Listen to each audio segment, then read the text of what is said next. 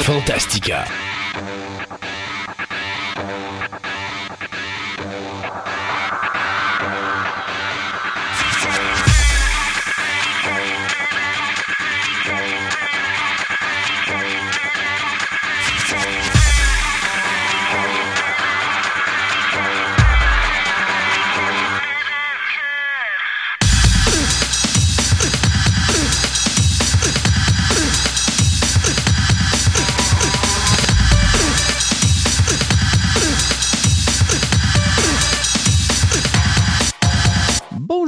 Et messieurs, bienvenue à cette nouvelle édition de Fantastica. Mon nom est Christophe Lassens et comme d'habitude, à mes côtés, mon comparse de travail, Sébastien Côté. Bonjour Sébastien. Salut. Deux tempêtes de neige en une semaine. Moi, Il annonce quelque chose d'autre mardi.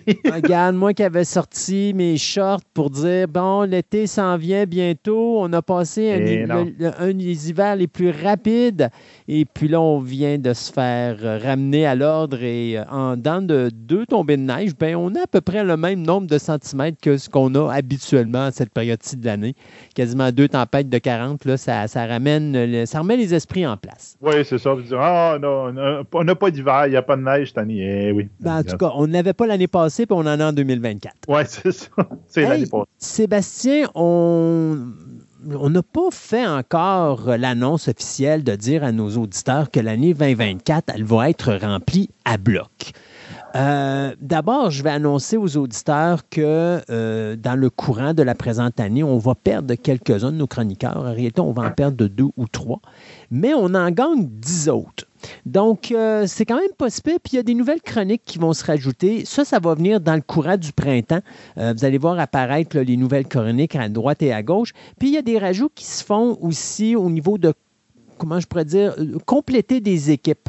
Euh, parce qu'il y a des gens qui, bien sûr, euh, depuis la pandémie, ont beaucoup plus de misère parce qu'ils manquent plus de temps, du télétravail ou une autre façon de, de, fonctionner à la maison, les choses comme ça. Donc, c'est plus difficile de faire des chroniques. Il y a aussi, bien sûr, pour certaines personnes, veut, veut pas, du temps. écoute, l'émission a dure depuis 2017, donc c'est notre septième année présentement.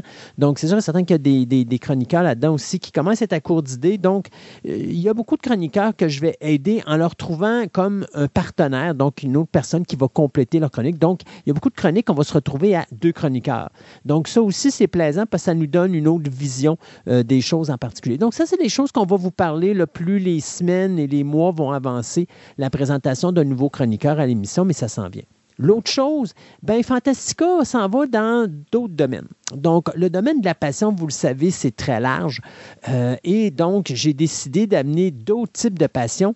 Et on va commencer ça avec la prochaine émission. Parce qu'avec Fantastica, on va faire quelque chose qu'on n'a jamais fait encore. On va faire une émission spéciale sur un grand événement de la ville de Québec qui va cette année avoir sa 70e édition. Et bien sûr, vous aurez deviné que je parle du Carnaval de Québec. Donc, la prochaine édition de Fantastica va être une émission spéciale sur l'événement du euh, Bonhomme Carnaval euh, et du Carnaval de Québec. Euh, il n'y a pas de chroniqueurs dans cette émission-là. Ce sont tous des invités qui vont être là. On a des gens, ben, on a une, une personne de l'université, une professeure de l'université qui va nous parler de l'événement du Carnaval de Québec. J'ai une personne qui travaille à la Ville de Québec, qui est un des plus grands collectionneurs d'articles promotionnels en rapport avec le Carnaval de Québec. Et j'ai un homme qui également travaille pour le tournoi de hockey puis oui depuis 1961, qui va nous parler de toute l'histoire du tournoi de hockey oui. Donc, la prochaine émission va être quelque chose d'assez spécial. Donc, on vous invite à nous suivre. Et puis, comme ça, bien, je peux vous garantir qu'il y en a peut-être une autre dans le courant de l'année qui va se faire parce que l'émission du Bonhomme Carnaval ou du Carnaval de Québec nous a débouché quelque chose d'autre. Mais j'en parle pas tout de suite parce que euh, on n'a pas encore pris les ententes nécessaires. Mais ça se pourrait qu'on ait une autre émission du genre dans le courant de l'année. Donc, Fantastica, tranquillement, pas vite, commence à se modifier. J'ai le goût d'aller un petit peu plus dans, je dirais, l'actuel ou dans l'actualité, sans tomber dans les affaires sérieuses ou trop sombres, mais tomber dans des affaires qui sont tout aussi passionnelles, mais qui sont totalement différentes de ce qu'on est habitué de parler ici à l'émission. Donc, ça, c'est des choses qui vont s'en venir dans le courant de l'année 2024, un genre de souffle renouveau euh, de Fantastica. Entre-temps, bien, je vous dirais, on va s'arrêter quelques instants, couvrir un de nos commanditaires et on revient tout de suite après avec Sébastien où on va très rapidement souligner un petit peu ce qui s'est passé au Golden Globe de cette année. Ce segment de début d'émission vous est présenté par Horreur Fanatique. Enfin, une boutique juste pour vous, passionnés du monde de l'horreur.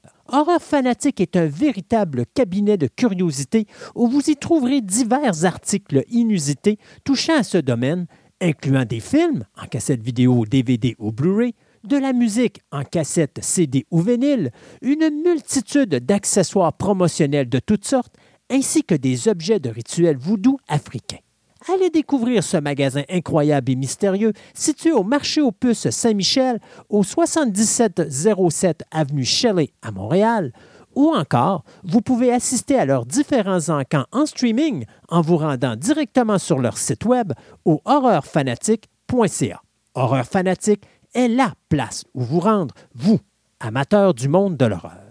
Et donc, avant qu'on embarque, bien sûr, dans ce court résumé de ce qui s'est passé à la 81e édition des Golden Globes, bien, on va vous dire ce qu'on va parler dans l'émission d'aujourd'hui parce que euh, j'ai euh, eu un moment de panique avec euh, mon, mon, comme mon helper qui a dit hey, J'ai pas envie de perdre ma, ma place déjà, alors s'il vous plaît, tu as oublié d'en parler. Bon, aujourd'hui à l'émission, bien sûr, on va voir la deuxième partie et la conclusion de la euh, visite guidée des plaines d'Abraham. Donc, Sébastien nous fait en long et en large la terminaison de cette visite incroyable qu'il a préparée pour nous pour, cette, euh, ben, pour ces deux dernières émissions.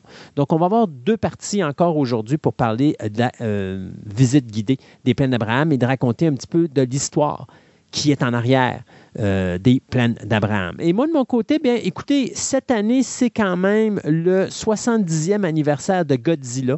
Donc, je me suis dit, ben, pour changer avec les plaines d'Abraham et l'invasion ou la tentative d'invasion des Britanniques, ben moi, je vais parler de l'invasion du reptile de Tokyo. Donc, euh, ça va euh, à peu près dans la même ordre d'idées. Donc, on va parler, bien sûr, de Godzilla. Maintenant, le 7 janvier dernier, au Beverly Hilton à Beverly Hills avaient lieu les Golden Globe Awards, ou plus spécifiquement la 81e édition des Golden Globes. Euh, un événement qui est assez important parce qu'il ne faut pas se le cacher, c'est le premier gros événement depuis la grève des scénaristes et la grève des acteurs.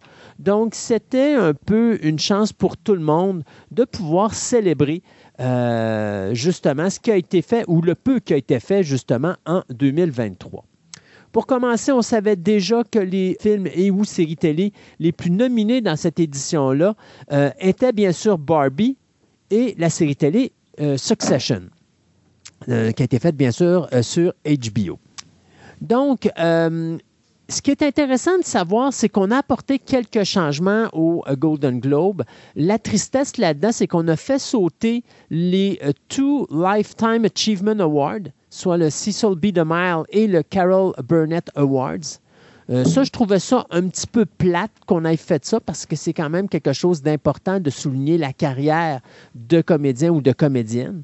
Mais en échange, on a refait, on a amené deux nouveaux prix, soit le Cinematic and Box Office Achievement. Donc ça, c'est une catégorie qui souligne notamment les films qui ont gagné plus que 100 millions de dollars au niveau nord-américain et plus de 150, 150 millions de dollars au niveau euh, international. En quelque sorte, il n'y a pas une grosse compétition dans cette, dans cette catégorie-là cette année parce que le box-office a vraiment été merdique. Et de l'autre côté, ben, vous avez la meilleure performance pour un stand-up comique, euh, soit pour un, un, show de stand-up ou encore tout simplement un show de télévision mettant en vedette un stand-up parce qu'on le sait, surtout du côté de Netflix, on met beaucoup l'accent sur des spectacles de stand-up comics. Donc, on s'est dit, ben, on va souligner ça. Maintenant, qu'est-ce qui était à souligner au 81e euh, euh, édition des Golden Globes? Ben, ce qui était principalement à souligner, c'est les choses suivantes. D'abord, pour commencer, on avait un nouvel annonceur qui n'a pas nécessairement fait l'unanimité. En effet, c'était Joe Coy qui faisait ça et il est arrivé à quelques reprises que M. Coy a fait des jokes plates où est-ce qu'on a tourné la caméra vers la personne qui était comme euh, la victime de cette blague plate-là, incluant bien sûr une certaine chanteuse que je ne nommerai pas ici en ondes, mais qu'elle a euh, tout simplement porté la coupe de son verre d'alcool à la bouche d'un air très sérieux pour dire ta joke est plate. Et M. Coy, du tac au tac, après avoir vu la face de la jeune chanteuse, dire tout de suite Je m'excuse. Il faut croire que Chris Rock a encore laissé derrière lui un certain impact d'une gifle en pleine face, n'est-ce pas? Alors il s'est dit Ça ne me tenterait pas de voir cette chanteuse-là se lever puis m'en passer toute une devant tout le monde. Surtout que son chum est, une un joueur de football, donc je me calme les nerfs. Mais il y a eu beaucoup de mauvaises critiques face à justement le- les jokes plates de Joe Coy. Il y a quelque chose que j'aimerais bien comprendre, c'est pourquoi il faut qu'on fasse toujours des blagues qui visent des personnalités et non pas tout simplement faire des blagues qui, visent des choses qui se sont passées, euh, soit, mettons, des actions qui se passent dans des films puis qu'on on rit d'une production cinématographique, au lieu de se moquer d'une personne. Je ne sais pas, mais il me semble qu'avec ce qu'on vient de voir dans les dernières années, le genre de choses qu'il faudrait peut-être commencer à éviter parce que que ce soit n'importe où, que ce soit aux États-Unis, mais que ce soit ici au Québec, on l'a vu aussi, que ce soit euh, même en Angleterre, de plus en plus, ça devient extrêmement difficile de faire des blagues qui ne sont pas déplacées et la réaction est, sou- est souvent euh, très virale. là. Tu vas le voir non seulement euh, au niveau de la personne, mais tu vas le voir beaucoup au niveau des effets des, euh, des réseaux sociaux. Je ne sais pas quand est-ce qu'on va apprendre du côté des comédiens qu'il y a des jokes qui se font pas. Euh, non, ça, je suis d'accord. Là, il devrait aller. à- Ça, je me rappelle tout le temps des, des numéros d'ouverture de- de- des- des Oscars puis tout. Ouais. Tu sais, ils font plus sur les. Comment il s'appelait le, le- le gars euh, Joel. Euh, Ah, Kimmel. euh, C'était-tu Kimmel ou non? En tout cas, il faisait des, des- des montages avec des, des films puis tout. Tu sais, il se moquait plus des films Oui. de phénomènes que des personnes. Je pense qu'on devrait plus best. aller là. Oui. C'est comme, regarde, tu ris des productions, puis des affaires de même, puis euh, à l'aise de, de laisser ça personnel sur quelqu'un, puis tout. Je suis sûr qu'on on, on est là pour parler des artistes, puis des, des- des, euh, ceux qui font la musique, ceux qui font les, les acteurs, etc., les producteurs, puis tout. Pense que c'est pas nécessaire, là, mais c'est gars. Ça a toujours été le même dans Ah le oui. passé. Donc là, il, Mais de se coller un peu au passé. puis Je a trouve qu'il y a des façons de le faire. Je te donne un exemple. Oui. À un moment donné, il y avait deux femmes qui présentaient euh, un événement, je ne me rappelle plus lequel. Puis, euh, je pense que Ti- Tina Fey est la, est la femme qui faisait cette blague-là. Elle parlait de la femme d'un acteur. Fait qu'elle disait, mettons, de cet acteur-là, euh, écoutez, euh, ben, de, la, femme de l'acteur, c'est une femme qui est très impliquée euh, au niveau de l'aide internationale, c'est une femme qui est très impliquée au niveau politique, au niveau ci, au niveau ça.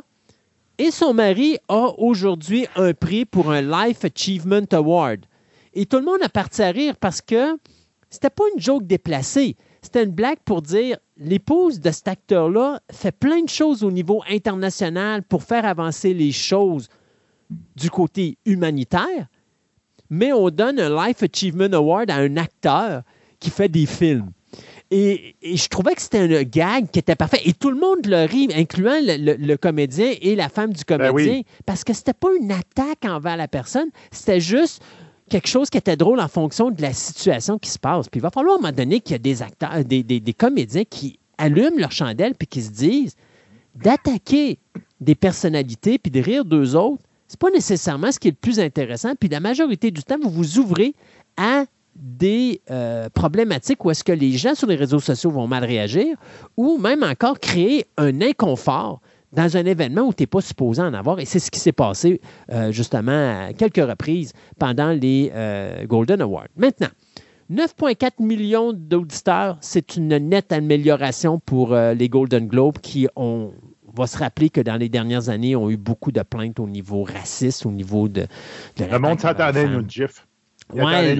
Oui, ben, il faut croire peut-être que ça, mais ils se sont dit, ouais, mais c'est vrai, Will Smith n'est pas là, fait qu'on ne pourra pas avoir de combat. Peut-être que si on aurait mis des lutteurs, ça aurait peut-être pu donner la chance d'avoir un combat de lutte, hein, c'est ça. Un bac de jello. Exactement. Euh, maintenant, euh, bon, soyons honnêtes, Oppenheimer a tout ramassé, a tout raflé ce qu'il y avait à rafler là-dedans.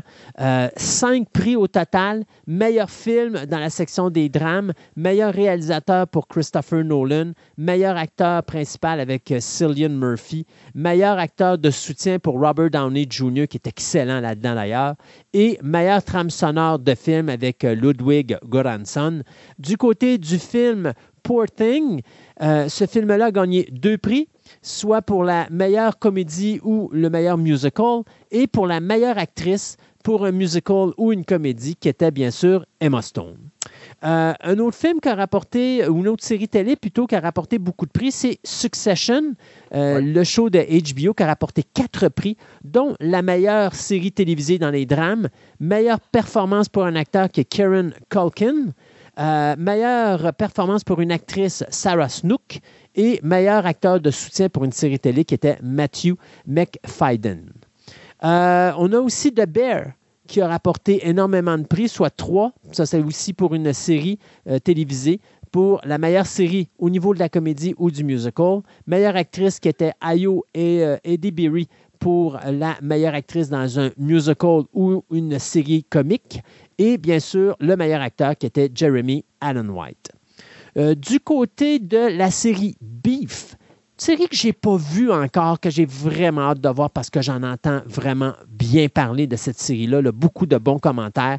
Le prix pour la meilleure série limitée pour une télévision. Euh, on a également la meilleure performance d'un acteur dans une euh, série limitée, soit Stephen Young. Et on a également meilleur prix pour une actrice, soit bien sûr Ali Wong. Donc, trois prix pour la série de Beef. Maintenant, vous vous demandez, est-ce que Barbie a ramassé quelque chose? Bien oui, Barbie est allé ramasser deux prix. Donc, bien sûr, le nouveau prix, soit le Cinematic and Box Office euh, Achievement. C'était sûr que c'est lui qui allait le ramasser parce qu'il était numéro un, non seulement au niveau du box-office euh, nord-américain, mais également au niveau du box-office international.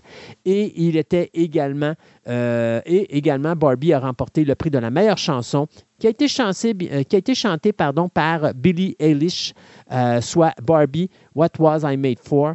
Donc, euh, ça, c'est ce que Barbie a ramassé. Pour le reste des prix, eh bien, on a Anatomy of a Fall, le film français qui a ramassé, ou Anatomie d'une chute, qui a ramassé deux prix, soit celui du meilleur scénario et également celui du meilleur film étranger. On a également du côté euh, de la meilleure actrice pour un drame, c'est Lily Gladstone qui l'a ramassé pour le très long film de Martin Scorsese, Killers of the Flower Moon. Euh, on a également The Holdovers qui a ramassé deux prix, soit la meilleure performance pour un acteur dans un film musical ou une comédie qui est Paul Giamatti et une meilleure actrice de soutien qui était Davin Joy Randolph. Donc ça, c'était les prix qui avaient été donnés pour The Holdovers. Et on a aussi, bien sûr, il ne faut pas l'oublier, The Crown qui continue à ramasser des prix. Bien sûr, c'est Elisabeth Debicki qui a ramassé le prix de la meilleure actrice de soutien. Du euh, côté des euh, meilleurs films d'animation, c'est The Boy and the Heron, que je ne connais pas. Et finalement. C'est le film de Miyazaki. Ah, le film de Miyazaki. Même j'étais. Ben, pas des, ben, j'ai pas vu les, trames sonores des autres films comme c'est Oppenheimer qui a gagné, mais ce film-là est en nomination. Et j'aurais tellement aimé ça pour Joe Sachi qui fait tous les films de Miyazaki. Il fait tellement de la belle, musique, Ça aurait valu un prix aux États-Unis. Ah, j'étais quasiment déçu. J'ai fait Ah, bon, c'est l'autre, là, il doit être bon, là, mais bon, j'étais un petit peu déçu dans mon petit cœur. Et finalement, le nouveau prix pour le stand-up, ben, c'est Ricky Gervais qui l'a ramassé pour euh, Ricky Gervais Armageddon. Donc, euh, c'était ça, euh, les prix du Golden Globe. Je ne sais pas si tu avais quelque chose, toi, à rajouter là-dessus. Moi, j'ai, je pense que c'est un peu. J'essaie de c'est ça, j'essaie de, trouver. Je pense que c'est pour le prix des. que celui que Barbie a gagné pour le meilleur film pour le, les meilleurs box-office. Puis il y avait le spectacle de Taylor Swift là-dedans. Taylor Swift, moi, ben oui. Je trouvais ça, je ça bizarre. là. C'est comme j'ai fait, hein, mettre ça là-dedans. Oui, je suis d'accord, il y a peut-être une meilleure box-office, là, mais c'est pas un film, là, c'est un, spectacle. Là. J'ai trouvé ça ambigu cette année, ça, ce bout-là. J'espère qu'ils vont, ils vont réajuster un peu les critères. J'ai peut-être qu'il est tombé dans un, Non, parce que tu vois, c'est pas la première fois que ça arrive. Il faut se rappeler qu'il y a déjà eu des films comme les Rolling Stones qui avaient été faits à un moment donné, Let's Spend the Night Together. Euh, c'est des films qui, c'est des spectacles, oui, mais c'est des spectacles qui sont faits en film, c'est-à-dire que c'est sont des montés pour comme des films. c'est ouais. comme euh, un genre de documentaire, si on peut dire, et tout ça, mais c'est quand même présenté au cinéma. Et soyons honnêtes, le film de Taylor Swift est sans contredit l'attraction de cet automne parce que sans le film de Taylor Swift, on s'entend qu'il Ah. n'y a pas de box-office. là. À d'accord. part, à part la surprise de Five Nights at Freddy's, là, euh, puis celui de Wonka, il n'y a, rien qui a dépassé le 40 millions au box-office dans son premier week-end. Euh, Non, non, c'est des- non, c'est pathétique cette année. Là. Puis euh, je te dirais que les autres affaires que euh, j'ai vu quelques séries que j'ai bien aimées, comme de diplomate que euh, l'actrice avait été nominée, même si elle l'a pas gagné. là. Je, je trouve ça le fun parce que il- il- par le passé, c'était une très bonne actrice. Et j'étais extrêmement surpris, même s'ils n'ont absolument rien gagné, de Last of Us, que c'est pas un film dans les standards Mais c'est une série télé. sont. Oui, mais un film, une série télé. Mais c'est pas une série dans les standards qui sont nominés souvent dans ces affaires-là. C'est les affaires- meilleurs effets spéciaux. Ça finit de même, là, souvent. Mais c'est rare qu'il y ait des meilleurs acteurs, meilleures actrices, puis là, j'ai trouvé ça intéressant, là. Puis, euh, Mais moi, je te disais, dirais. de toutes les jokes, Ouais. c'est la, la joke probablement qui a, qui a mieux passé parce que la- l'acteur qui a gagné, je pense, pour Succession, il a dit euh, Suck it, euh, Pedro, là. Ouais. Là, Pedro est parti à puis après, il faisait une face comme s'il était triste parce Ouais. qu'il avait perdu. Là, Mais qu'ils se connaissaient, là, c'était vraiment drôle. là. moi, personnellement, j'étais un petit peu tanné de ça, Ouais. Hollywood, là, qu'on lève le nez sur des choses qui touchent la science-fiction, l'horreur, le fantastique. Là. Si c'est de la science-fiction euh, cérébrale, ça passe. Si c'est, la, de la science-fiction euh, commerciale, ça passe pas. Euh, si c'est du fantasy, ça passe pas. Il a fallu aux Oscars qu'on attende la fin de la trilogie de Lord of the Rings pour Donner une année incroyable à Lord of the Rings, soit 13 prix. Mais c'est parce que, excusez-moi, mais The Return of the King est probablement dans la trilogie, c'est pas Le meilleur. Non, c'est pas le moins. Mais on, on lui a donné parce que c'était comme pour célébrer les- la, la- la trilogie au complet. C'est parce que, soyons honnêtes, si le film mérite de gagner, puis qu'il mérite de gagner le prix du meilleur film trois années en ligne, savez-vous quoi? Ben, donnez-y donc. Ben oui. Oh, mais c'est un drame fantastique. Oh, mais les acteurs, ils font pas des vrais drames. Fait qu'ils font pas, ils ont pas des belles prestations. Que ce soit une comédie dramatique, que ce soit un drame ou que ce soit un drame fantastique ou même un film d'horreur. Je m'excuse, mais quand une prestation est bonne, une prestation Tu y donnes. tu y donnes. Mais ça, ça a toujours été de même. Ouais. C'est- comme moi, j'aime beaucoup la science-fiction. Tous les films de science-fiction, ça arrive jamais. Là, Non, là. pratiquement jamais. Pratiquement jamais, à part qu'on va voir Dune, ça fait la même. Là. Ça va être des exceptions, là, mais sinon, on n'entend pas parler, puis on n'y voit pas. Puis c'est triste. Puis c'est triste. C'est ça pourquoi je voyais que hein, Last of Us, on va nominer pour trois prix. Au moins, il y a quelqu'un qui reconnaît que c'était une bonne série. Ah, mais que ça valait la Des peine. nominations, ils vont en mettre. Là. Tu sais, si tu regardes en 73, on avait mis Exorcist comme euh, nominé comme Ah meilleur oui. film de l'année. Soyons honnêtes, en 73, il aurait dû ramasser au diable si on donne un film. Tu sais, à un moment donné, je me rappellerai en 86, on a dit Hey, c'est la première fois qu'un drame d'horreur gagne le prix du meilleur film aux Oscars. Puis c'était euh, The Silence of the Lamb. Oui. C'est parce que c'est un drame policier. Ben oui, un film d'horreur. policier. C'est pas un film d'horreur partout. là. Alors là, tu es là, puis tu te dis, OK, là, vous êtes en train de mêler les cartes juste pour faire semblant que vous soutenez le, le, le monde du film d'horreur. Mais Ben non. 73, Exorcist aurait dû gagner le prix du meilleur film d'horreur. Pourquoi? Parce que pour ce qu'il a accompli, ça aurait dû être le film de l'année. Mais on l'a donné à quelqu'un d'autre, qui était une petite comédie romantique, où je ne me rappelle plus trop quoi, c'est quoi qu'il avait ramassé. Mais tu sais, ça. C'est- décevant parce qu'à Hollywood, on lève le nez sur ce genre de production-là. Et en passant, je voudrais dire aux gens d'Hollywood que c'est ce genre de production-là qui fait en sorte qu'Hollywood est encore ici aujourd'hui. Quand Universal Pictures était sur le bord de la faillite dans les années 30, qu'est-ce qui a sauvé la Universal? Les Universal Monsters, Frankenstein, Ah oui. La Bride, Dracula, euh, le Wolfman. S'il n'y avait pas eu ça, Universal n'existerait plus aujourd'hui. Même chose à l'époque où est-ce qu'à un moment donné, euh, ça allait pas bien du côté de la New Line, où est-ce qu'on essayait de percer le marché. Qui, qui est venu sauver la, pa- la compagnie New Line et qui l'a mis euh, sur la map? Freddy Krueger. Ben oui. Vendredi 13. Paramount a toujours eu honte de Vendredi 13, Mais à chaque fois qu'il y avait besoin de cash, ben, on sortait un vendredi 13, puis hey, ça remplissait les coffres. C'est ça. Alors, pourquoi vous avez honte des films qui vous font survivre? Et puis vous ne voulez pas les soutenir parce que vous voulez mal paraître au niveau des journalistes? On s'en fout des journalistes, de ce qu'ils pensent. Le monde est important, pas les journalistes. Journaliste en a un ou deux ou trois par journal. Si lui, il n'aime pas ça, c'est son maudit problème. Mais si vous avez 18 millions de personnes qui, eux, tripent, ben, je m'excuse, mais les 18 millions sont plus importants que les trois journalistes. C'est quelque part, là. Ouais, Mais- non, non, non, c'est. Bienvenue à Hollywood et au snobisme. Euh, on s'arrête pour couvrir un autre de nos commanditaires et on vous revient tout de suite après avec notre section des nouvelles.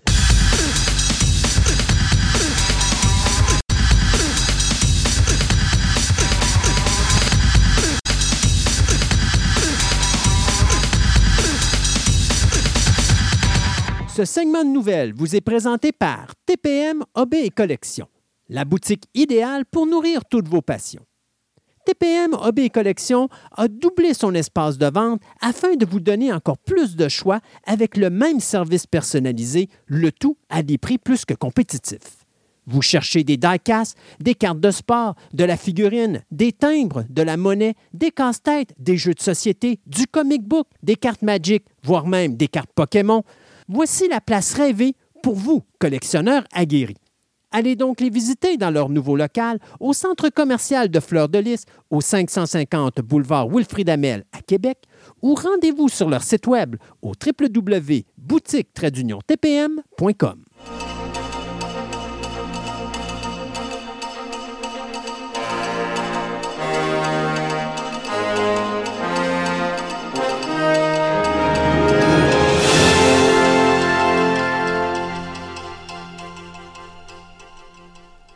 Et pour commencer ce segment de nouvelles, eh bien, on parle de décès. Il y en a eu beaucoup dans les deux dernières semaines. D'abord, on va commencer par l'acteur Tom Wilkinson, qui est décédé à l'âge de 75 ans. Euh, on dit qu'il est mort soudainement, mais on n'a pas donné de raison, donc on peut peut-être supposer qu'il y a eu une crise cardiaque en arrière de ça.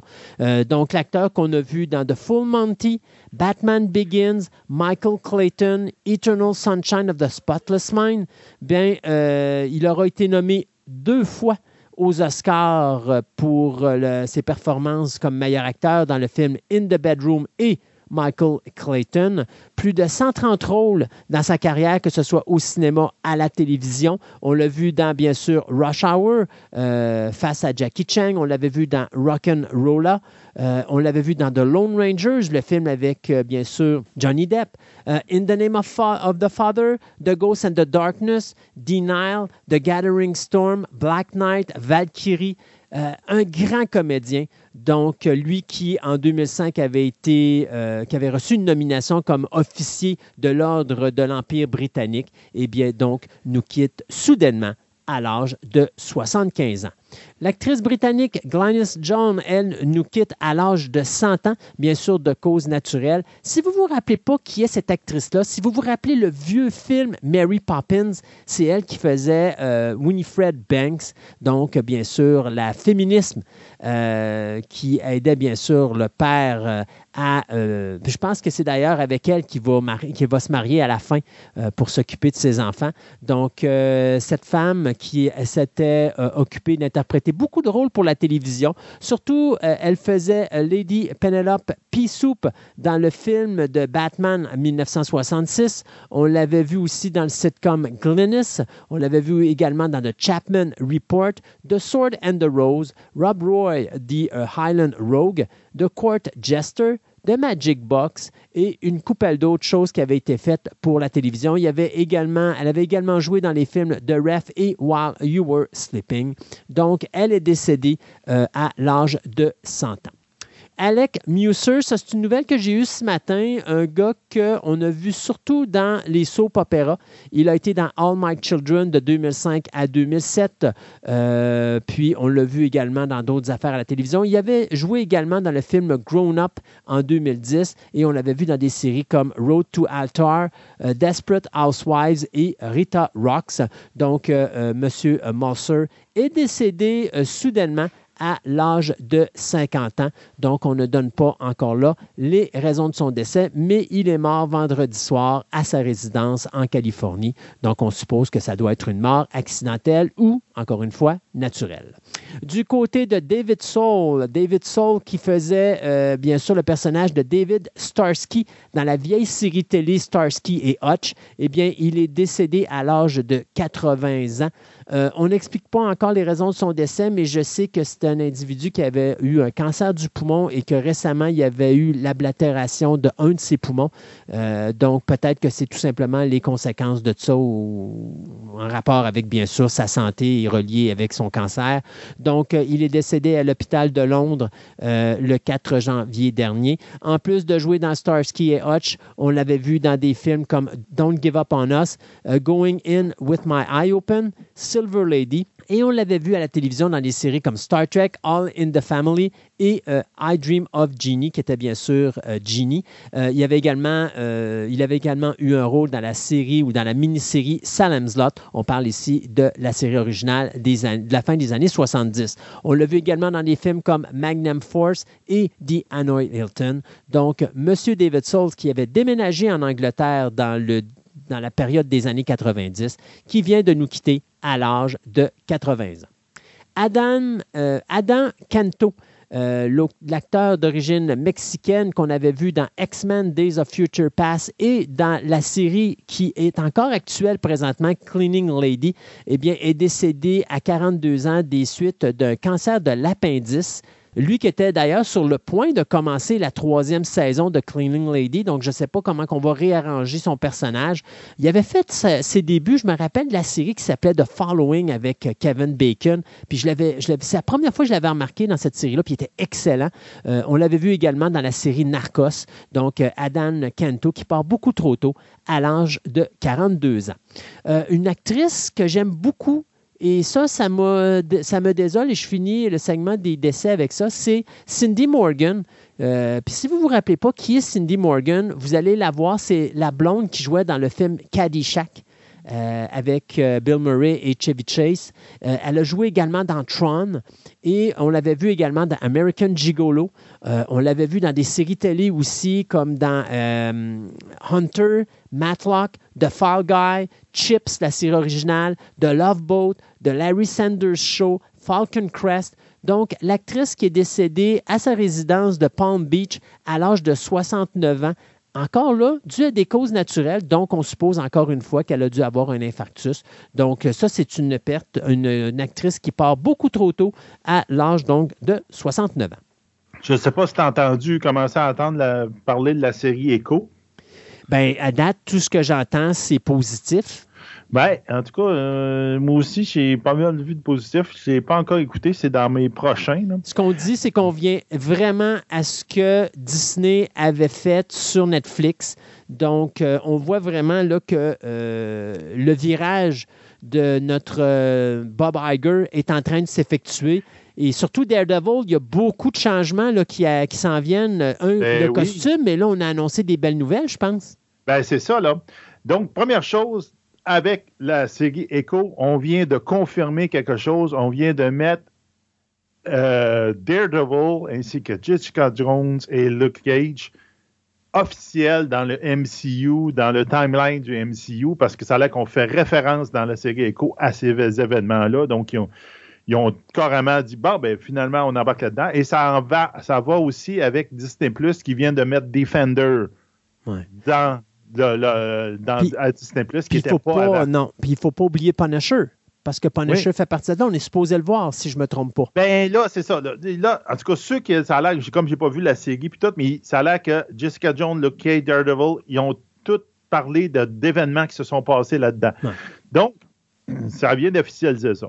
Deuxième chose, comme on disait, effectivement, ils, ont, euh, ils ont remplacé le showrunner de, du, euh, en fin de compte, c'est encore, c'est encore un, film, hein, Daredevil Born Again. Hein? Euh, ben, présentement, ils n'ont pas l'air d'avoir retravaillé le hein? nombre d'épisodes. Parce qu'au Euh, début, il parlait d'un film. À un Non, c'était c'est un- c'est une série de 18 épisodes. Ouais, D'ailleurs, bon, toi puis moi, rappelle-toi, on bougonnait Oui, parce qu'on disait. Criff, vous avez de la misère à faire une série de 6 épisodes, vous voulez nous sortir une série de 18. 18. Non, non, c'est vrai, vrai. Au début, c'était supposé être un film, c'était supposé être une série. C'est une série de 18, c'est ça. Puis c'est encore, je crois, le projet. Je ne sais pas s'ils vont On verra le nombre d'épisodes. C'est ça, exactement. Puis on se rappelle aussi qu'ils ont flushé tout le monde. Là, Ils ont, euh, puis là c'est Dario euh, Scarpa... Scardapane. Scardapane, qui, qui est le nouveau showrunner, puis ils ont tout flushé ce qu'ils ont fait avant. Mais la super bonne nouvelle qui vient de plus. Au début, c'était une rumeur, mais là, c'est de plus en plus euh, confirmé. C'est que la. euh, Wall et ont été, vont reprendre leur, leur rôle de Karen Page et de, Froggy, de Foggy, Franklin Foggy Nelson. Donc, les deux personnages, les deux sidekicks, entre guillemets, de Daredevil, font finalement revenir avec Daredevil. Donc, Là, Elden- c'est comme. Non, c'est ça. Eldon Hansen qui va reprendre son, son rôle de Foggy, puis Deborah Ouais. Ann Wool qui va faire reprendre son rôle de Karen Page. Et c'est une excellente nouvelle. Ça, ça Euh, faisait longtemps oui. que les fans disaient que ça marche pas. Là. Tu peux pas mettre ces deux personnages-là qui étaient excellents en plus, Non, exact. de, de les mettre de côté alors que tu gardes l'acteur principal. Non, Mais non. Tu vois, je pense, je pense que, puis c'est là qu'on voit la différence entre Bob Chapek et Bob Iger. Je pense que Chapek, lui, voulait voir quelque chose de totalement différent. Il voulait qu'on élimine tout ce qui était Netflix, alors que Bob Iger, lui, il regarde ça puis il se dit pourquoi qu'on enlèverait quelque chose qui marchait? C'est ça. Il marchait, puis on ouais. va faire la même chose, on va reproduire la même chose, puis tout, là, le costume, ils reviennent Il quasiment revient comme avec le rouge. Et le rouge, si, je ne sais pas si tu as vu des séquences de euh, Echo, mais au Non. niveau de la séqu- des séquences, là, les scènes de combat, il n'y a pas de numérique. Donc, on Non, est vraiment revenu avec ce que Netflix a fait. Et puis, moi, je, je- je- je- euh, écoute, chapeau, euh, c'est des beaux changements. J'ai vraiment hâte de voir euh, où est-ce que ça va s'en aller. Là. Oui, puis j'ai l'impression qu'ils vont prendre euh, Fisk, puis ils vont le mettre comme gros méchant, comme dans l'univers de, de- Mhm. on peut dire plus terre à terre, moins Avenger. Des, des- puis c'est tellement une bonne idée, là. Puis je pense qu'ils sont, ils sont partis sur une bonne lancée avec ça. Donc, c'est toutes des bonnes nouvelles pour ça, là. Euh, finalement, ça va peut-être savoir, là. C'est- C'est c'est les premières fois qu'on commence à voir le changement de direction Ouais. dans, dans Marvel, là. Puis j'ai hâte de voir qu'est-ce que ça va donner. Tu vois la différence entre un incompétent et quelqu'un qui est compétent. Ben, c'est ça. D'ailleurs, parlant de Marvel, il y a quelque chose qui. Ça m'amuse. hein. Je vois beaucoup Marvel qui copie, puis ça m'écœure parce que Marvel copie beaucoup ce que DC fait, mais c'est Marvel qui hérite des louanges, puis DC hérite des- des- de la Ben merde. oui. Euh, Marvel va sortir une nouvelle catégorie de films ou de programmes qui va s'appeler Marvel Spotlight. Et bien sûr, quand on parle du Marvel Spotlight, la décision qui a été prise, c'était de dire tout ce qui a rapport avec euh, les programmes qui sont beaucoup plus matures, beaucoup plus pour adultes, donc bien sûr Echo et Daredevil, ben maintenant vont se retrouver dans la catégorie Marvel Spotlight, dont on a un logo qui est fait et on a une petite chanson thème qui a été créée. Donc on a vraiment créé une section Marvel Spotlight. Le problème, c'est que DC avait déjà fait ça, mais ils ont fait ça du nouveau du comic book avec euh, le Black Label, où est-ce qu'on fait de la bande dessinée adulte. Euh, donc, on fait la même affaire du côté de Marvel, mais là, on a décidé que, écoute, là, on, va justement ramener Jessica Jones, ramener les Defenders, ramener Punisher, ramener le vieux Daredevil de Netflix, puis tout simplement ramener une ambiance de violence. Mais ce n'est pas nécessairement pour tous les âges. Donc, quand vous allez voir Marvel Spotlight, ben, ça ne sera pas pour les tout petits. L'autre affaire aussi que j'aime beaucoup, qu'on n'a pas parlé encore, mais qui est un changement drastique de Bob Iger, c'est la chose suivante. C'est que on va présenter maintenant des choses qui vont faire en sorte que on va permettre au public qui vont regarder des films ou des séries télé d'être capable de les regarder, mais ceux qui n'ont pas vu toutes les séries télé ou tous les films de Marvel vont pouvoir regarder les œuvres d'une façon indépendante l'une de l'autre, sans risquer d'être perdus.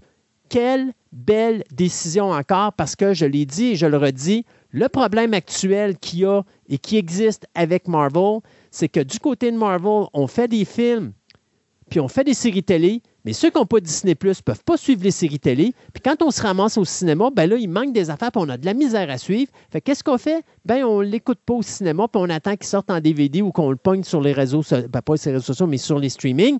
Pourquoi? Ben, parce que c'est-tu quoi? Au moins, je vais pouvoir lire, puis OK, ça, je comprends pas, je peux mettre sur pause, puis aller regarder, lire ou faire de quoi, chercher à comprendre qu'est-ce qui se passe, ou dire, OK, c'est quel show, réécouter le show, puis après ça, réécouter le film, puis dire, OK, là, je comprends ce qui se passe. Donc, Ben oui. ça, ça va s'appeler Marvel Spotlight. C'est quelque chose que vous allez voir de plus en plus maintenant. Et non seulement on sait que Punisher s'en vient là-dedans. On sait que Echo fait partie de ça. On sait que Daredevil Born Again fait partie de ça, mais on a annoncé deux projets qui s'en vont là-dedans, soit Blade et bien sûr la nouvelle adaptation de Ghost Rider. Donc, Marvel Spotlight, c'est quelque chose qu'il faudra surveiller. je te dirais, dans le même un peu aparté, ils ont annoncé officiellement qu'il va y avoir un, film sur l'univers du Mandalorian oui. qui va s'appeler The Mandalorian et Grogu. Puis en réalité, ça remplace la quatrième saison. Oui, c'est ça. Mais c'est comme, tu fais tabarnouche, tu fais un film, tu veux vraiment le mettre au cinéma, tu appelles ça Mandalorian et Grogu, qui fait référence à une, franchise qui est juste pour le monde de Disney Plus à écouter. Tu sais, The Marvels, c'était exactement ça le problème. Pourquoi ça a été, ça a été officialisé comme le pire MCU qui a, qui a fait l'argent au, euh, euh, au, cinéma? il y avait trois des personnages, un qui avait un film, un qui avait dans une série télévision et un qui faisait une apparition dans une autre série télévision. Ah. à un moment donné, là.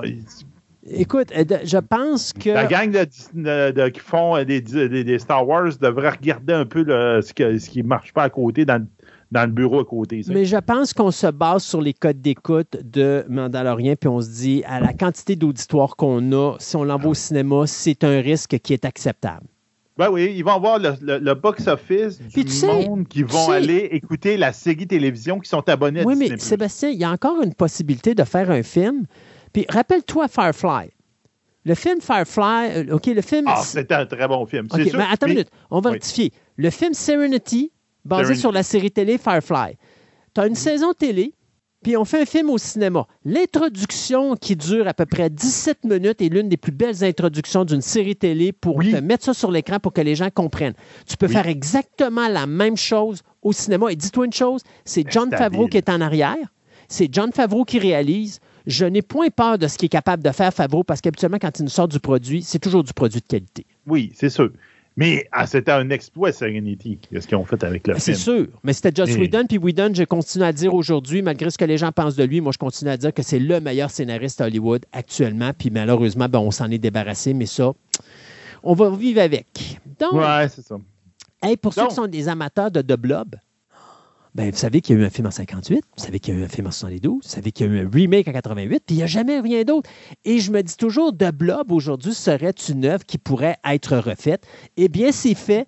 David Brockner va travailler un remake de The Blob. Brockner qui avait réalisé le dernier film de Hellraiser qui avait été fait sur Disney Plus ou Hulu, que j'avais adoré. Donc, je m'attends à de la belle qualité au niveau de The Blob, le remake. C'est Judith Rich Harris qui va s'occuper de la production. Et si le nom vous dit quelque chose, c'est normal. Jack Harris était le gars qui avait les droits de The Blob. Quand lui, il est décédé, ben, c'est son épouse qui a hérité de ça. Et donc, elle va s'associer avec Warner Bros. Pour faire un remake de The Blob. Ça va être la première fois depuis que Rob Zombie et Simon West se sont pété la figure en tentant de faire un remake dans les euh, années qui ont suivi le film de 88. Donc, The Blob, le remake, ça s'en vient probablement d'ici deux à trois ans euh, au cinéma. Je vous avais parlé la dernière, euh, notre dernier épisode, Last Time on Fantastica, que le Mickey Mouse devenait public. Ben, c'était Steamboat Willie. En c'est le, Willie qui était le, petit bonhomme qui, euh, qui, ressemblait à Mickey Mouse qui faisait du bateau. Là. Ben, ça n'a pas pris longtemps qu'il y a du monde qui a levé la main. Donc, Steven Lamorté, lui, a, dit qu'il va faire un, un film d'horreur euh, horreur, euh, comment on pourrait dire, euh, horreur humour, donc humour noir probablement, basé sur le personnage de Steamboat Willie, qui devrait commencer à tourner ce printemps. il est en train de regarder comment ils vont agencer ça avec les droits d'auteur, etc., pour pas se faire poursuivre. Donc, c'est vraiment, c'est pas ils vont pas le faire avec ce Mickey Mouse, ils vont le faire sur Steamboat Willie. Ben Mais donc là, euh, ça, commence. Ça, c'est sûr que Disney commence à, ben à grincer des dents, de même. Mais pendant ce temps-là, dans notre Twitter, notre ex-Twitter, nous, je vous ai mis le trailer d'un autre film basé sur Mickey Mouse, donc qui a déjà été tourné parce qu'il y a déjà des images, ou que lui, c'est vraiment dans l'horreur, qui est fait C'est lui qui est un film canadien. Lui, il ressemble vraiment. On dirait que la compagnie n'a rien fait d'autre, ou presque, mais il est très bas. Je vous dirais, si vous avez vu le trailer qu'on avait déjà mis avec euh, Winnie the Pooh, euh, aller sur une esthétique très semblable, où en fin de compte, des jeunes se promènent dans un parc d'amusement, puis en fin de compte, il y a un tueur en série avec un masque de Mickey Mouse qui se promène et qui tue le monde. Et le film, ah, lui, il va se faire poursuivre. C'est sûr qu'il va se faire poursuivre, mais techniquement, il est correct. Le titre ah du film en question... ils, ont même mis, le dessin animé de Steamboat Willie pour être sûr qu'on comprenne que c'était le même personnage. C'est ça. C'est, le titre du film, c'est Mickey, apostrophe S, Mouse Trap. Donc, c'est la, la, la, piège à souris de Mickey. On pourrait dire ça. ça là, c'est comme tu dis ça d'un bout, c'est Mickey Mouse Trap. Là. ouais, ça, ça, joue dur, ça joue dur. Mais c'est sûr et certain que ça va finir en cours. Puis, ah, euh, Ça, c'est sûr que ça va finir en cours. C'est comme il joue trop ces mots. Donc, euh, ça, je vous l'ai mis sur notre ex-Twitter. Vous vous amuserez à aller le voir, euh, le gars avec un masque pochon qui, est, qui, qui tue du monde. Donc... Sébastien, je suis découragé. Après Halloween, après Exorcist, après Carrie, Pet Cemetery, It, Friday the 13th, Texas Chainsaw Massacre, Firefly, uh, Firefly Firestarter, Evil Dead, ben là, on a un prequel pour The Omen. La Malédiction, le film de 1976 de Richard Donner, qui est excellent, qui met en vedette Gregory Peck et Lee Remick, qui est le seul bon film de toute cette franchise-là, incluant le remake de 2006, qui était vraiment tant qu'à moi zéro open bar. Euh, ben là, on a décidé de faire un prequel, 48 ans après la réalisation du premier film. Donc, le film va sortir le 10 avril prochain, donc ça sort de nulle part. Et euh, on sait que les acteurs et actrices qui sont là-dedans, c'est Nell Tiger Free, Bill Nighy, Ralph Ineson, Charles Dance et Sonia Braga. Donc, The Omen Origins, ça va se situer, bien sûr, avant le film d'origine, où est-ce qu'on va voir une jeune Américaine qui est envoyée à Rome pour entrer au service de l'Église et qui va se retrouver confrontée à des forces obscures qui l'amènent à remettre en question sa propre foi et à lever le voile sur une terrifiante conspiration qui entend donner naissance à l'incantation du mal. OK, donc, tu sais, quand tu dis que tu as un prequel, qui est un film qui est totalement inutile, là, ressortez donc le film de 76 au cinéma, puis vous allez faire de l'argent avec, c'est sûr et certain. Pourquoi faire un prequel? Ça marche pas. Même les sequels ne marchent pas. Au pire, faites un remake, mais s'il vous plaît, faites de quoi de nouveau avec The Omen. Là. Ça n'a pas de sens. Mettons qu'on a eu quelques nouvelles par rapport à The Witcher, la saison 3. Maintenant, on a Lawrence Fishburne, euh, qui il vient d'être euh, dans le casting, donc il va faire un rôle. Euh, il va jouer un personnage qui est comme un, barbier surgien qui euh, qui est dans, les livres d'origine du show. Donc, c'est un nouveau personnage qu'on va voir apparaître. Ils mettent, essaient de mettre un peu de crédibilité dans cette, cette série-là, qui est la troisième saison, pas la, quatrième saison, parce que là, on sait que le personnage principal joué par Harry Cavill. Mais Harry Cavill, il est parti. il y a quelqu'un, c'est le frère de Thor qui va prendre la place. Et il y a, il y a du monde dans une entrevue qui ont parlé à l'auteur, puis il a demandé qu'est-ce qu'il pensait de la série. Puis il dit Bon, j'ai vu mieux, j'ai vu pire, mais de toute manière d'une autre, euh, dès que je leur fais des suggestions, ils m'envoient promener. Il dit Qu'est-ce que c'est Qu'est-ce qu'un auteur sait de son œuvre? Donc, donc, ça veut dire que vraiment, Netflix ils ont décidé de se foutre de l'œuvre. Et c'est ça, de plus en plus, ça met la. Écoute, attendons on sait que Cavill, oui, on sait que Cavill, on se doute bien qu'il est parti à cause qu'il n'avait pas mis la divergence de l'œuvre Puis, oh, regarde, ce sigle-là, il y a une brique fanale d'avance, là. il est mou d'être bon. En parce que la troisième saison était déjà plutôt mauvaise. Là. La dernière saison était vraiment pas bonne par rapport aux autres. Là. La quatrième est mieux d'être bonne, quelque chose de rare. en tout cas, tu sais qu'il avait déjà confirmé une saison 5, fait qu'elle est mieux d'être bonne, comme tu dis. Oh, oui, c'est ça. Après 28 Days Later, après 28 Weeks Later, toi, on va voir maintenant 28 Years Later, ben puisque euh, le scénariste Alex Garland, qui est le scénariste original du film de 2003, euh, euh, a des, dans la tête depuis 2017 l'idée de faire un film qui va se passer comme 28 ans plus tard les événements du film 28 Days Later. Alors, c'est confirmé. Non seulement on a le scénariste qui est de retour pour écrire le scénario, mais en plus, Danny Boyle, le réalisateur du film original, est de retour va tourner le film 28 Years Later, mais pour lui, c'est un début de trilogie. Donc, vous attendez que Danny Boyles va faire la réalisation du premier film. Il va produire probablement les deux qui vont suivre. Les deux hommes qui n'avaient rien à voir avec 28 Weeks Later, qui mettaient en vedette Robert Carlyle. Donc, euh, on ne sait pas si Cillian Murphy, qui vient justement de gagner un prix comme meilleur acteur au Golden Globe pour Oppenheimer, va être présent, mais fort probablement qu'il va être là. Donc, euh, on parle de 28 Years Later. Euh, on est sur l'écriture du scénario. Et ce que je peux vous dire, c'est que le premier film 28 Days Later avait coûté 8 millions à faire, avait ramassé plus de 84 millions au box-office international. Le deuxième avait coûté 15 millions de dollars à faire, avait ramassé plus de 65 millions de dollars à l'international. Et là, on dit qu'on mettrait 75 millions de dollars de budget pour chacun des trois films de cette nouvelle trilogie en rapport avec les 28 Days ou 28 Weeks ou 28 Years et que à ce moment-là, il faudra s'attendre à avoir quelque chose de gros parce que 75 millions, c'est de l'argent à remplir dans les coffres parce que présentement, le box-office n'est pas ce qui est le mieux. Oui, mais 115, 115 ouais, millions, c'est quand même, je te dirais que c'est un raisonnable. budget raisonnable. Tu peux faire des affaires euh, bien, bien le fun avec ça. Euh, Monsieur Seth MacFarlane, euh, il y a quand même pas mal d'affaires qui travaillent en ce moment. Puis une des choses qu'il fait, ben, j'ai mis justement le trailer dans notre Twitter, il, un prix à la, en Syrie de ses films TED, donc TED puis TED 2, si je me rappelle bien, qui s'appelait. Euh, ben là, il, euh, chez Pickup, que, que je me ben rappelle Il y a la série télé qui vient de passer puis que les critiques sont pas terribles. Là. Pour TED, là, ben, c'est ça. Donc, donc il quoi, là, moi, j'ai jamais écouté les deux films, donc, les, mais la les deux films de TED sont excellents. Oui, c'est ça. Du coup, j'ai trouvé que le trailer semblait dire que c'était le même genre d'humour, là. Mais bon, ça, allez voir où ce que vous allez, mais c'est pas du genre d'humour que j'aime beaucoup. Mais il y a deux affaires là-dedans qui sont rattachées à ça, qui est super intéressante, que je trouve. Que un, il dit que le Orville, il n'est pas là pour dire que c'est mort. C'est pas mort à son idée. Il y a quelque chose qui se trame. On verra bien ce que ça va donner. Elle n'est pas plus loin que ça. Donc, encore là, c'est des, rumeurs, mais quand tu dis que M. McFarlane en parle.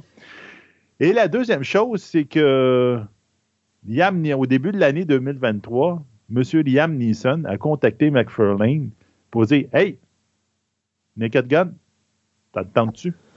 J'aime oh, je sais pas, Liam Neeson. Il faire, euh, je sais qu'il va faire un reboot de, de, Naked Gun. Neeson, c'est juste que Liam Neeson, ben, il veut juste comme repartir quelque chose, puis la faire la main. Mais j'avoue que l'humour de Mark Furlane avec Naked Gun, je trouve qu'il y a un bon match. Oui, mais c'est pas l'humour de, de, de, McFarlane n'est pas le même humour que ceux qui ont fait Airplane ou les Naked Guns ou Top Secret. Non, c'est ça, mais il faut qu'il aille là-dedans. Mais je sais pas, regarde, est-ce que c'est faisable? Maintenant?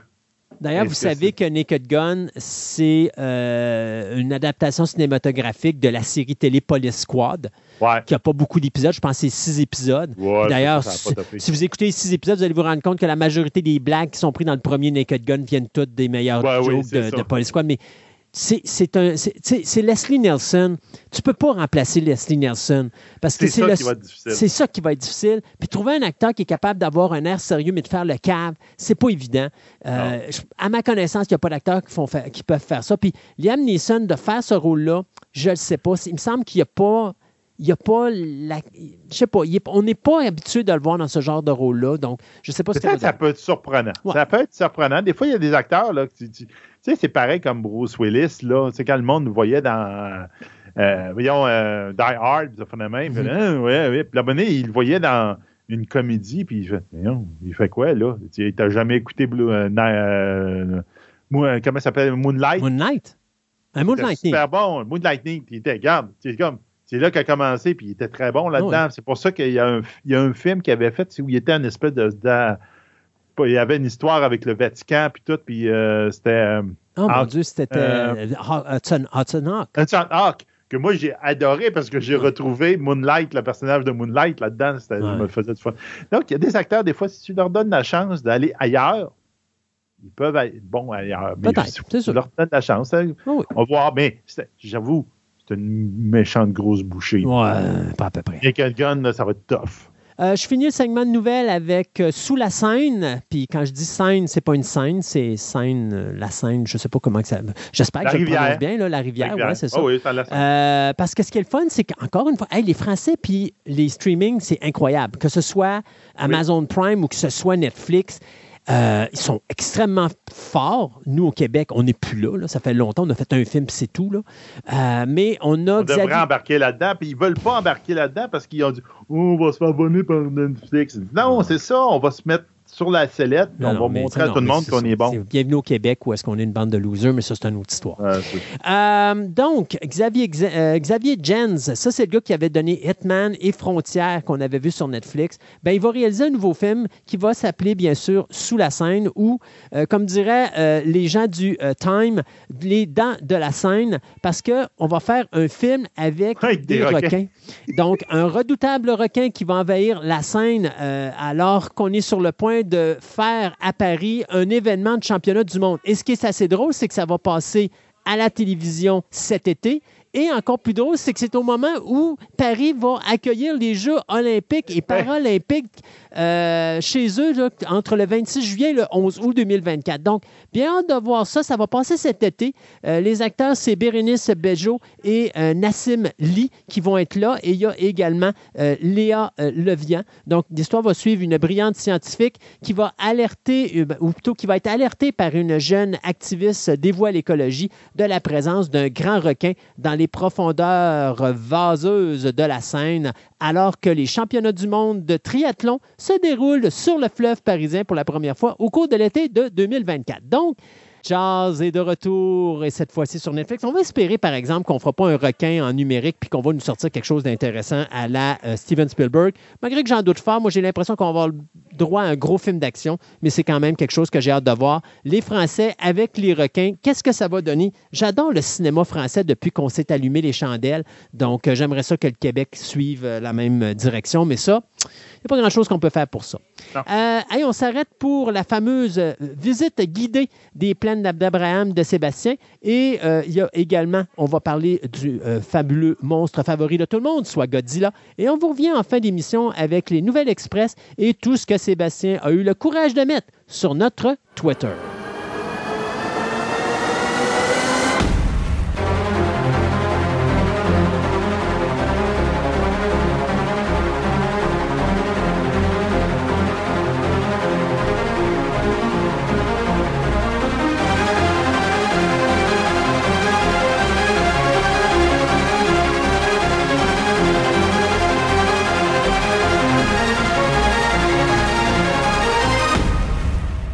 Et donc, dans la dernière émission, euh, Sébastien nous a, euh, ou a commencé sa visite historique des plaines d'Abraham. Et comme à son accoutumé, Sébastien aime bien faire du blablatérage. Ça dure des heures et des heures et des heures.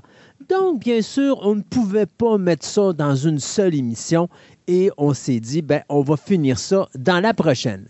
Donc, bonjour, Monsieur Sébastien. Salut. Donc, on va, par- on va terminer cette visite guidée euh, historique des plaines d'Abraham, euh, qui se promène un petit peu parce que c'est sûr qu'on ne suit pas euh, d'une façon linéaire l'histoire, mais on suit d'une façon linéaire euh, le parcours que le tu nous fais. parcours. C'est ça, Exactement. le parcours historique. Même, tu vas voir tout de suite, ben, pas le premier événement que je vais vous parler pour la deuxième partie, mais dans les événements qui vont suivre, on est pogné dans la géographie. Donc, il y a des affaires qui se passent, mais linéairement, dans le temps, ils ne se passent pas au même, endroit, au, même moment. Même Donc, tu sais, tu- on parle de la mort de quelqu'un, alors que ben, la mort, dans mon histoire, n'est pas survenue encore. tu sais. OK. C'est comme.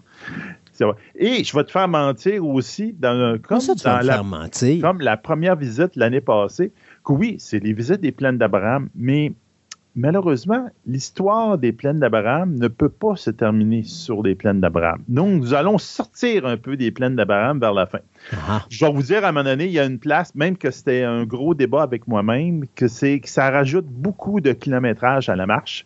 Et donc, je me disais, faut que l'histoire se finisse là, mais je vais donner l'option, quand je vais faire la visite avec le monde, de dire ceux qui sont pas bons pour la marche, voici l'endroit, je vais vous le dire à ce moment-là, je vais dire, arrêtez là. On finit la visite, mais ceux qui veulent voir la fin de l'histoire, il faut marcher un petit peu plus, il faut descendre une bonne pente. Euh, Mais tu sais, Sébastien, euh, qu'il existe une invention qui est souvent oubliée ici à Québec, qui s'appelle le RTC.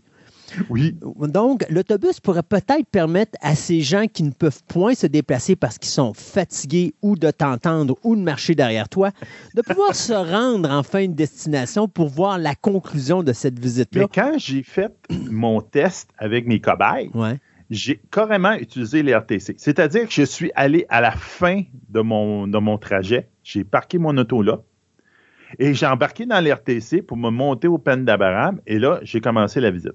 Quand j'avais fait le, trajet, j'avais élaboré le trajet, je remontais tout le temps ces plaines d'Abraham à la fin pour aller rechercher mon auto. Et j'étais essoufflé. Mettons que j'ai plus 30 ans et ça paraît. Donc, où c'est qu'on était rendu? On s'était rendu. je vous avais envoyé sur Maguire pour aller manger. Donc, par, la rue de l'avenue de M. Euh, Wolf Moncan, justement. Donc, en prenant l'avenue Wolf Moncan, on, sortait, on arrivait sur Grande Allée, puis toute la, rue Maguire est là. Donc, euh, vous pouvez aller euh, manger là, puis, excusez pas Maguire, excusez, l'avenue Cartier, aller manger là, puis après ça, vous pourriez revenir. On, je vous avais donné rendez-vous devant le grand escalier majestueux du musée des Beaux-Arts. Donc, ça, c'est ce musée, euh, ce grand escalier-là, il fait euh, face à la grande place euh, où est-ce que Céline Dion, on a parlé de Lindbergh, même la, dernière fois. Donc, c'est un, grand bâtiment blanc, super beau, avec deux, deux, escaliers qui mènent à un grand, qui mènent à une porte principale, qui n'est pas utilisée par le musée. Là, c'est une porte, mettons, officieuse, enfin même, l'entrée officielle du Musée des Beaux-Arts à Taillard. Mais moi, je voulais être absolument là pour deux choses. Ben, c'est un beau point de rassemblement, parce que c'est facile à voir, puis tout, quand on est sur les plaines. Puis, il y a une belle histoire à compter avec cet escalier-là particulier. Juste quatre mois avant le début de la Seconde Guerre mondiale, en 1939, l'Angleterre commence déjà ce qui va être le plus grand transfert de richesse de l'humanité est l'un des plus grands secrets déterminants de la Deuxième Guerre mondiale. En 1939, on se rappelle, le roi George VI vient faire une visite au Canada. Ça a un caractère historique parce que c'est la première fois qu'un roi en fonction vient visiter le Canada. OK? Mm-hmm. Mais ce qu'on ne sait pas, c'est que dans les cales de ces navires d'escorte, il y a 50 tonnes de lingots d'or provenant du Trésor britannique, soit environ, à notre, à notre époque, 2 milliards de dollars. Le but étant de venir les cacher au Canada, parce qu'ils savent que la guerre s'en vient. Au début de la guerre, Churchill va demander à tous ses citoyens de déclarer leurs avoirs en or et en titres pour lui confier à Churchill pour leur protection. Les actions, les obligations, les titres, ben c'est sous, forme de papier. Donc, ça brûle. Si on pense que Londres va peut-être se faire un jour bombarder, ben c'est possible que le feu détruise ces actions-là et on perd toutes nos richesses. Donc, plusieurs autres pays alliés à l'Angleterre, qui sont plus en Europe, donc plus, je dirais, moins protégés par l'attaque allemande, vont aussi confier à l'Angleterre, qui est sur une île à part, donc entre guillemets plus protégée, vont confier tous leurs avoirs pour la protection. Donc, on peut tout de suite imaginer la somme colossale d'argent que le gouvernement britannique se doit donc de protéger. Churchill, à ce moment-là, fait un coup de poker. Il va décider de faire traverser toutes ces richesses-là en sécurité au Canada, en plein milieu des U-boats allemands. C'est ce qu'on va appeler l'opération Fish. Le premier convoi va contenir 10 000 lingots d'or et de nombreux autres documents de valeur. Donc, on parlait tantôt de titres, obligations, actions. Et le tout va partir en juin 1940. Si les bateaux coulent, on perd tout. Et on se rappelle que dans les mois précédents, le juin 1940, 40% du trafic maritime entre l'Amérique et l'Angleterre avaient été coulés par des U-boats. C'est important. L'idée était alors de s'arranger pour préparer une évacuation potentielle du gouvernement britannique en cas de besoin et aussi de s'arranger que l'argent britannique soit à l'abri pour pouvoir payer les armes américaines parce que les Américains ne voulaient pas avoir des promesses d'achat, ils voulaient avoir du cash. Ils disent, regarde, si on te vend des armes puis que tu es pris trois mois plus tard puis que tu ne nous payes pas, on n'est pas avancé, donc il faut payer cash nos armes. Donc, la, traversée se fait totalement sans encombre on s'entend qu'à ce moment-là, euh, il commençait à avoir des tactiques. Euh, c'est là qu'on a fait les escortes. C'est le bateau euh, qui, transportait les marchandises. Il y avait plein de navires d'escorte autour. Ce qu'on a vu avec le film avec Tom Hanks, comment ça s'appelait le film avec Tom Hanks? Greyhound? Greyhound, qui est excellent là-dedans. Si vous voulez voir un peu comment ça se passait, ces traversées-là, c'est un très, très bon film pour ça. Donc, une fois qu'il a traversé, tout arrive à Halifax. Là, elle, est embarquée dans un train et est envoyée à Ottawa. OK? Et les 2000 caisses de documents, donc on parle des actions, etc., eux autres, ils ne vont pas jusqu'à Ottawa, ils vont jusqu'à Montréal. Dans exactement de le bâtiment de la Sun Life, qui existe encore, c'est un grand gratte-ciel à Montréal, où on va avoir un troisième sous-sol qui va avoir, à l'arrivée des documents, ils font, i 2000 caisses, là, ça ne se met pas n'importe où. Donc, ils vont construire une chambre forte en un mois à ce moment-là pour faire ce dépôt spécial-là à la Sun Life.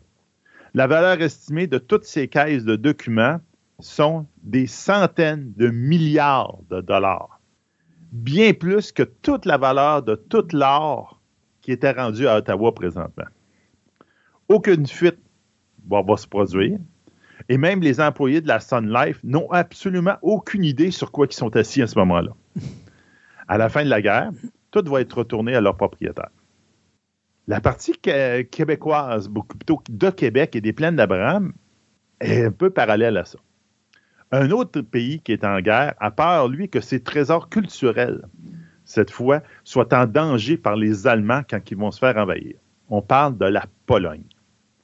Le, château de Wawel, W-A-W-E-L, qui se situe à Cracovie, est l'arme nationale de la Pologne. Tous les artefacts de son histoire y sont conservés. On parle de murales, donc de grandes peintures sur euh, du tissu qui prennent des pans de mur complets. On parle aussi, entre autres, de l'épée du couronnement des rois de Pologne, qui a été utilisée de 1320 à 1760 et qui est l'objet le plus emblématique de la Pologne. Durant l'été de 1939, donc avant la guerre, des préparatifs se font déjà dans le château pour évacuer la collection si besoin. Or, ce qui est arrivé, va les Allemands envahissent la Pologne le 1er septembre 1939. Les trésors sont donc évacués vers différents endroits. Donc, premièrement en Roumanie, après ça en Grèce, à l'île de Malte, en Italie, après ça en France, ils vont finir en Angleterre. Même que pendant le traversée en Angleterre, il y a une très grosse tempête, puis les navires manquent de couler durant la traversée de la Manche. Et on, on, dit que le, un des deux euh, curateurs, un des deux, euh, comment on appelle ça déjà, excuse-moi le nom, conservateur, un des deux conservateurs, pendant la tempête, a l'épée dans les mains, puis il la serre dans ses bras, en se disant si on coule, il va retrouver mon corps, puis il va retrouver l'épée. Or, en 1940, l'Angleterre commence à se faire bombarder et donc les trésors sont de nouveau menacés. Donc, le trésor de Pologne va suivre les fameux trésors anglais et ils vont être envoyés jusqu'à Ottawa, où ils vont être conservés sur le site d'une ferme expérimentale à Ottawa. Ça existe encore ce lieu-là. Sous la garde des deux conservateurs polonais qui auront tous été responsables de tout ça. Or, à la fin de la guerre, en janvier 1945, la Pologne est libérée, mais elle est libérée par la Russie. Et donc, la Pologne devient communiste. Les conservateurs ont donc peur que les communistes, et ils ont peur surtout du traitement de leurs trésors, qui sont, je te dirais, reliés un peu à la religion, vous affaires de même. Donc là, ils ont peur de. Les communistes vont tuer brûler, vous affaires de même. Donc, les conservateurs euh, sans attendre, dès qu'ils voient que la Pologne vire communiste, il disperse les trésors. Il en envoie un petit peu à un monastère à Ottawa. Il en envoie un petit peu à la Banque nationale de Montréal à Ottawa. Mais le gros est envoyé à Sainte-Anne-de-Beaupré, donc pas loin de Québec. L'Église étant contre les communistes, ben, c'est une cachette qui est supposée d'être sûre. Peu de temps après, les représentants du nouveau gouvernement polonais arrivent au Canada et vont jusqu'à la ferme expérimentale, puis ils arrivent, ils sont nos trésors, ils sont plus là. Parce que les deux gars, ils ont évacué, mais ils n'ont pas dit à leur gouvernement comme de raison. Les deux conservateurs, les deux conservateurs de toutes ces, ces richesses-là vont résister à l'interrogatoire, mais il y en a un des deux qui va finir par flancher au bout d'un an. Et, mais le second, il est comme assez vite, il arrive à déplacer les trésors restants. C'est-à-dire que ceux qui sont dans le, monastère, il va les mettre dans une autre congrégation. Et ceux qui sont à Sainte-Anne-de-Beaupré, il va s'arranger pour toutes les transférer le, en mai 1946 chez les Augustines de Québec, les Sœurs cloîtrées, dans les voûtes de l'Hôtel-Dieu de Québec. Ceux, malheureusement, qui sont à la Banque de Montréal, ben, ils sont officiels, sont signés. Il y, a, quelque chose, il, y a, une question de paperasse, là, phénomène. Là. Puis c'est pas les conservateurs qui possèdent légalement les, les trésors. Donc, eux autres sont retournés directement au gouvernement polonais. Donc, les fameuses sœurs cloîtrées de l'Augustine de Québec avaient même un mot de passe pour donner accès au trésor. Donc, si tu n'avais pas le mot de passe, ils ne te montraient pas ce qu'était le trésor. Les, euh, recherches se font, le gouvernement polonais a trouvé, mais oh, ils finissent par trouver que les trésors en question sont rendus chez les Augustines en bonne partie. Donc, la grosse, grosse majorité, toutes les caisses, la plupart des caisses sont là. Et le gouvernement polonais et le gouvernement canadien font donc des pressions sur les Augustines pour leur donner on veut avoir nos trésors. La sœur supérieure, euh, voyant la, je dirais la chaleur monter, fait appel à ce moment-là au gouvernement québécois, ou plutôt très spécifiquement à M. Maurice Duplessis, qui est un ardent défenseur de la religion catholique du Québec. Ce dernier prend tout de suite l'affaire en main puis il va attaquer le fédéral en l'accusant de collaborer avec Staline. En même temps, Duplessis va s'arranger pour tout faire sortir les trésors et les transférer au nez et à la barbe de la GRC, qui gardait un peu l'endroit, vers les voûtes du musée de la province, c'est-à-dire une voûte qui se situe exactement sous nos pieds, exactement en dessous de l'escalier présentement où on est. Seules deux personnes ont la possibilité d'ouvrir la fameuse chambre forte qui est en dessous, soit Duplessis et son garde du corps personnel et bras M. Walter Joseph Duchesne. Étant donné que c'est un territoire provincial, le fédéral n'a pas le droit d'y mettre le pied et Duplessis va même en profiter pour rapatrier tous les trésors qui restent à Ottawa. Il y ramène ça. Il est un petit peu baveux, Duplessis. Il met même au, euh, au courant des journalistes de toute cette histoire-là. Il va même s'arranger pour publier des photos de la fameuse épée et des trésors. Et avec ça, il va être même capable de gagner deux autres mandats comme, premier ministre du Québec. En disant que ben, c'est un peu pour mettre un peu du débûche dans son feu contre la guerre contre le fédéral. À la mort de Duplessis, durant son mandat de 1959, c'est son successeur qui va finalement prendre en charge les trésors, qui vont être finalement retournés en 1961 dans une grosse tempête de neige jusqu'à Boston. Et de Boston, ils vont être envoyés en Pologne. Les compagnies d'assurance de 28 pays différents vont participer au transport des trésors, étant donné, euh, qu'ils sont évalués à l'époque pour 10 milliards de dollars, soit après 20 ans au, sol québécois pour ceux qui, euh, qui avaient été là à cette époque-là, en 2001, les fameux trésors polonais sont revenus à Québec pour une exposition au Musée des Beaux-Arts où on est en ce moment. Donc, après cette histoire de, trésors même, on va continuer vers le petit chemin qui est en bas de, de, notre escalier. On va continuer vers la droite. Donc, on va se retourner un peu d'où est-ce que vous venez de manger. Puis, vous allez voir, il y a un, rond-point avec une, grande colonne au centre. Donc, c'est là que je dis que je déroge un peu à la chronologie des plaines d'Abraham, des batailles des plaines d'Abraham, parce qu'on va parler de la mort de Wolfe. Parce que là, on n'a pas encore parlé de la, bataille comme laine. La bataille n'a pas eu lieu, a lieu un petit peu plus loin sur le trajet. Donc, durant la fusillade qui va suivre dans, les plaines d'Abraham, euh, Wolfe est touché. Une première balle va le toucher au poignet droit et lui arracher quelques doigts. Il va penser la blessure avec un mouchoir et va poursuivre la charge avant d'être atteint à l'abdomen puis à la poitrine. Il, mourut en sachant que les Français étaient en fuite. Une heure après que les Français aient chargé Wolfe, il va être transporté à son navire. Il est 11 heures. On se rappelle que la bataille des plaines d'Abraham, les Anglais ont mis le pied sur la rive à 4 heures du matin. Il est 11 heures. Wolfe est transféré, donc il est mort à peu près vers 10 heures. Le fameux monument, la grande tour qu'on voit où est-ce qu'on est présentement, est parsemé d'embûches. Première chose, quand Wolfe est décédé, ses soldats ont pris une pierre et l'ont mis exactement à l'endroit où il est décédé. Donc, le monument qu'on voit là est exactement à l'endroit où ce que Wolfe est mort. Parce que le monument qui est présent est construit exactement sur la pierre que les fameux soldats ont mis à cet endroit. Déçu que la victoire de Wolfe ne soit pas plus mise de l'avant, les anglophones de Québec demandent l'érection d'un monument d'une colonne à son hommage le premier monument qui est érigé ici en 1832. Malheureusement, euh, le, monument en question se détériore très rapidement à cause des touristes. Et on la remplace rapidement par une autre colonne, mais cette fois surmontée d'un casque et d'une épée, en 1849. Donc, pas très longtemps après. Mais cette fois, on va mettre une petite clôture autour pour empêcher les touristes de se rapprocher trop. En 1913, on va quand même le restaurer, lui redonner une petite beauté. En 1963, le Front de libération du Québec va le mettre à terre.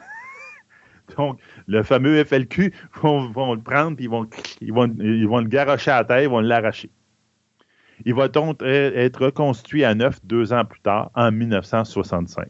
Mais cette fois, il va avoir une plaque bilingue, avant elle était juste anglaise, et le mot victorious, qui veut dire victoire, va être retiré du, texte pour essayer d'amadouer, diront, les francophones de Québec.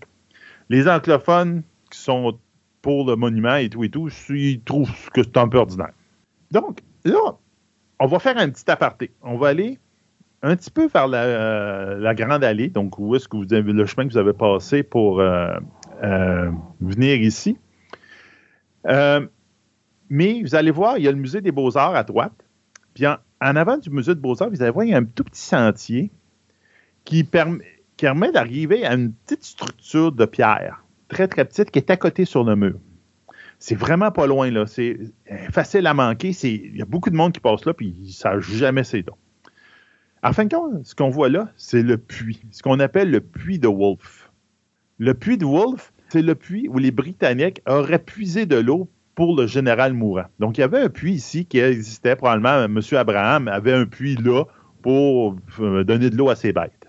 Restauré en 1931 par les frères dominicains, il a été donné en 1942 à la Commission des champs de bataille qui l'a comme intégré dans les monuments pour les plaines d'Abraham.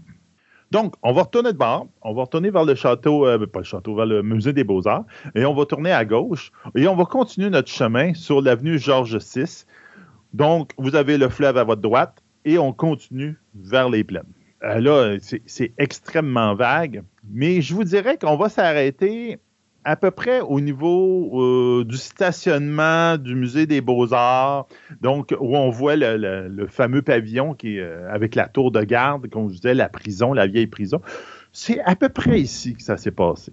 Une fois qu'ils réalisent finalement que les Anglais attaquaient vraiment les plaines d'Abraham, on se rappelle que les Français, ne savaient pas si c'était une fake, euh, c'était une fake news, avez fait la même, pas pareil qu'à notre époque. Là. Les Français vont s'installer à la butte à Neveu vers les tours de, les, euh, fameuses tours Martello. Donc, on va y arriver dans la butte à Neveu dans pas longtemps. Montcalm les accompagne. Ses proches le trouvent très triste et taciturne.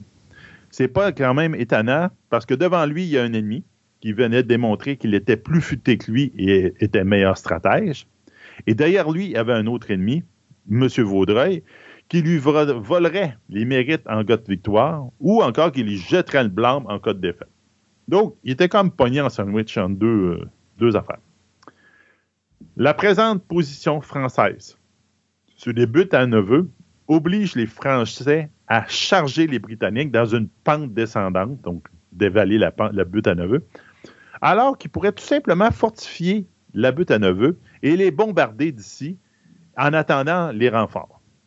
Or, Montcalm ne fait pas confiance à la milice. On en avait parlé la dernière fois. Mhm. Lui, les Premières Nations, les miliciens, c'est de la chenoute. Lui, il ne croit qu'aux bons soldats. Et il a aussi la forte conviction que s'il laisse l'ennemi se renforcer en bas de la côte, il sera incapable de déloger. Donc, sans consulter ses officiers, qui sont complètement. Les autres, ils veulent rester là, puis mettre des canons, puis euh, bombarder les Anglais. En, en, désobéissant à son commandant en chef, M. Vaudreuil, il décide, dès que les troupes régulières de Beauport arrivent, d'une marche forcée de 10 km. Donc, imaginez les soldats, pendant 10 km, qui ont couru avec tout leur équipement sur le dos. Ils viennent de Beauport. Dès qu'ils arrivent, ils font OK, on sonne la charge, go, go, go. Euh, c'est quoi les ordres? Charger. Ils ne donnent même pas d'ordre particulier, ils ne donnent rien. Donc, avec un commandant un petit peu effacé, avec un, moral probablement un peu trop gonflé, parce que les Français, jusqu'à date, là, euh, les Anglais, oui, avaient bombardé Québec, euh, la base ville était pas mal rasée, mais il leur avait une tête depuis ce temps-là, puis il y avait eu quand même des belles victoires. Écoute, ils ont eu le temps de traverser l'océan à deux reprises sans que les Anglais soient capables de venir à Québec. C'est ça. Alors... Donc, ils ont, une grosse tête, on pourrait dire. Les Français, donc, dévalent la colline, mais à place d'avoir un front unifié, un front, ils finissent par avoir trois fronts distincts, un petit peu séparés. Donc, si tu vois qu'il manque de coordination là-dedans, il manque de commandement.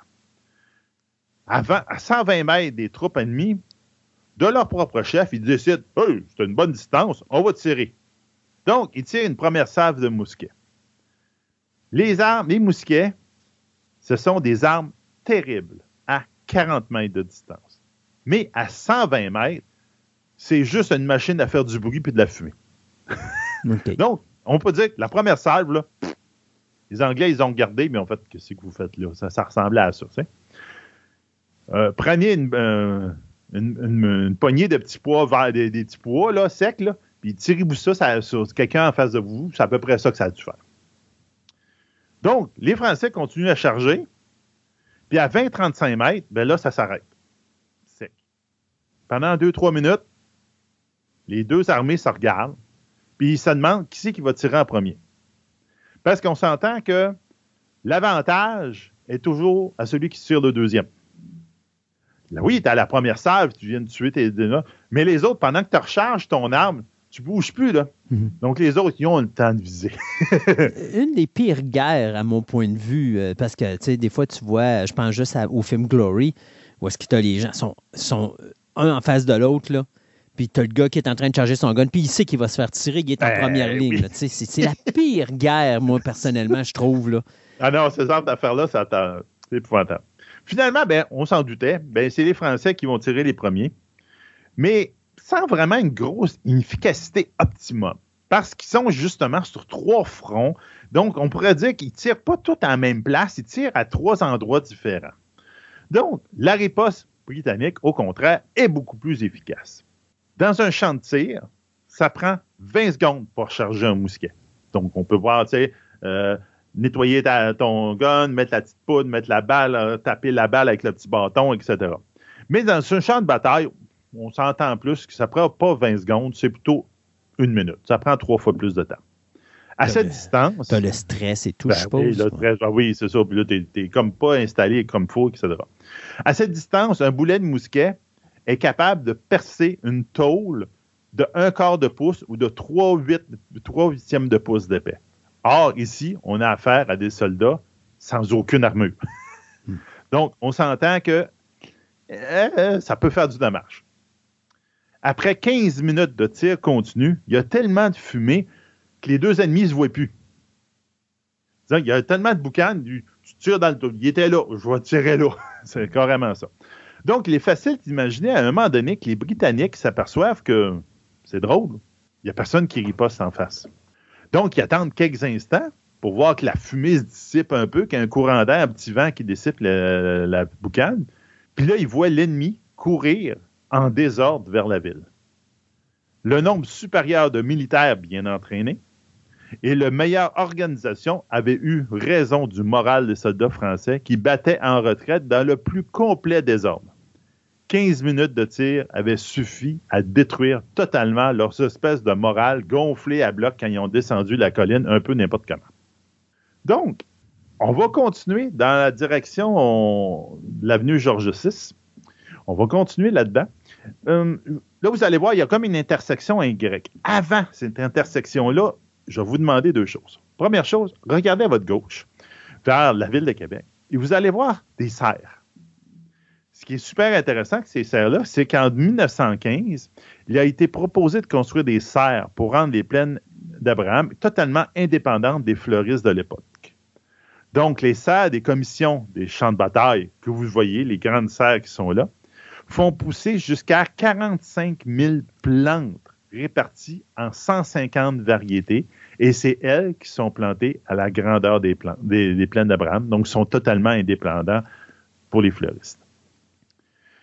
Toujours à l'endroit où vous êtes, donc avant l'intersection en grec. Je vais vous demander d'aller faire un petit peu d'hors-piste, d'aller vers la droite. Donc, vous allez marcher un petit peu dans le champ, entre les arbres. Euh, il y a une petite pente qui donne sur un espace un peu plus dégagé. Il y a des arbres un peu où ce que j'ai demandé de traverser. Il y a une petite pente qui donne sur un milieu un peu dégagé. Cherchez à terre quelque chose de particulier. Vous cherchez une pierre blanche, une pierre peinturée en blanc. Elle est, discrète. C'est pour ça que je vous dis, cherchez un petit peu, mais vous êtes au bon endroit. Elle est un petit peu dans une pente. Quelle est donc cette fameuse pierre blanche avec des inscriptions en noir dessus?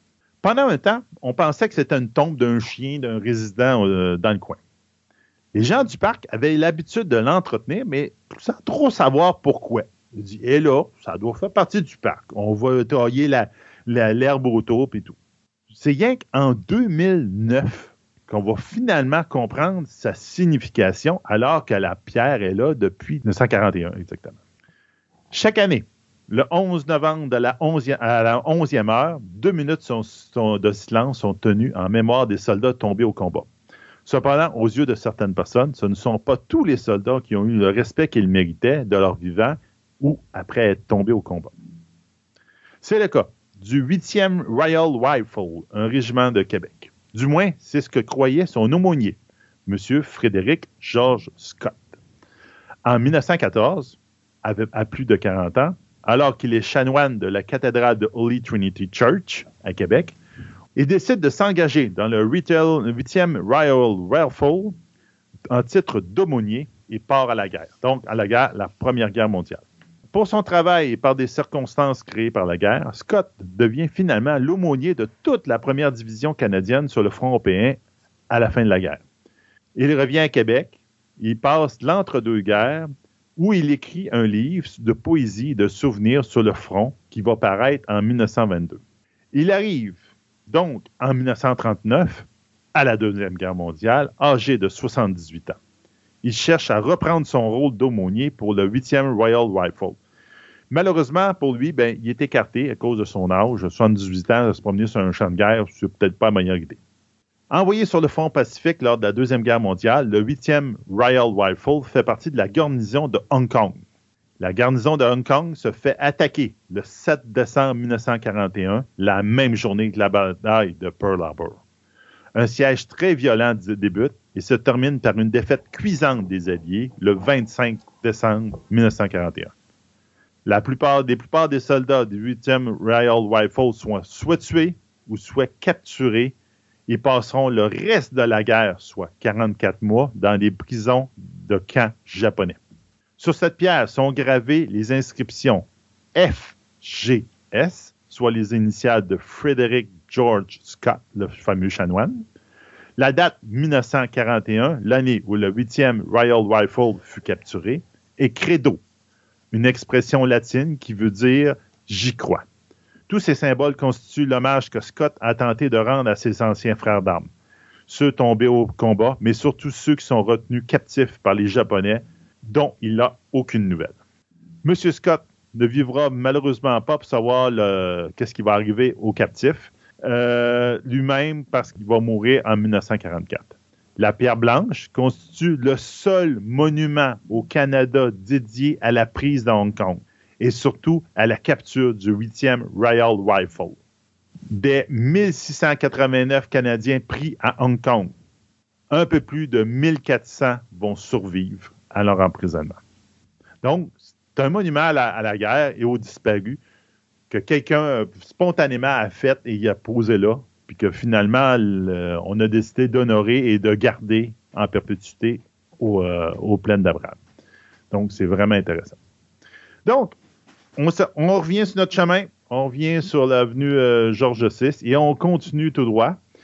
comme je vous disais, il y a un, y a vers la partie droite du Y. La partie gauche, euh, elle, elle va aller plus le long des, maisons. Même, on ne veut pas aller là, on veut rester sur les plaines. On continue vers la droite, vers la rue Georges VI. Il va y avoir un deuxième Y. Euh, à ce moment-là, je vous dirais, passer la partie de gauche, on reste sur Georges VI, on ne descend pas la pente vers où est-ce qu'on vient de tantôt. Donc, ça veut dire qu'on tourne à droite. Oui, on, est à, gauche. On, est à gauche. OK, on, tourne, à gauche. Premier Y, tourne à droite. Deuxième Y, tourne à gauche. C'est bon. OK? Parce qu'il y en a deux, un à la suite de l'autre. Là, vous direz, dans la partie, dans le triangle qui est délimité par plein de rues qui convergent, euh, il y a un monument qui s'est marqué carrément. C'est ici que Wolf a reçu sa balle mortelle. Donc, c'est ici que Wolf a reçu sa fameuse balle qui va le faire, qui va mourir en arrière de nous autres au monument. Donc, ils l'ont pris, puis ils l'ont ramené là, puis il est décédé plus loin. Donc, c'est ici qu'il aurait reçu sa balle. Encore là, je vous dirais que c'est assez précis parce que les soldats ont vraiment garder beaucoup d'informations là-dessus. Si on continue, donc là, il y a un chemin justement qui va nous rejoindre. Là. Juste, juste, vous dirais, après ça, vous allez voir une espèce de regroupement de 3-4 monuments, des, quasiment des dolmens des, qui sont dans les airs. Euh, c'est ce qu'on appelle le monument aux combattants. Vous direz, allez là, on va parler un peu de la suite des plaines d'Abraham. Le fameux monument qui est là, c'est un monument dédié aux combattants civils et militaires de ce du conflit la guerre de conquête entre 1759 et 1760. Donc, c'est un, monument que vous pouvez lire dessus. Il, en parle, il parle de bien des choses intéressantes. Mais c'est là qu'on va continuer un peu. Qu'est-ce qui arrive avec la bataille des plaines d'Abraham? Les voyants en fuite, l'armée britannique reçut l'ordre de poursuivre les Français. Personne n'a pris cette tâche avec plus à cœur et de manière aussi efficace et impressionnante que le corps des Highlanders. Donc, au diable les, baïonnettes, on lâche le fusil à terre, et le corps des Highlanders, eux autres, ils ne se fiaient pas à leurs baïonnettes, il y avait toujours dans le dos une Claymore. Qu'est-ce que c'est qu'une Claymore? C'est une épée à deux mains que les, Écossais avaient, et ils avaient ça dans le dos. Donc, eux autres, ils se battaient à fusil, mais à un moment donné, quand ils se battaient au corps à corps, ils prenaient leur épée à deux mains, puis ils disent Ah ouais, on y va. Et c'est carrément ça qu'ils font. Donc, ils lâchent leur fusil à terre, puis on peut voir gravir la, fameuse butte à neveu des Écossais en kilt et avec une épée à deux mains, puis ils poussent des cris sauvages, puis ils montent la côte. Ils vont rencontrer tellement peu de résistance qu'ils vont gravir la côte à neveu.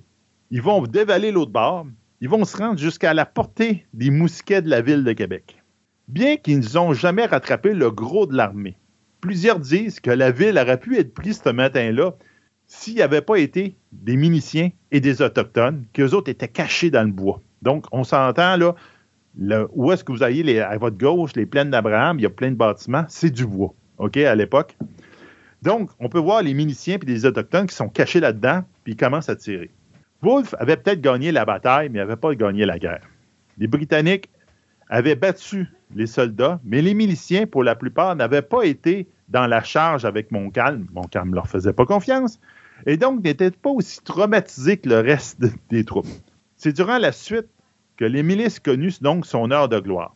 Bien sûr, certains d'entre eux vont voir les soldats sauver vers la ville de Québec. Ils vont faire euh, il y a quelque chose qui fait peur à quelqu'un, je vais m'en aller avec eux autres.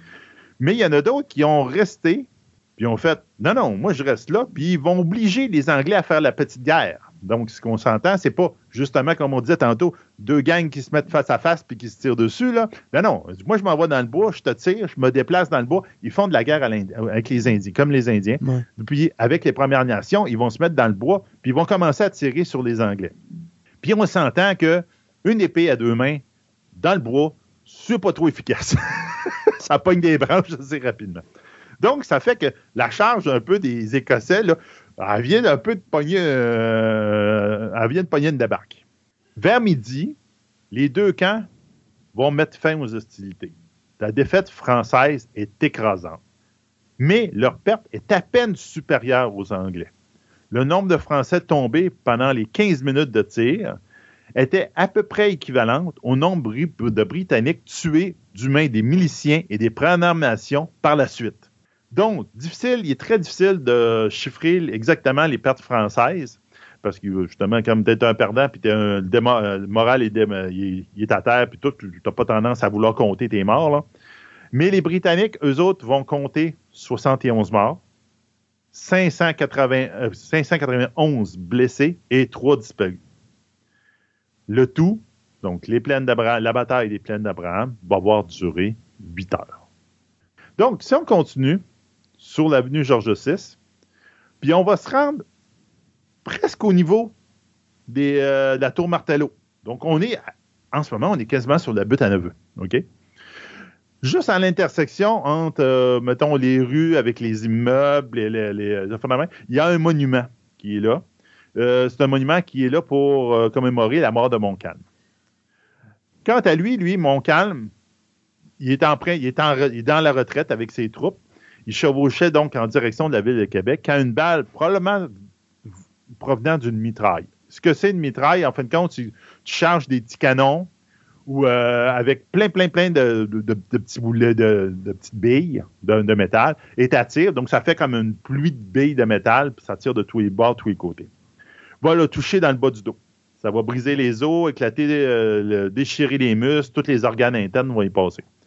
À l'intérieur des murs, quand il le ramène à l'intérieur des meules de la ville de Québec, le chirurgien va l'examiner. Il va lui donner ah, 3 heures du matin, t'es mort. il va passer le temps qu'il va y rester à discuter avec ses officiers et à rédiger le texte d'une lettre de reddition à Wolfe, faisant fi de qu'aucune menace présentement. Il n'y a, a, personne qui assiège la ville de Québec. Et il va se foutre totalement de Vaudreuil qui ne veut rien savoir de lui. On s'entend, ces deux-là, ils ne s'aimaient pas. Finalement, ben, il va faire un petit peu plus longtemps que le médecin a dit. Il va mourir vers 4-5 heures du matin. Il va être enterré dans un trou d'obus, pour ne pas prendre de, de, de pelleté, à la chapelle des Ursulines. Si on s'en va vers la tour Martelléo 1, dans la fameuse tour qu'on voit sur les plaines, euh, à mi-chemin, avant la tour Martello, euh, vous allez voir, il y a plein de petits bosquets d'arbres. C'est une belle place. Ça, c'est une place super plane. C'est très, très plat. C'est le point le plus haut des plaines d'Abraham présentement. Il y a des bosquets. Puis à l'intérieur des bosquets, vous allez voir, il y a comme des, tuyaux de ventilation. C'est comme une structure carrée avec des, des euh, prises d'air de chaque côté. Ça, c'est ce qu'on voit du réservoir des plaines d'Abraham. Dans les années 20, Québec mm, ont des périodes où il manque d'eau. Donc, euh, l'approvisionnement d'eau de la ville de Québec est plutôt désuet et c'est pas très bon. Donc, des ingénieurs mandatés par la municipalité en 1925 recommandent la construction d'un réservoir. La Commission des champs de bataille nationaux autorise l'aménagement sur le site de l'armurerie Ross, qu'on a parlé dans la première partie de cette visite-là, de faire un réservoir, à condition que qu'il soit souterrain, qu'il soit fait de béton, et qu'une couche suffisante de terre le recouvre pour pouvoir y permettre la plantation d'arbres, etc. Donc, la construction est faite entre 1930 et 1933, ça prend trois ans, durant la Grande Dépression. L'objectif était également de stimuler l'économie. La ville a donc même exigé que le creusage se fasse manuellement à la pelle pour assurer que le chantier donne un travail au plus grand nombre de personnes possible. Donc, on peut s'entendre, on va du euh, ça s'est creusé à la pelle, aux charrettes à cheval, de main, etc. Digne du génie romain, le réservoir peut contenir environ 136 millions de litres d'eau. Sa voûte est supportée par 912 colonnes et est muni de 18 évents s'assurant l'équilibrage de la pression. Donc, c'est ce qu'on voit, les espèces de petites affaires qui sont cachées par des bosquets un petit peu partout. Il occupe une superficie au, sol d'environ 22 500 mètres carrés, soit quatre terrains de football. Une conduite de 12 km le relie au lac Saint-Charles. Et l'eau y circule grâce à un système de gravité et grimpe la fameuse côte de Lac-Duc, d'où son nom, pour se déverser dans le réservoir. Donc, en fin de compte, il n'y a pas de pompe. C'est la gravité qui prend, qui vide le lac Saint-Charles, puis qui l'emmène directement à l'eau ici. Et d'ici, elle est distribuée avec des pompes. En 2017, on a fait une modernisation du système ici. Entre autres, je me rappelle bien, on a divisé le réservoir en deux pour pouvoir en condamner une partie pour faire des rénovations pendant que l'autre partie est fonctionnelle. Euh, puis ils ont tout inspecté ça. Et malgré ces 85 ans, il y a seulement 4 des 912 colonnes qui ont eu besoin d'être renforcées. Donc, c'est un. Genre d'affaire qui se fait plus maintenant. si on regarde autour, on est sur exactement la fameuse butte à neveu que je vous parle depuis le début. Donc, c'est un lieu stratégique de la prise de Québec, la butte à neveu. La bataille laissa les Britanniques quasiment aussi dispersés et désorganisés que les Français. Sans chef, personne n'a vu l'ensemble de la situation pour mettre à profit la victoire. À ce moment-là, la réalité géographique de Québec se retourne contre les Français. Aux mains des Français, la butte à neveu était un bouclier de la capitale. Maintenant, les Britanniques l'occupaient et avaient une dague pointée sur le cœur de la colonie. Dans ce sens, ils pouvaient mettre des canons ici, puis bombarder la ville de Québec, puis regarde, euh, il y avait une belle vue. Du côté français, Vaudreuil convoque le conseil de guerre en après-midi du 13 septembre. C'est le 13 septembre, c'est là que la bataille de Plaine d'Abraham s'est faite. Les hostilités ont fini vers midi. Il va proposer de réattaquer à la lueur de l'aube avec les survivants, la milice et les renforts qui venaient d'arriver de Sillery. On se rappelle qu'il y avait la fameuse euh, batterie Samos qui était dans le coin de Sillery, qui, en fin de compte, bombardait les navires anglais quand ils essayaient d'approcher de ce côté-là. Ben, il, y avait, un contingent de, personnes qui étaient là, des, militaires d'expérience. Mais Montcalm ne les a jamais attendus. Il trouvait qu'il était trop long à venir, puis il a dit go, go, go, on attaque. Donc, eux autres, c'est des, des troupes fraîches qui viennent d'arriver. Son plan est rejeté du revers de la main par tous ses officiers. À la place, eux autres, ils disent non, non, on va se replier à 40 km de Québec, on va aller à la rivière Jacques-Cartier, puis on va, se replier là, puis on va attendre les renforts de Montréal. Ben, voyant que personne voulait, voulait le suivre, ben, Vaudreuil, finalement, va accepter le plan de ses officiers de se replier et donc d'abandonner Québec à son sort. Vers 17 heures, les troupes vont recevoir des rations pour le repli. Et pour aller plus vite, ils vont dire amenez juste de la, bouffe puis des munitions. Tout le reste, laissez ça là, on s'en sac. Le départ des troupes va passer quasiment inaperçu dans les 24 premières heures. Les tentes qui sont à Beauport restent toujours en place. Mais quand finalement le monde commande la ville commence à s'apercevoir, ben c'est drôle, il se passe pas grand-chose dans les tentes à Beauport. Le moral des miliciens va tomber complètement à zéro dans le désespoir. Ce désespoir-là va trouver écho dans le rassemblement de 24 notables le 15 septembre, deux jours plus tard, qu'eux autres vont discuter entre eux autres. Ils vont dire, regarde, là, si on veut s'en sortir, la seule affaire, c'est de, se rendre. Puis ils vont aller voir les autorités. Les autorités, à ce moment-là, ben, c'est un monsieur qui s'appelle Ramsey. Le capitaine Ramsey, lui, il a, passé le dernier mois en convalescence à l'hôpital général de, parce qu'il était atteint de la grippe. Regarde, il n'a même pas vu les batailles d'Abraham, puis même. Il dit, quand les batailles d'Abraham ont commencé, ben, il, il s'est levé de son lit, puis il a fait Bon, ben ça, ben là, il va falloir, avoir besoin de moi, je vais aller à Québec, Puis quand il est arrivé, ben Vaudreuil, il a dit, ben garde, euh, je fuis avec les troupes, ben voici les clés de la ville, euh, c'est toi qui vas tenir le fort, puis tant que tu as de la bouffe, maintiens la ville de Québec, puis s'il commence à manquer de bouffe, ben rends-toi. C'est beau, bye. Puis ça, sont capables de ça, le reste des troupes. Donc, le 16 septembre, les troupes de Vaudreuil qui sont rendues dans le coin de la, rivière Jacques-Cartier ont repris du poil de la bête. Leur moral est revenu un petit peu mieux, surtout qu'ils ont eu du beau temps pour faire leur retraite. Et ils ont prévu de repartir pour Québec dès que Lévis va arriver avec ses troupes de, Montréal. Le chevalier de Lévis, quand il va arriver euh, des troupes de Montréal, qu'il devrait arriver demain à 10 h, donc le 17. Malheureusement pour eux autres, ben, il y a eu trois belles journées pour fuir, mais malheureusement, là, il y a des grosses tempêtes, il y a du pluie diluvienne qui viennent, donc ils font ça va être tough à retenir à Québec. Pendant ce temps à Québec, le soir du 17 septembre, Ramsey fait sommer l'alarme après un faux rapport de mouvement de troupes vers la base ville. Aussitôt l'alarme sonnée, les miliciens choisissent, ils ont un choix à faire. Ma famille ou ma patrie, ils choisissent la famille et ils jettent donc toutes les armes à terre. On peut voir tout le monde, ils se regardent puis ils font Je jette mon arme à terre, je lève les mains en l'air puis je dis C'était pas moi ce gun-là, tirez-moi pas. donc, au bout de la ligne, ils ne voulaient pas se faire tirer par l'ennemi. Il n'y avait pas de morale. En gros, la milice se mutinait carrément. Et voyant que tout est. Regarde, il n'y a personne pour se battre, même si quelqu'un attaquait, ben Ramsey décide donc d'envoyer un émissaire aux Anglais pour négocier une reddition. La reddition, euh, les termes suivants sont marqués sur la reddition. Donc, la garnison va recevoir tous les honneurs de la guerre. Donc, ils vont pouvoir ressortir avec leur costume, leur drapeau, etc. Ils ne sont pas là attachés avec des chaînes ou quoi que ce soit. Les civils vont avoir de libre jouissance de leurs biens à la condition de rendre les armes.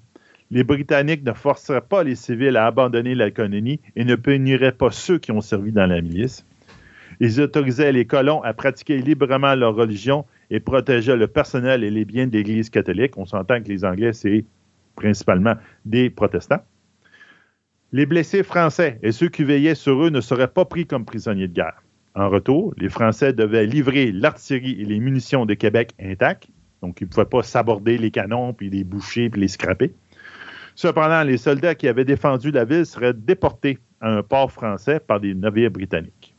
Donc, un peu comme prisonniers de guerre, puis ils seraient retournés en France. En soirée, Ramsey accepta les termes et le matin du 18 septembre, l'émissaire rapporta les trois exemplaires de la capitulation signés par les Britanniques. Donc, c'est vraiment, c'est du protocole, euh, c'est de la paperasse. Donc, les, Britanniques ont rédigé toutes les affaires. Il a envoyé trois exemplaires à, Ramsey. Ramsey, il a, signé. Il en a gardé une. Il en a envoyé deux autres aux Britanniques. Et c'était fait. Québec s'était rendu. Quant à, l'armée française de, Vaudreuil, une troupe qui s'était détachée du gros de l'armée euh, pour livrer des convois euh, approchait de Québec. Quand il arrive à deux kilomètres de Québec, ils viennent d'avoir la nouvelle de la capitulation. Il était donc trop tard. Donc, à deux kilomètres près, peut-être que l'histoire aurait changé. Cependant, le marchand cadet, donc le fameux marchand qui avait ramassé plein de vivres dans l'année précédente, etc., avec tout son réseau, réussit à ramasser assez de munitions et de vivres pour permettre un dernier assaut sur la ville de Québec. Mais le printemps venu, un dernier coup de dé pour les Français. Donc, on parlait aussi que la butte à neveu, ça avait bien d'autres fonctions, durant entre autres durant le régime britannique. Durant le régime britannique, c'est le lieu d'exécution des condamnés. Entre 1763 et 1810, sous le régime anglais, une dizaine de condamnés pour meurtre et pour vol ont été pendus haut et court dans les hauteurs de Québec sur la butte à neveu. Par exemple, le 7 juillet 1797, la foule est nombreuse pour assister à l'exécution de David McLean, reconnu coupable de haute trahison. McLean est condamné à, je cite trois petits points, être pendu par le col, mais non jusqu'à ce que mort s'ensuive. Vous devez être ouvert en vie et vos entrailles seront arrachées et brûlées sous vos yeux, alors que votre tête sera séparée de votre corps qui doit être divisé en quatre parties, et votre tête ainsi que vos membres seront ainsi à la disposition du roi. Heureusement, pour, les pour le condamné, il semble qu'il ait coupé la tête avant de faire le reste. Bon. OK. Mais c'était la sentence. Une de ses exécutions les plus célèbres est certainement celle de Marie-Joseph Corriveau, mieux connue sous le nom de La Corriveau, reconnue coupable de meurtre de son second mari. Elle est pendue sur la butte à Neveu le 18 avril 1763. Ces restes sont exposés pendant une quarantaine de jours dans une cage, ce qu'on appelle une cage à corbeaux, à la pointe Lévis. Donc, pas ici, l'autre bord du fleuve, où les passants venant de la côte du Sud pouvaient les apercevoir. Souvent, on mettait les cages à corbeaux à la croisée d'un chemin pour éviter que l'esprit euh, du condamné ne sache où, partir pour aller se venger. Parce que s'il y avait rien qu'un chemin euh, pas trop difficile, on va par là pour aller me venger. Cette histoire a inspiré de nombreuses légendes depuis euh, plus de deux siècles, lui attribuant le meurtre de sept maris et d'être une sorcière. Victime de violence conjugale qui s'étant défendue ou meurtrière, on ne le saura jamais, malheureusement. La cage dans laquelle a été exposée est retrouvée, cependant, enterrée avec encore des ossements à l'intérieur dans le cimetière de l'église Saint-Joseph de la Pointe-Lévis en 1851. Cette dernière se perd alors dans les fêtes foraines et les musées aux États-Unis et passerait même dans une exposition à Salem en 1899, pendant pas moins de 100 ans. Donc, elle serait exposée à Salem pendant 100 ans. Avant de revenir en 2013 au Québec, où elle va être authentifiée comme étant la cage de la Gorgivo et gardée dans la collection du Musée de la civilisation. Euh, je ne sais pas si elle est encore exposée au Musée de la civilisation en permanence, mais dans certains moments, il y a sorte de temps en temps pour qu'on puisse la voir. Entre 1867 et 1937, les exécutions à peu près une dizaine, vont être déplacés à la prison de Québec sur les plaines d'Abraham, donc dans le coin du musée des Beaux-Arts. Juste à côté de vous, euh, au bout de votre, petit sentier qu'on est en train de parcourir, vous avez la tour Martello numéro 1.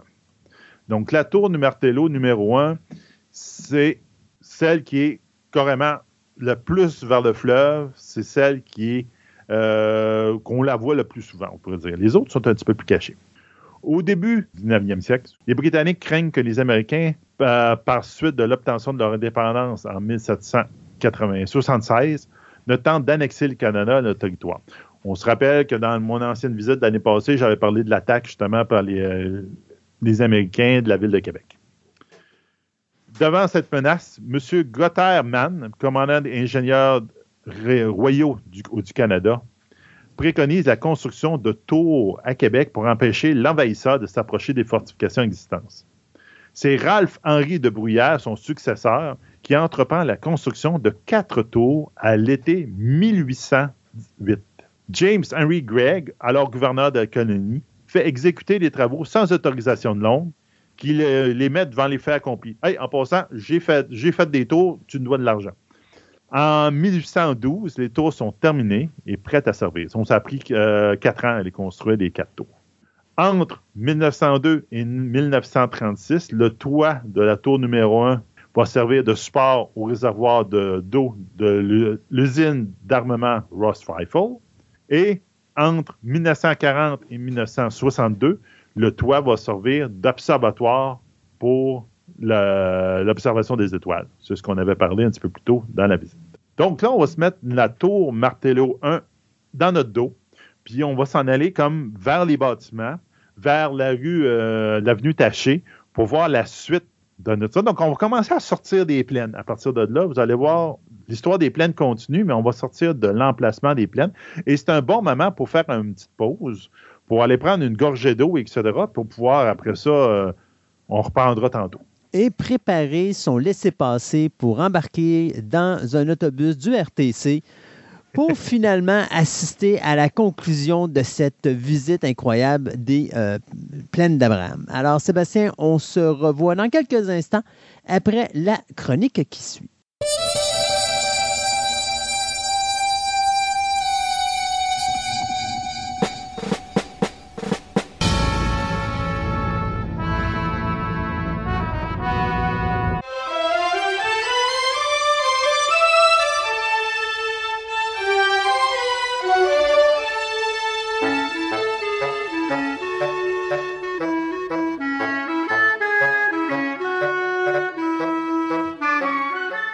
Parler de Godzilla. Le roi des Le monstres. roi des monstres. Ben, le, le roi de tes monstres. Pas ça, le roi de mime. Non, non, c'est le King of the Monsters. le King of the Monsters. Écoute, un icône qui a, qui a eu euh, 65 ans le 3 euh, novembre 2019, donc euh, c'est pas n'importe quoi. Euh, il est reconnu au niveau du Guinness comme, la, euh, je dirais, le personnage fictif qui a la plus longue franchise de films au cinéma. On parle de 35 films, donc 32 films avec des personnages réels, trois films d'animation qui ont été présentés à Netflix. Ah, c'est un monstre dans tous les sens. C'est un monstre dans tous les sens. Deux séries d'animation, euh, une série avec des vrais personnages. Il y a eu un MTV Lifetime Achievement Award en 1996. Il est le un des trois seuls personnages fictifs à avoir eu ce prix-là. Euh, Puis il y a également son Hollywood Walk of Fame. Il y a son étoile dessus. Fait que, tu sais, sa trace de patte. oui, ouais, Gogo, Gogo a eu son étoile en 2004. Donc, euh, c'est la figure emblématique de la culture japonaise. D'ailleurs, Oui. il est officiellement, depuis l'avril 2015, le- l'ambassadeur culturel du Japon. Je suis, en tout cas, je suis pas, je suis pas sûr c'est culturel de quoi, mais bon, ok, ouais. Mais tu sais que T'as un quand, monstre. quand ils ont fait Godzilla versus. Destroya en 1995, qui était supposément le dernier film de la saga, euh, il y a une compagnie touristique qui a fait son argent pendant un an de temps, parce que pendant un an de temps, ce qu'il offrait aux gens, c'était de faire le tour de tous les endroits au Japon où est-ce que Godzilla avait détruit les villes. Donc, il est très important pour la culture japonaise, surtout Passé pour... trois fois Tokyo. Ouais, exactement. Ben, Tokyo, ouais, c'est ça. Euh, en tout cas, je peux dire qu'il a détruit des affaires plus qu'une fois. Mais il est très fort pour l'économie. Tu sais, dis-toi une chose, quand tu passes dans une ville, ça fait, ça fait travailler le monde. Ah, ça, il n'y a pas le choix. Il Ouais, faut ouais. nettoyer la ville. Donc, Godzilla, bien, c'est le nom nord-américain. Au Japon, ça s'appelle Godzilla. D'où ça vient? Ben, ça vient de deux mots. D'abord, ça vient de gorilla, donc qui veut dire gorille, donc en rapport avec, bien sûr, King Kong, et euh, Kujira, qui veut dire baleine, parce que Godzilla est principalement une créature aquatique, donc euh, c'est un lézard qui va souvent dans l'eau. Un singe aquatique. un singe aquatique. Avant tout, Godzilla a commencé comme une créature horrifiante. Il est devenu le héros des enfants avant qu'on le ramène du côté de l'horrifique, de le ramener encore du côté des enfants pour finalement finir un véritable monstre qui fait peur à tout le monde. Donc, c'est comme un bon match de lutte. C'est un gars qui vire d'un bon, d'un méchant, d'un bon, d'un méchant, dépendant de Ouais, ses des allures. fois, mais- il défend, il défend le Japon des autres monstres. ou moi, des je te dirais, il Godzilla est un bon Stone Cold Steve Austin, c'est-à-dire qu'il fait ce qu'il a à faire quand il a envie de le faire. Puis s'il y a quelqu'un qui rentre sur son territoire, ben si c'est un good guy, il vire bad guy. Puis si c'est un bad guy, il vire good guy. Ça finit là. Il y a eu trois films dans toute sa génération, dans toute son histoire. Il y a eu Minya, qui est dans la, génération euh, première, qu'on va parler tantôt. Il y a Little Godzilla, qui était dans la génération numéro 2. Et il y a euh, Zilla, qui était euh, le fils du Godzilla américain du Roland Emmerich dans les années 2000, qu'on a vu dans la série, euh, une des deux séries d'animation dont on va parler un petit peu plus tard. Mais on va commencer en 1954, où le réalisateur Ishiro Honda va à ce moment-là euh, réaliser le premier film Godzilla. Mais avant la sortie de ce film-là, d'où vient l'idée de faire un film comme Godzilla? Ben, ça a commencé en 52, lorsque euh, il y a une compagnie américaine qui a décidé de ressortir au cinéma le classique de 1933, King Kong. Ça a eu un succès monstre. Et à ce moment-là, en 1953, il y a un autre film qui est réalisé par le réalisateur français Eugène, euh, Eugène pardon, qui s'appelle The Beast from 20,000 Fathoms, dont les euh, effets spéciaux étaient faits par Ray Harryhausen à l'époque. Et donc, ça, ça a été un film où est-ce que tu as un dinosaure qui euh, est euh, tiré de son sommeil par des essais nucléaires, puis à ce moment-là, il se ramasse à New York et il va faire des ravages. Donc, ces deux projets-là vont donner des petites idées à la Toho de faire un concept comme ça. Mais au moment où la Toho pense à ça, eux autres sont en train de travailler sur un autre, produit qui s'appelle Aiko no Kagi ni, qui veut dire In the Shadow of Glory, qui est une coproduction indonésienne-japonaise sur l'après-occupation la- du Japon en Indonésie. Euh, le gouvernement indonésien est pas tellement content du projet, sont pas tellement à l'aise avec la façon que le pro- Tato veut gérer le projet et donc on refuse de faire ce projet-là. Et la Toho va envoyer euh, Tomoyuki euh, Tanaka, qui est un producteur réputé à la Toho, pour aller négocier avec le gouvernement indonésien. Mais finalement, il va être. euh, ça, ça, sera pas, en tout cas, ça marchera pas. Et euh, dans l'avion, alors qu'il revient, il va justement repenser à King Kong, il va repenser à The Beast from 20,000 Fathoms.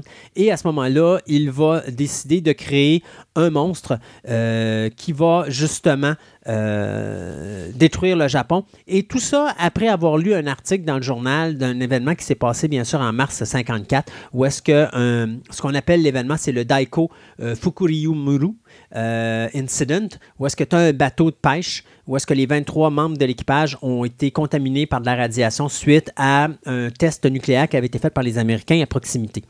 Et donc, lui voit ça dans le journal, pense à Godzilla, pense au Giant Monster, euh, ben, pas au Giant Monster, mais je veux dire euh, à The Beast from 20,000 Fathoms.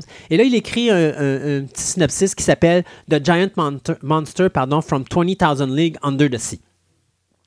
L'ATO va regarder le projet, vont dire écoute, euh, on accepte à deux conditions si tu fais le film pour moins de 175 000 ce qui n'est pas eh, beaucoup. Non. Et après ça, tu vas euh, t'occuper du. Euh, ça nous prend le concepteur d'effets spéciaux euh, Tsuburaya, qui est à ce moment-là un des grands des effets spéciaux. Et le producteur Tanaka, lui, va dire Oui, d'accord, j'embarque, il n'y a pas de problème. À ce moment-là, on va commencer à écrire le scénario. De là, on va créer le fameux concept du thème Kaiju c'est le mot kaiju vous dit quelque chose, pensez à Pacific Rim euh, de Guillermo del Toro. Ils appellent leurs monstres des kaiju. Mais en réalité, les kaiju ont apparu dans une, une œuvre littéraire qui a été créée, euh, si je ne me trompe pas, 400 ans avant euh, la naissance de Jésus-Christ.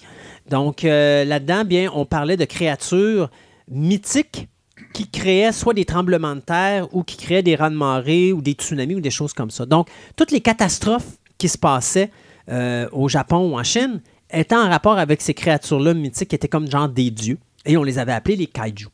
Donc, à ce moment-là, lorsqu'on arrive avec le produit euh, de M. Tanaka, on regarde le film, on regarde le titre, on dit Giant Monster from 20,000 League Under the Sea, c'est trop long. Alors lui arrive, il dit on pourrait appeler ça Kaiju.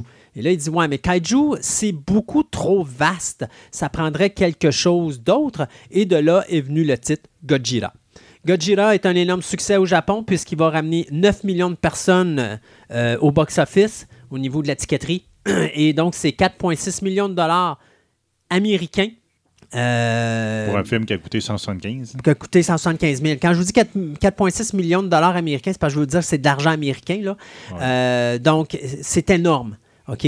Et ce que ça va faire, ben, c'est qu'à ce moment-là, la tour va se rendre compte que, waouh, il y a de l'argent à faire avec ça. Il y a de l'argent à faire avec les monstres. Savais-tu que la première soupe, parce qu'à l'origine, ce qu'on voulait faire, c'était du stop motion. En hommage, bien sûr, à Beast from 20,000 Fathoms. Sauf que la Toho, face à ça, on dit écoute, sais-tu quoi? Si on fait ça, ça va prendre 7 ans à produire. Euh, c'est beaucoup trop long, alors, et ça va coûter beaucoup trop cher. Alors, finalement, on a décidé de faire de la miniaturisation et de créer un soute. Donc, d'où vient le gars dans la soute. Sais-tu que la première soute coûtait, euh, coûtait, mais plutôt pesait 220 livres? L'acteur Haruo euh, Nakajima, qui a été la première personne à avoir le costume, quand il se l'est mis sur le dos la première fois, il est tout simplement tombé à terre. C'était trop lourd. Alors, on l'a refait le soute beaucoup plus léger pour qu'il puisse euh, travailler avec. Et on a coupé la première soute en deux. Donc, on a gardé le devant pour les séquences de proches, quand il y a de la destruction de bâtiments. Et on a gardé les pieds pour qu'un autre euh, personnage puisse faire écraser les bâtiments ou les véhicules ou les trains avec toute euh, cette, section-là. La soute, OK, était tellement pas bien aérée que si un acteur restait plus de trois minutes dedans, il perdait connaissance. il, faut souffrir pour son art. Il faut souffrir. L'acteur a eu le rôle de Godzilla pour les 12 premiers films de la franchise. OK? Et dans le premier film, il a perdu plus de 20 livres pendant la production de Godzilla. Arrivera également au niveau de la conception musicale Akira Ifukubi, euh, qui est vraiment le maître qui a créé tous les thèmes de Godzilla qu'on a connus. Il va réaliser la musique pour les 11 premiers Godzilla. Il est responsable également de tous les cris des monstres qu'on connaît. Euh, il, les a, vraiment façonnés. Et euh, même quand vous écoutez Godzilla King of the Monster qui a été fait récemment, vous allez remarquer que la musique, on fait beaucoup de clins d'œil à la musique de Akira Ifukubi. Donc, même s'il a été là seulement dans les 11 des 35 films, sa musique continue aujourd'hui à être l'emblème de Godzilla. Euh, du côté de Eiji euh, Tsubaraya, le concepteur des effets spéciaux, lui va réaliser des effets spéciaux pour les six premiers films. Après ça, son protégé Sadamasa Arikawa, lui, va s'occuper des trois films suivants. Et par la suite, bien, euh, on va garder tout ce qu'a fait Tsuburaya. Si vous vous rappelez le nom, c'est le gars qui a fait également tout ce qui était Ultraman. Donc, tous les effets spéciaux d'Ultraman, c'est lui qui les a fait également. J'ai une grosse bible à la maison, euh, un livre épais où est-ce qu'on voit tous les effets spéciaux qu'il a fait pour la miniaturisation, tout ça. C'est le maître des effets spéciaux pour le Japon. C'est grâce à lui. C'est le Ray Harryhausen japonais.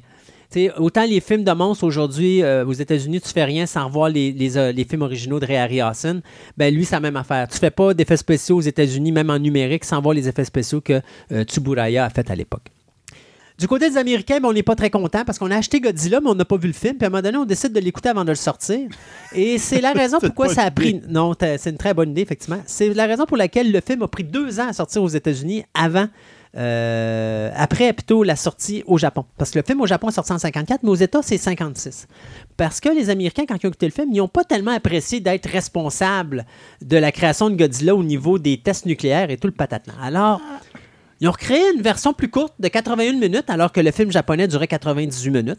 On a supprimé plus de 20 minutes de film du côté du Japon pour ajouter du temps additionnel et des séquences filmées avec l'acteur Raymond Burr, qui à ce moment-là est un journaliste qui fait juste euh, montrer ce qui se passe au niveau de la destruction du Japon par une créature qui a été créée à cause de la radiation, mais on spécifie pas trop que c'est les Américains qui sont responsables. La radiation est due à. C'est ça, à peu près ça. Alors que Godzilla, la version japonaise est un film d'horreur, où c'est un monstre qui détruit la ville, puis on voit des gens qui sont touchés par ça. Ben, l'autre est vraiment plus un film médiatique où tu as vraiment le journaliste qui enquête là-dessus. La carrière de Godzilla va être séparée en quatre périodes. Et sur ces quatre périodes-là, trois des périodes qui vont être là sont en rapport avec le nom de l'empereur qui domine le Japon dans la période en question. Donc, les périodes sont Showa, Heisei, vous avez l'ère Millennium, qui est le seul ère où il n'y a pas de nom de, euh, d'empereur, parce que c'était encore Heisei qui était là à ce moment-là. Et vous avez Reiwa, qui est la période actuelle. Fait qu'on va commencer par la période Showa, qui inclut euh, quand même plus de 14 films en 20 ans. Donc, dans ces films-là, on parle de Godzilla Raids Again en 55, King Kong vs. Godzilla en 62. Vous avez Mothra vs. Godzilla et Ghidorah de Three-Headed Monster qui ont été créés les deux en 64. Vous avez euh, Invasion of Astro Monster en 65, Ebira en 66, Son of Godzilla en 67, Destroy All Monster en 68, All Monster Attack en 69, Godzilla vs. Hedorah en 71, versus Gigan en 72, versus Megalon en 73, versus Megagodzilla en 74 et finalement Terror of Megagodzilla en 1975.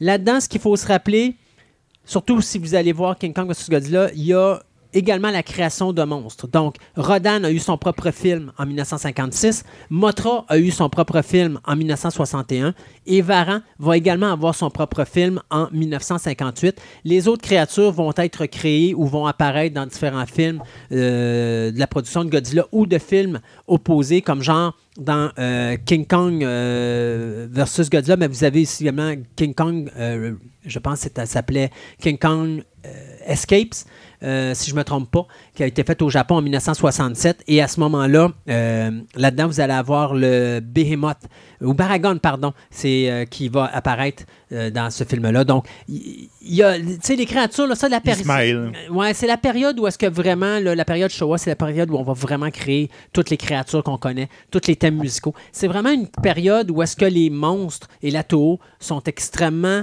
originales, sauf que Godzilla va passer par une période de horreur, très enfant, très ridicule, très stupide. Pensez que Godzilla en 72 avec Godzilla vs. Gigan va parler dans le film en anglais? Yes. Euh. Ouais, parle-moi-en pas. Et aussi, euh, I'm Godzilla. ouais, c'est à peu près ça. Et aussi, on va parler aussi de thèmes qui sont très touchants. On va parler, bien sûr, de l'environnement. Donc, euh, Godzilla versus euh, Ebira, où est-ce qu'à ce moment-là, euh, Godzilla est confronté... c'est pas Ebira, pardon, faut pas que je me trompe, là. C'est contre Edora, pardon, où est-ce que là, il va, il va se battre contre une créature qui a été créée à cause de la pollution créée par les gens du Japon. Et aussi, tu vas avoir Son of Godzilla, où est-ce qu'à ce moment-là, euh, Minya va aider un petit garçon à, surpasser sa peur du bullying, parce que le petit gars se fait écœurer par ses confrères de classe? Donc, à un moment donné, il se met à rêver qu'il est sur Monster Island, sur lequel se trouve le fils de Godzilla, qui lui-même euh, est pas mal euh, agressé par un monstre qui est plus grand que lui. Le problème, c'est qu'à un moment donné, le monstre en question, qui arrête pas de boulier notre ami Minya, et que Godzilla dit « Oh, il va te battre, va te battre, va te battre », ben, à un moment donné, il va donner une paire de claques à Godzilla, puis Godzilla va se fâcher, puis il va y en passer une sincère. Fait que euh, ça, ça vous donne une idée que quand même Godzilla est très important. On va surtout s'en servir au niveau des enfants et tout ça. Et on arrive en 1975 où est-ce qu'à un moment donné, on se rend compte que là, l'argent rentre moins. Euh, Terror of Gaga Godzilla, qui va être quand même le deuxième film, je pense, à gagner euh, moins d'un million d'en- d'entrées au Japon. Donc à ce moment-là, on va décider d'arrêter euh, la ligne de film. Mais Godzilla va pas mourir pour autant puisqu'il va revenir dans une série télé qui va s'appeler Zone Fighter en 1973 avec des vrais personnages, qui est un peu un genre de Power Rangers japonais de l'époque et une série d'animation qui est faite par Anna Barbara en coproduction avec la Toho, qui va être Godzilla, euh, qui va être faite en 78 et qui va sortir aux États-Unis sur la NBC. Au Japon, la série va s'appeler à ce moment-là Godzilla Voyage Chronicles. Euh, va falloir attendre plus de 10 ans à ce moment-là avant qu'on arrive à la période essai. Euh, donc, l'empereur essai à ce moment-là qui euh, va faire en sorte qu'on va avoir sept films en moins d'11 ans, dont un film qui va s'appeler The Return of Godzilla. The Return of Godzilla, euh, qui est fait en 1984, est important pour deux choses. D'abord, un, c'est une suite directe au film de 1954. Et deuxièmement, pour euh, ceux qui ont acheté la vidéocassette à l'époque, vous aviez avant le film un petit petit film euh, d'animation qui avait été fait dans les années 60, 1969 si je ne me trompe pas, où est-ce que ça s'appelait euh, Godzilla versus Bambi? Ou Bambi versus Godzilla. Ah, c'est là que ça devient. Ouais, le film de 69 qui euh, dure 1 minute 30, dans lequel vous avez 1 minute 15 de générique. Euh, dans lequel le réalisateur euh, Marv, je me rappelle jamais son nom de famille, euh, décide de remercier tout le monde, incluant sa famille, pour l'avoir créé. C'était Marv Newland, pardon. Et donc, à ce moment-là, à la fin du 1 minute et quart de générique, ben, la confrontation de Godzilla dure à peu près une demi-seconde. Et après ça, ben, on, a, on remercie la Toho pour avoir prêté la présence de Godzilla pour le film et tout et tout. Il y a eu des remakes qui ont été faits de ce film-là, mais ça n'a jamais autant le charme de Bambi meet Godzilla. Donc, vous avez la chance de voir ça sur YouTube. La chance de mettre la main là-dessus. Vous allez rigoler. Euh, donc, après The Return of Godzilla, on a Godzilla versus Violente en 89. Et après ça commence ce que moi j'appelle vraiment la ligne, la meilleure ligne de films de Godzilla. Donc, versus King Ghidorah en 91, versus Mothra en 92, versus Mega Godzilla 2 en 93, versus Space Godzilla en 94 et Godzilla versus Destroyer en 1995. Au niveau des, effets spéciaux, c'est totalement exceptionnel ce qui a été fait là, surtout au niveau de la miniaturisation. A une section de Godzilla que vous devez voir, c'est cette section-là. Autant au niveau des euh, histoires qu'au niveau des acteurs, au niveau des personnages. On développe beaucoup plus les, euh, les histoires. euh, là, il y a beaucoup de jumbo jumbo, te- voyons, je pourrais dire technique parce que les, Amé- les Japonais sont très forts là-dessus. Là. Ben oui. Mais n'empêche que c'est des belles histoires et les effets spéciaux sont tout à dans fait les années quoi exceptionnels. exactement, ça? Dans- Les années 90. 90. à peu près. 90, exactement. Lorsque on n'arrive pas à faire autant de revenus avec Mega Godzilla 2 et Space Godzilla face à ce qu'on avait fait avec Godzilla vs. Mothra, la Toho ont décidé euh, de mettre un fin à la série en 1995. Et donc, après 40 ans, on va dire, écoutez, on va faire Godzilla versus Destroyer. Ça va être le dernier film de la saga. Et donc, on va construire une statue en bronze en avant du film où sera présentée l'avant-première de Godzilla vs. Destroyer. Et lorsque le film va être diffusé en ondes, ça va tellement être au cinéma un succès monstre que les gens vont se rebiffer, se revirer vers la Toho et dire euh, Vous nous ramenez Godzilla. Et les gens vont aller euh, face à la statue, ils vont laisser de l'argent et du tabac. Je ne sais pas la, la raison pourquoi le tabac, mais ils vont laisser Non, du tabac et de l'argent pour ramener Godzilla à la vie. Mais la Toho dit non, c'est terminé, on ne veut plus rien savoir. Et malgré le fait que le film Godzilla vs. Destroyer va ramener 4 millions d'entrées au Japon, euh, on a décidé que c'était terminé, que ce serait le dernier film. Est-ce vrai? Ah, ah, Ben ah, non, ben non. jamais. Car les vilains américains, notamment Dean, euh, Dean Devlin et Roland Emmerich, vont créer leur Godzilla en 1998, film qui malheureusement va être très mal reçu autant par l'auditoire américain que l'auditoire euh, japonais parce qu'on va se dire, écoute, euh, ton Godzilla, c'est pas Godzilla, c'est un lézard, ça n'a pas rapport avec notre univers et tout ça. Personnellement, j'ai pas détesté Godzilla 98 si on le prend en dehors de l'univers de Godzilla. C'est celui avec Jean Renault, là. C'est celui avec Jean Renault. Ouais, moi, je l'ai pas détesté. J'avais trouvé ça, bien. on a transféré Manhattan dans une espèce de labyrinthe. euh, Ouais, un petit peu trop. euh, Il y avait trop de. de disons, euh, Jurassic Park. Ouais. Tu sais, à la- à- pour la fin. Tout, ben c'est ça. Ben, c'était la période, donc tu n'avais pas le choix. Mais n'empêche que, euh, bon, c'est un échec. Et donc, à ce moment-là, euh, c'était, je ne me rappelle plus la- le nom de la compagnie qui avait produit le film, mais euh, à cette époque-là, euh, on va, au lieu de faire une suite au film, ce qui était déjà signé, on a décidé de faire une série d'animation qui va s'appeler Godzilla The Series, où là, on va prendre le bébé de Godzilla, qui va, euh, à ce moment-là, être adopté par le personnage de la série et va tout simplement avoir de multiples aventures dans lesquelles il va affronter d'autres créatures qu'on aurait probablement ramenées dans le nouvel film et que finalement, bon, on a pu faire ça. 40 épisodes vont être produits, donc deux saisons, il y en a juste 38 qui vont être diffusés en ondes et ça mettra un terme à cette version américaine, mais qui va forcer nos amis japonais à rebooter l'univers de Godzilla avec un film qui va s'appeler Godzilla 2000 ou Godzilla Millennium, qui va commencer la ligne qu'on appelle Millennium, qui va être de 99 à 2004, où là, à ce moment-là, on va euh, faire Godzilla Millennium Godzilla 2000 en 99. Godzilla vs. Megaguirus en 2000, euh, Godzilla Mothra et King Ghidorah Giant Monster All Out Attack en 2001. On a Godzilla Against Mega Godzilla en 2002 et Godzilla Tokyo SOS en 2003 qui sont des suites. C'est les deux seuls films d'ailleurs qui ont un lien. Tous les autres, c'est des un peu comme James Bond ou Indiana Jones, c'est des films qui sont à part. Et pour finir, ben en 2004, on refait encore la même affaire. On a dit on fait un dernier film avec Godzilla, on va mettre la clé dans la porte, on arrête ça et on fait Godzilla Final Wars où là on fait un clin d'œil à je vous dirais euh, quoi, c'est 2004, donc on parle de 50 ans d'histoire, où on va ramener tous les monstres de la à l'intérieur de ce film-là et Godzilla va les affronter les uns après les autres, incluant le Godzilla de Roland Emmerich qui va durer 15 secondes comme confrontation parce qu'avec un seul crachat, Godzilla va pulvériser le vilain Godzilla américain. Mais est-ce que ça arrête là? Ben non! Eh non, Parce que les on maudits, en parle encore. les maudits Américains sont encore venus à charge, les vlimeux. Et en 2014, Gareth Edwards va sortir sa version cinématographique de Godzilla, qui, tant qu'à moi, est probablement une des meilleures adaptations qu'on a pu voir au cinéma. Euh, des beaux effets spéciaux, quand même, 200 millions, euh, c'est quand même... C'est lui qui est frustrant, qu'il y a un combat de monstres qui commence à map, puis là, la porte se ferme. tu fais, exactement. C'est Euh, ça je veux voir. Oui, c'est ça, je veux voir les combats de monstres, je suis pas capable de les voir, effectivement. Euh, mais par exemple, je te dirais la chose suivante. Après avoir vu King of the Monsters, où est-ce qu'on se fait faire le coup, parce qu'à un moment donné, tu as Godzilla qui est face à King Ghidorah, puis il arrive pour se rentrer dedans, puis là, tu as un avion qui descend dans ton champ de vision, puis qui s'arrête en plein devant le combat, puis tu vois pas ce qui se passe. Puis là, tu te dis, tu me niaises, tu vas pas me refaire le coup de Godzilla de, de, de Garth Edwards? Euh, Gareth Edwards, ce qui est le fun avec lui, c'est que son film, le combat final, tu le vois. Et je pense que son combat, son combat final est encore plus spectaculaire que tous les combats réunis ensemble dans Godzilla King of the Monsters. Donc, j'ai beaucoup plus aimé au niveau des combats de monstres Godzilla, mais c'est sûr que Godzilla euh, King of the Monsters a beaucoup plus de, de, de clins d'œil à toute la, Ouais, toute la lignée. toute la lignée de films de Godzilla. À cause de ce film-là, euh, qui va avoir un succès euh, 529 millions au box-office mondial, bien, on va être obligé du côté de la Toho de créer la Rewa période. Euh, donc, ça va amener, bien sûr, Shin Godzilla euh, ou Godzilla Résurgence en 2016, euh, qui va avoir euh, un, succès monstre. On parle de quand même euh, 11 prix euh, au niveau du Japan Academy Prize. Donc, il a gagné 7 de ces 11 prix-là, incluant le meilleur film de l'année et le meilleur réalisateur. Donc, ça, pour un Godzilla, c'est la première fois qu'un Godzilla gagnait prix du meilleur film de l'année.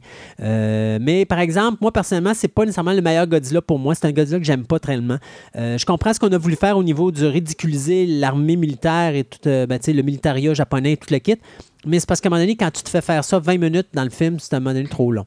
Puis aussi, le Godzilla qui se modifie génétiquement à chaque fois qu'il rencontre un obstacle. Ça aussi, euh, au début, tu vois une espèce de lézard, ben pas un lézard, mais un ver de terre. Tu te demandes c'est quoi, puis après ça, il rentre sur un building, puis là, il découvre qu'il peut être en version euh, euh, verticale, donc il peut être sur ses deux pattes, puis là, il se crée deux pattes, puis là, il peut marcher sur deux pattes, puis là, après ça, il arrive à une autre affaire, puis il se modifie. Vraiment Ah. weird comme Godzilla, mais euh, bon, écoute, euh, les gens ont aimé ça au Japon, les journalistes ont aimé ça au Japon, donc peut-être nouveau. c'était quelque chose de différent. Sauf que la Toho a bien et bien annoncé qu'il ne ferait pas une suite à ce film-là, malgré tout. Mais ça a quand même été le film le plus succès. Le plus, qui a eu le plus de succès au niveau du Japon, au niveau d'un Godzilla. La Netflix va arriver dans le décor avec la Toho, Toho et la Polygon Pictures pour créer trois films d'animation qui vont être faits sur leur canal. Donc, Godzilla Planet of the Monsters, qui a été sorti le 17 novembre 2017. Godzilla City on the Edge of the Battle, qui va être sorti le 18 mai 2018. Et finalement, le 9 novembre 2018, Godzilla The Planet Eater, où là, Godzilla est aussi gros que, que la Terre. Euh, on nous amène une nouvelle version de King Ghidorah. Mon favori, c'est le deuxième, City on the Edge of the Battle, euh, qui est vraiment bien. Mais pour les autres, bon, c'est quand même du Godzilla, donc euh, si vous voulez voir ça, ça vaut la peine. En 2017, on va faire Kong Skull Island, où est-ce que là, à ce moment-là, ça va être un film qui va se situer entre le Godzilla américain de 2014 et Godzilla King of the Monsters, qui va être réalisé par Michael Dougherty en 2019, euh, qui va mettre en vedette, bien sûr, Carl euh, Chandler et Vera euh, Farmiga. Donc là, à ce moment-là, on fait vraiment un hommage à Godzilla. Savais-tu que Godzilla avait eu sa propre chanson? Non. Ouais, Blue Oyster Cult a fait une chanson qui s'appelait Godzilla. Ça, c'était sur leur album de 1977, si je me trompe pas, qui s'appelait Spectre. C'était la première track de son. Et euh, pendant des années, les fans voulaient avoir un remake. Et lorsqu'on a fait Godzilla King of the Monsters, je peux vous garantir que ça valait l'attendre parce que la chanson remake du film, ben, de, la chanson Godzilla de Blue Oyster Cult est d'un délice incroyable, vraiment bien fait. Euh, ça vaut d'ailleurs la peine d'écouter si vous avez la chance. Euh, c'est quoi le futur du Godzilla à partir de maintenant? Bien, il y aura du côté américain, bien sûr, un Godzilla vs. Kong en 2020. Et du côté de la Toho, on a annoncé qu'on allait créer une saga de films à la Marvel. Universe, qui va être le World of Godzilla, où est-ce qu'à ce moment-là, on va faire des films de monstres, Godzilla, Mothra, King Ghidorah, Rodan et tout ça, mais chaque film va être relié les uns avec les autres. Donc, c'est là qu'on est rendu au niveau de l'univers de Godzilla. Si des fois, ça vous tente d'avoir plus de Godzilla, ben, vous pouvez aller dans les comic books ou les mangas, puisque Marvel Comics, en 60, de 77 à 79, ont fait un comic là-dessus. De 88 à 89, Dark Horse Comics en ont fait également. Ils ont refait la même affaire de 95 à 96 et de 98 à 99. Et après ça, c'est IDW qui a acheté la licence. Puis pendant 5 ans, soit de 2011 à 2016, ils ont fait une série de Godzilla en comic book. Donc, c'est ça. Sinon, vous avez les jeux vidéo, plus de 38 jeux vidéo total qui ont été entre 1983 et 2017, le premier étant sur le Commodore 64. Et dans chaque film, dans, dans chaque jeu, tu peux détruire Tokyo au moins une fois. Tu penses? Ben, au moins. Ah, oh, ok d'abord. C'est ça. minimum. Mais euh, tu l'as eu sur le NES, le Game Boy, le Super Nintendo, la Saturn, la Game Gear, le PlayStation, PlayStation 2, 3 et 4, euh, Vita euh, et Dreamcast également, Game Boy Color, Xbox, GameCube, Game Box Advance et la Wii et la Nintendo DS. Donc, tout ça ont des jeux de Godzilla. Quelle que soit la console, vous avez un Godzilla quelque Il part. y a un Godzilla quelque part. Et pour finir, sa- savais-tu que The Main Belt Asteroid, donc la chaîne d'astéroïdes 10 17 81, s'appelle maintenant Godzilla? Oh! Oh, donc euh, Godzilla a même sa, son, euh, Ça roche dans l'espace. sa- ben ouais, c'est ça, sa, sa- sa ceinture d'astéroïdes à son nom. Euh, donc, euh, tout plein de belles choses. Ça dit Godzilla, c'est un icône encore plus important que James Bond et que bien d'autres icônes Ah oui. du cinéma. Godzilla, c'est un monstre. C'est le roi des C'est le monstres. roi des monstres. Yes. Donc, merci beaucoup, Christophe.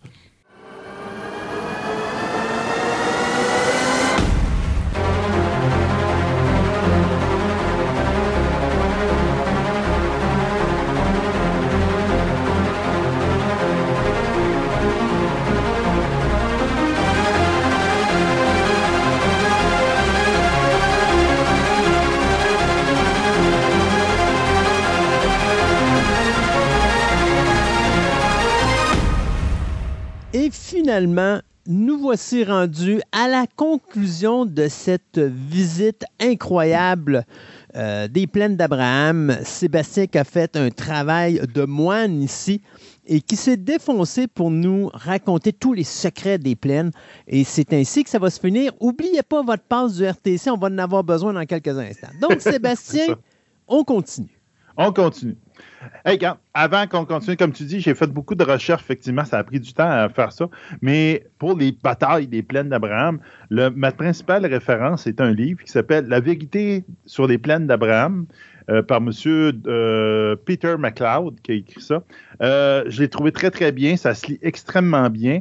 Et ce que je trouve fun, quand je me suis renseigné sur la Deuxième Guerre mondiale à une certaine époque, euh, j'avais trois immenses volumes que ma mère possédait. Et chaque chapitre, c'était comme. euh, ça venait d'une. Ah, une partie du chapitre était écrite par des, euh, des récits japonais, l'autre par des récits allemands, l'autre des récits américains. Les récits, tu sais, ça faisait que tu n'avais pas une vision biaisée que je Ouais. suis le vainqueur et je compte l'histoire. C'est un peu ce que M. McLeod a fait, a rassemblé plein, plein, plein de, de trucs, de, autant du côté français, euh, anglais, autochtone de phénomène, puis il a rassemblé pour comme donner un récit plus, je te dirais, véridique, entre guillemets. Là, il il n'y a personne qui était là, qui est encore vivant pour compter comment ça s'est passé. Mais j'ai trouvé ça très intéressant. C'est là-dessus beaucoup que je me suis basé.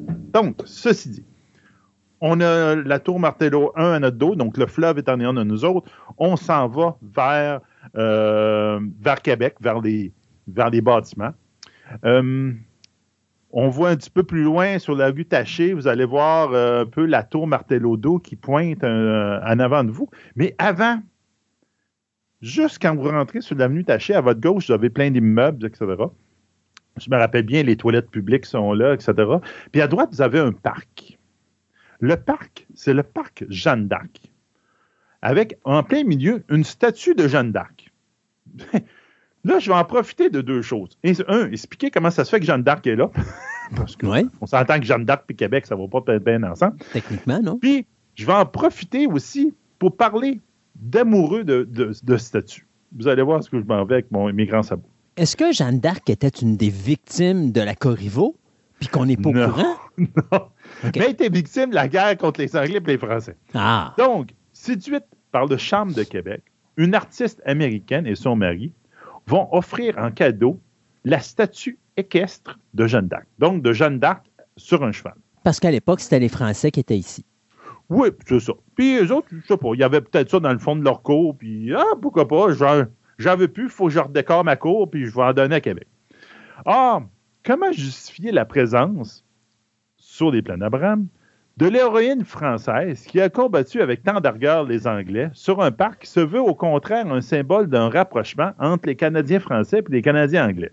Et finalement, les personnes vont tourner le discours d'inauguration de la, fameuse statue en mettant l'emphase sur l'héroïsme de Jeanne d'Arc, à l'instar de Montcalm et de Wolfe, qui ont mis ça de l'avant pour expliquer comment ça se fait c'est pour symboliser l'héroïsme comme celui de Wolfe et de Montcalm, la la la la la la la. C'est pour dire que, comment sortir d'une patate chaude. Là.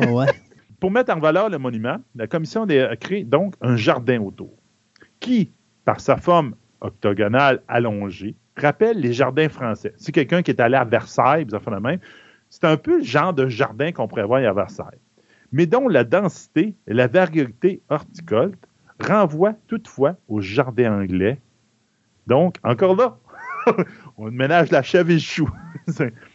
Le tout est inauguré le 1er septembre 1938. Quand on parle de statue, on parle sur beaucoup, beaucoup, on peut appeler ça admirateur secret, ou plutôt de- des personnes qui n'aiment pas les statues, les pigeons. Donc, les pigeons. Mais les Les pigeons, ils aiment les statues, ça leur permet de viser, d'apprendre à viser le, plus- le mieux possible. Avoir plein de visios sur fauteuil des statues. Exact. Au Québec, on aime beaucoup débattre de la tourtière, de la provenance de la tourtière. Mais la tourtière, c'est qui qui a la vraie tourtière? C'est-tu le lac Saint-Jean? C'est-tu nous autres, etc. Or, la véritable recette de la tourtière n'est plus. T'es-tu en train de me Oh. dire que Jeanne d'Arc avait un rapport avec la tourtière? Non, mais les pigeons, oui. Ah, Au Ah, c'est ah, c'est dégoûtant. Là, tu viens de m'enlever le goût de manger de la tourtière. Ah, Au Québec, le seul pigeon qui existait nativement, la race de pigeon qui, utilisait, qui était, existait en Amérique, au Québec, était la tourte. D'où le nom tourtière. Depuis, cette espèce a été chassée jusqu'à son extinction. Le dernier représentant est mort dans un zoo à Cincinnati en 1914.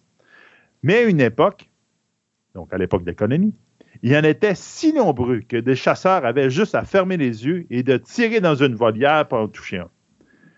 Les pigeons que nous voyons sous nos viaducs de nos jours sont des importations. Des, des importés, c'est des immigrants. c'est des importations de Champlain qui veut s'en servir comme pigeon voyageur ou encore dans son assiette. Parce que les Français, effectivement, avaient une tendance à manger des pigeons.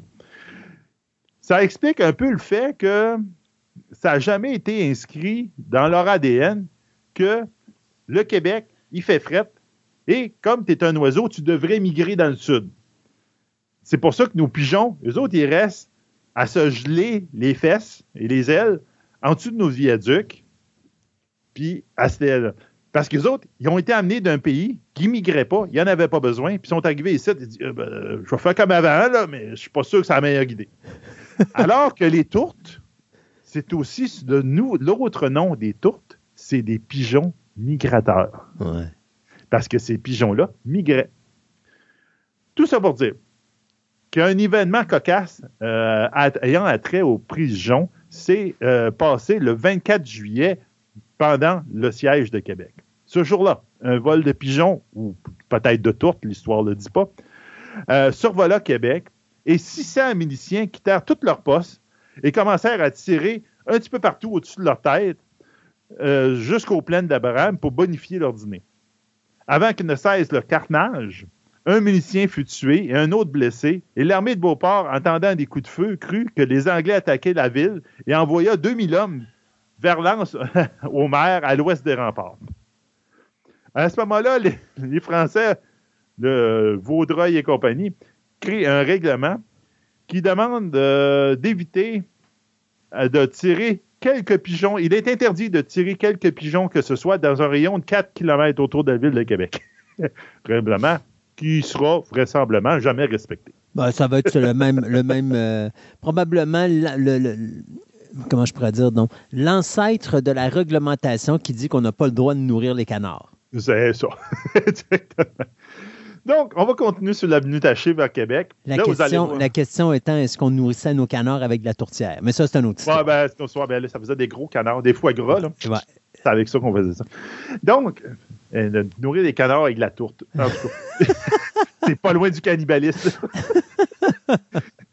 Euh, on continue sur la rue. Puis là, vous allez voir la tour Martelot à votre gauche. C'est fou ce qu'on apprend des choses intéressantes dans ta visite, Sébastien. Euh, grâce à leur, architecture propre, les tours Martelot sont peu coûteuses à construire et faciles à défendre. Le mur ouest, celui qui fait face à l'ennemi, donc celui qui est opposé à où est-ce qu'on est présentement sur la rue, est beaucoup plus épais que le mur à l'est, celui qui nous fait face présentement, qui lui est très mince et donc facile à détruire en cas que l'ennemi prenne la tour. Donc, si l'ennemi prend la tour, arrive à prendre la tour, ben de la ville, tu tires la tour, tu as l'effet d'une shot. Il n'y a pas de problème. L'échelle, euh, l'échelle est amovible. OK? Euh, une fois qu'elle est retirée vers l'intérieur. C'est-à-dire que là, en ce moment, on voit toutes les tours. Vous allez toutes voir les tours Martello. Euh, on peut dire que l'entrée est au deuxième étage. Il y a un petit escalier qui mène là, mais cet escalier n'existait pas originalement. C'est une échelle. Donc, la personne rentrait dans la tour avec l'échelle. Et quand que la personne, tout le monde était dedans, il enlevait l'échelle. Donc, il n'y a plus personne qui pouvait rentrer dans la tour, sauf s'il amenait son échelle lui-même. À la base, la tour, les tours Martello n'ont pas de toit parce qu'ils ont été construits dans une architecture de climat plus chaud en Europe. Donc, avec le temps, la nécessité d'ajouter une protection contre le cycle du gel et des gels des climats québécois s'est imposée. Donc, à un moment donné, ils ont fait Ah ben là, à un moment donné, là, c'est bien beau, on va faire un toit. Ces tours étaient essentiellement une, pla- une plateforme de canon surélevé. Donc, sur le dessus, quand il n'y avait pas de toit, il y a un canon. Tu pouvais le tourner 360 degrés si tu voulais, quasiment. Puis d'un langue, puis il tirait. C'est juste qu'à un moment donné, quand il y a eu un toit, ben, ils ont- sont arrangés qu'il y ait des trous pour faire de, tirer des canons. Sauf qu'en 1850, avec l'avènement des canons rayés, donc des obus avec une charge explosive à l'intérieur, la construction des tours devient totalement désuète et leur fonction défensive est abandonnée complètement. Au cours de la Première Guerre mondiale, entre 1914 et 1918, la tour euh, numéro 2 qu'on voit ici va servir d'entrepôt de munitions. C'est entre 1991-92 qu'un programme sera mis en place pour les restaurer, les tours Martello, et leur donner une seconde vie, soit d'attirer les étrangers plutôt que de les repousser. Donc, on va continuer sur la rue qu'on est là, puis on va s'en aller euh, vers le René Lévesque, tranquillement. Donc, je dirais euh, à mi-chemin, à peu près, donc, euh, quand on va arriver proche du parc de l'Amérique française, donc là, l'avenue Taché va devenir, euh, vous traversez Grande Allée, va venir la rue Clairefontaine. Et là, euh, là, on est sorti des plaines, là. Ah oui, on est sorti complètement des plaines. On, Oui. est, on, est, on est vraiment dehors des plaines. Ça veut juste, comme je te dis, l'histoire des plaines se termine ailleurs. Ouais. Donc, on continue sur la rue Clairefontaine. Vous avez euh, la Cara qui est à côté. Vous avez le Grand Théâtre un petit peu à votre gauche, la- le Parc d'Amérique française. Là. Quand on se demandait où est-ce que le, le fameux Rubik Cube fran- blanc là, qui était Mhm. dans, le, dans le vieux Québec, où est-ce qu'il est rendu? Bien, il est rendu là. là. Ben, en fin de compte, ils l'ont pas déménagé, ils l'ont reconstruit parce qu'ils faisaient un incident diplomatique parce qu'ils l'ont démoli. Là. Mais il est encore lettre là, mais au moins, il est moins lettre là que dans le Vieux-Québec. Donc, on va en profiter pendant qu'on marche ici. On va en parler du premier hiver après la conquête. Donc, les premiers soucis des Anglais lors de l'occupation de Québec étaient de maintien de l'ordre. Pas des Français, de ses troupes. Après des mois de maraudage, ça fait des mois que les, Anglais, les soldats anglais, leur but, c'est d'aller brûler les maisons puis d'aller piller ce qui est dedans pour démoraliser les troupes. Les soldats arrivent dans une ville entière à dépouiller. Là, ils font party, puis c'est comme ils sont partis. Mais enfin, avec le terme de la reddition, il faut que les troupes anglaises maintiennent l'ordre et laissent les colons tranquilles. Donc, la discipline fut donc appliquée à la lettre.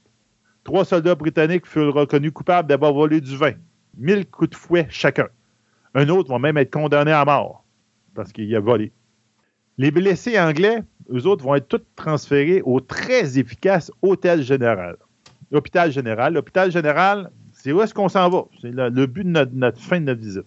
Cependant, ceci n'empêche pas que les sœurs, une fois que les soldats français sont rétablis, leur donner un petit peu de vivre, un petit peu de vêtements, puis dit Hey, sauve-toi par la porte d'en arrière. Puis ça va en territoire français, ça doit dire dans le coin de Montréal. Quand la température va tomber en bas de zéro, le bois de chauffage devint pour les Britanniques ce que les vivres étaient aux Français. Un produit essentiel qui valait pas mal son pesant d'or. De plus, il y a une épidémie de scorbut. Après le départ des bateaux, avant que la glace euh, pogne et que les troupes sont, sont pourries en place, il reste que 3000 hommes à la fin de l'hiver. Donc, il y a eu des pertes, il y a eu des morts pendant l'hiver, mais il reste 3000 personnes anglaises, des, troupes anglaises à Québec. Donc, on va continuer notre, petit bonhomme de chemin sur la même rue qu'on est là. Là, au coin de la rue sur euh, René Lévesque, euh, le boulevard René Lévesque, vous allez traverser. Et là, vous allez voir, il y a des beaux bâtiments rouges, euh, rouge briques à votre gauche. On va s'en aller vers la gauche. Donc, vous avez à ce moment-là le fleuve, vous dire, à votre gauche, le Grand Théâtre est à votre gauche, et vous allez longer René Lévesque. Vous allez voir trois bâtiments. Un qui fait le coin de la rue, un qui est comme plus au centre avec, euh, je te dirais, une façade avec des colonnes, puis tout, il fait super beau. Là. Puis un autre, un petit peu plus, un petit peu plus simple, complètement au bout de la, euh, de, la rue avant Turnbull. Avancez-vous, il y a des petits chemins pavés. Avancez-vous vers celui du milieu. Puis je vais vous parler un peu de ces bâtiments rouges-là. C'est super intéressant. À la suite du legs testamentaire du philanthrope Jeffrey Hill, un hôpital ouvre ses portes pour la communauté, anglo-protestante à Québec en 1867. Trop à l'étroit dans son bâtiment de la rue Saint-Olivier, l'Institut acquiert en 1895 un terrain situé plus à l'ouest, aux limites du faubourg Saint-Jean-Baptiste, c'est-à-dire ici. Conformément aux exigences de la médecine de l'époque, qui recommande le cloisonnement des bâtiments selon des degrés de contagion, l'hôpital adopte un plan de pavillon. Donc, en fin de compte, il construit plusieurs pavillons pour dire ah, ceux qui ont du scorbut sont là, ceux qui ont de la grippe sont là, donc sont enfermés, ils ne se, euh, se, contaminent pas entre eux autres. Le premier d'entre eux, le pavillon principal, apparaît en 1901. Si vous, faites, vous êtes à dos, à, René Réveil, c'est celui qui est complètement à gauche. Euh, le bâtiment côtoie alors la tour Martello numéro 3, qui se trouve quasiment à la place du bâtiment central. En 1904, l'Institut souhaite prendre de l'expansion et procède à la destruction de l'ouvrage militaire. Donc, en 1904, il décide la tour Martello prend de la place et on va la détruire. Sur les ruines de celle-ci, on construit le Mackenzie Memorial Building, celui qui est au centre, reconnaissable par son architecture de style Beaux-Arts avec son dôme. Donc, il y a un petit dôme sur le dessus. D'autres bâtiments, dont une chapelle ou un pavillon pour les tuberculeux, vont venir s'ajouter à l'ensemble avec les décennies. En 1955, l'hôpital est devenu un établissement multiconfessionnel. Il va quitter le quartier Saint-Jean-Baptiste pour aménager dans son nouvel immeuble dans le chemin Sainte-Foy. Donc, le Jeffrey Hill existe encore dans le chemin Sainte-Foy, où il se trouve toujours en ce moment. Le pavillon principal, celui du centre, va abriter pendant un certain temps les bureaux de la sécurité du Québec jusqu'en 1979, date à laquelle, il va être transformé en complexe résidentiel. Maintenant, c'est des résidences. Il y a même des résidences pour personnes âgées, dans le fond. Là, ce que je vais vous demander de faire, il y a deux bâtiments. OK? Je vous dis, il y a le bâtiment avec le dôme au centre. Puis à sa gauche, il y a un autre petit bâtiment. En prenant les, chemins pavés, vous allez arriver entre les deux bâtiments, entre celui du centre et celui de gauche, il y a un escalier. Donc, vous allez descendre cet escalier-là. C'est un escalier qui mène, en fin de compte, vers le stationnement qui entre tous les bâtiments, tout ce complexe de l'ancien hôpital. En bas de l'escalier, je vous demande de vous retourner et regardez le muret qui sépare le terrain, donc qui fait dos à l'escalier, puis une partie du solage du bâtiment central. Vous allez voir que ce n'est pas des briques rouges, c'est pas du ciment, c'est des pierres rondes. C'est ce qui reste de la démolition de la tour Martello numéro 3. Ils ont réutilisé toutes les roches, ils sont dans le bâtiment. Donc, la tour Martello numéro 3 a été démolie en 1904 pour faire place au fameux pavillon de l'hôpital de l'hôpital Jeffrey Hill. On y retrouve encore sous l'escalier les fameuses roches qui sont. Donc, si vous vous demandez, la tour Martello 3 a disparu, oui. Est-ce qu'il en reste quelque chose? Oui. Vous êtes en train de les regarder présentement.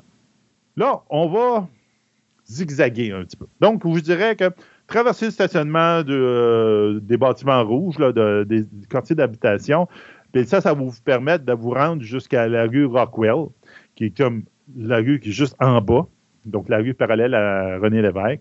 Tournez à gauche, vous allez aller jusqu'à Turnbull. À Turnbull, vous tournez à droite, on descend la pente. Donc, on commence à descendre, on s'éloigne encore du plus des plaines d'Abraham. Sur le coin de la rue Saint-Jean, il y a un petit parc bizarre, un petit parc en triangle avec une, pièce d'échecs gigantesque. Il y a, un- une tour d'échecs.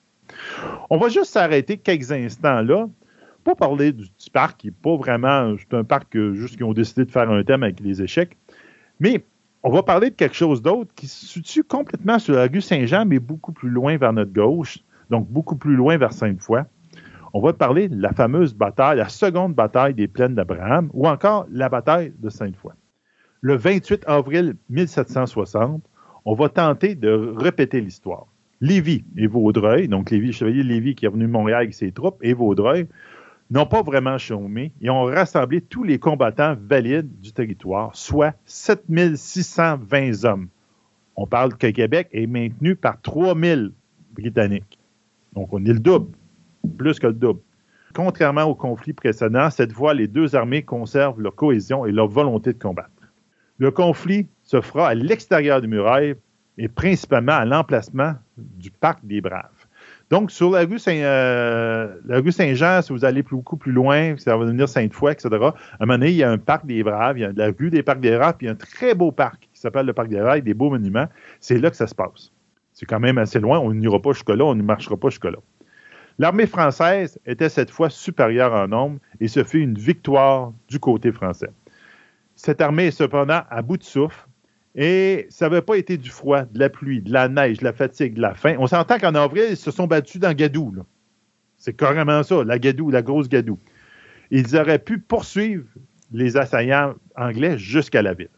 Les pertes, 266 morts et 773 blessés français et 292 morts et 837 blessés britanniques. Assez semblable. Mais on s'entend que 292 morts plus 837 blessés, ça donne qu'il reste à peu près 2000 Français, 2000 Anglais dans la ville de Québec.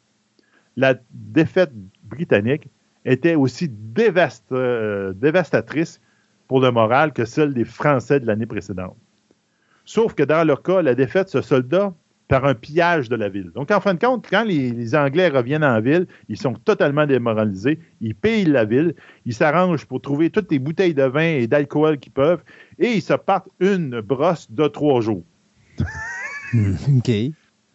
Pendant trois jours, l'armée britannique était, sous- euh, était sous euh, bien comme il faut. Si les Français avaient attaqué pendant ces trois jours, euh, il n'y aurait pas eu de résistance, la ville sera tombée, puis elle sera revenue française. Mais malheureusement, comme je disais tantôt, l'armée française est un petit peu à bout de souffle avec la pluie, la neige, etc. Ils n'ont pas essayé de faire un, un- un assaut frontal sur Québec parce qu'ils ne savaient pas qu'ils étaient sous l'autre bord.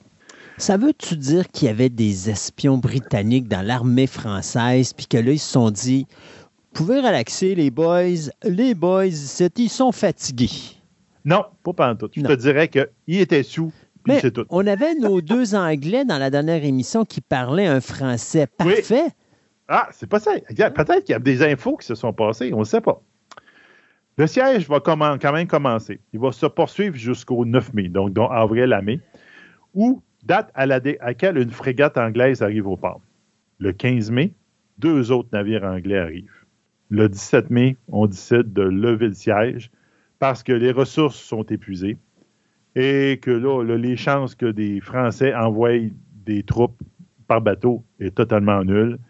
La France a déjà trop dépensé dans ce conflit et le plus de renforts qu'ils avaient envoyé, il avait envoyé 400 hommes en renfort, un petit peu ridicule, a été intercepté sur le fleuve. Donc, c'est fini. La bataille des plaines d'Abraham marque le tournant dans l'histoire de la Nouvelle-France et ce qui deviendra plus tard le Canada.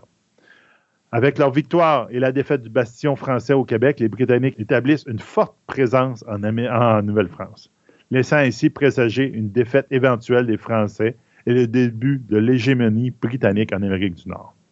Cependant, l'élimination de la France en tant que puissance nord-américaine accroît la confiance des colonies britanniques, comme New York, la Pennsylvanie et Massachusetts, qui commencent alors à s'agiter pour obtenir une plus grande indépendance par rapport à la Grande Bataille. La bataille des plaines d'Abraham mène donc non seulement au contrôle britannique du Canada, mais également indirectement à la Révolution américaine, à la création des États-Unis et la migration des loyalistes vers le Nord la victoire britannique à Québec en 1759, durant euh, qui a été la suite de la guerre de Sept Ans, a laissé une longue tradition qui affecte frontières, culture et l'identité du Canada. Donc, avec ça, on va continuer sur notre chemin. Donc, du petit parc qu'on est là, il y a quand même un chemin qui continue comme Turnbull. Il s'appelle plus Turnbull, il s'appelle la rue Philippe d'Orval. Euh, vous allez continuer par là, puis on va descendre. Donc là, il y a une bonne côte. C'est là, même je vous dirais, là, quand je vous ai parlé des roches et de la tour Martello numéro 3, ceux qui ne sont pas capables de marcher, arrêtez la, visite là. Vous avez, vous avez vu le principal, les plaines d'Abraham, puis on se serre la main et on, vous en retournez chez vous, puis vous allez reprendre votre voiture. Mais non, ils prennent l'autobus. Eh oui, vous. Mais ici, il faut descendre une pente. Donc, il faut quand même, il y a un petit peu plus de kilométrage qu'on va faire, puis c'est une bonne pente, mais on, peut continuer. Donc, vous, continuez la rue d'Orval, vous la descendez jusqu'en bas. Et quand vous allez descendre en bas, vous allez arriver euh, face à un petit escalier euh, pour marcher, descendre à, pied, si vous voulez. Mais à votre gauche, vous allez voir, oh, il y a une tour Martello qui est sur le bord de la falaise. La tour Martello 4, celle qui est un peu oubliée parce qu'elle n'est vraiment pas dans le circuit touristique de La tour numéro 4, sur laquelle on, euh, on, installe à partir de 1823 une toiture pour la protéger des, intempéries, n'a jamais, euh, il n'y a jamais eu un combat qui s'est fait autour ou quoi que ce soit. On voit tout de suite le prolongement de la rue Saint-Cécile, donc celle qui longe en ce moment la falaise, puis qui passe sur le bord de la tour. C'est comme a décidé de ne pas empiéter sur, sur la tour. Il aurait pu démolir la tour. ils ont eu la permission de démolir la tour numéro 3. La tour numéro 4, il aurait pu dire hey, démolis-moi non ça. Non, en place, c'est comme vous pouvez voir que la tour empiète sur la rue, puis la rue a comme deux voies. Au niveau de la, tour, elle a une voie. Puis après, la tour, elle, recommence à avoir deux voies. Donc, c'est vraiment à l'empiète sur la voie. On peut se demander vraiment pourquoi l'administration municipale n'a pas dit, euh, regarde, défaisez-la comme on a défait l'autre. Habité entre 1892 et 1907 par un agent de la paix et sa famille, la tour numéro 4 est acquise en 1910 par la commission des champs de bataille. Euh, constitué deux ans auparavant. Un belvédère, il est aménagé. Il est de l'autre bord de la tour. Pour ceux qui se demandent où c'est y a le belvédère, ben, il faut que vous alliez l'autre bord de la tour. Vous allez voir, il y a comme un parking. Vous pouvez parquer là et avoir un belvédère, mais un belvédère avec trop d'arbres pour qu'on ne voit pas le paysage. Initialement, il va être nommé en l'honneur du maire de Québec, M. Lucien Borne. Donc, c'était le, le belvédère Lucien Borne. Maintenant, il est plus connu sous le nom de Terrasse Martello. Plusieurs fois restauré au 20e siècle, le tour fait l'objet d'un programme d'interprétation en, 1979. En 1996, il est loué par un organisme tenant des activités à thématique médiévale. Ça se faisait surtout dans le temps des, euh, fêtes de la Nouvelle-France, où en fin de compte, c'était euh, la première itération des fêtes de la Nouvelle-France, c'est les, euh, les médiévales de Québec. le tour est réintégré dans le programme des parcs de, des programmes d'Abraham à partir de 2015. Il y a des activités qui se font. Il y a une soirée qui se fait ici d'interprétation. Il parle de, la tour, etc. Puis c'est super bien fait. Ça vaut la peine. si vous avez la chance d'y euh, aller, là, c'est le numéro un. On va mettre la tour vers notre gauche, donc la falaise vers notre gauche, le fleuve vers notre droite, et on va euh, descendre la rue qui s'appelle la rue La Vigueur, en fin de compte. Vous allez passer une rue, donc en fin de compte, la rue Sutherland, et là, vous allez arriver à un espace boisé avec une petite rue pavée qui descend tranquillement la côte, donc qui descend la, falaise. C'est ce qu'on parle du parc euh, Badelard. Il y a beaucoup de noms. Euh, ben, beaucoup de noms. Il y a deux noms qui sont associés à cette côte-là. Un nom que maintenant, il est un petit peu mis de côté, mais je vais en parler pareil. Autrefois, on appelait ce, lieu-là la côte de la Négresse la côte de la Belle-Art ou la côte de la Négresse menait de Saint euh, jusqu'à Saint-Roch à une partie du sortie Saint-Jean-Baptiste, surnommé le la coin flambant, en raison de la prostitution et du proxénétisme qui florissait au début du 19e siècle dans ce coin-là. Selon toute vraisemblance, une tenancière de race noire résidait juste au coin, en bas de la, côte, au coin de la rue Richemont, qui s'appelle maintenant La Vigueur, et que c'est d'où le nom qu'on appelait le Côte de la Négresse. Ce chemin apparaît déjà sur les plans de 1760 des Britanniques et aurait été celui que, les Français auraient emprunté lors du repli après les plaines d'Abraham. Donc, Vaudreuil pour son, et ses armées, quand ils ont voulu se sauver vers la rivière Jacques-Cartier pour aller euh, en, en, sauvant le Québec, il aurait passé ici. Même qu'il y avait, dans une des rues voisinantes, il y avait une plaque qui euh, commémorait le fait que les le retrait des troupes avait été protégé par les miliciens et que c'était.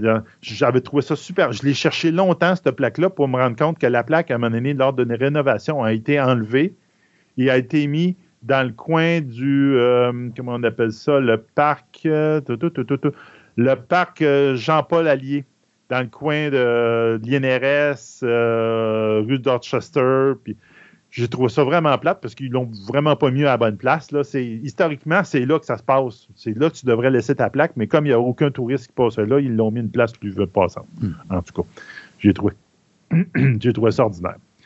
En 19e siècle, ce chemin perd de l'importance et on tente de l'oublier à cause des activités immorales qui s'y passent. Il n'apparaît plus sur aucune carte. Cependant, donc, le chemin, à un moment donné, disparaît des cartes. Mais une pétition en 1864 64, demande qu'on le répare.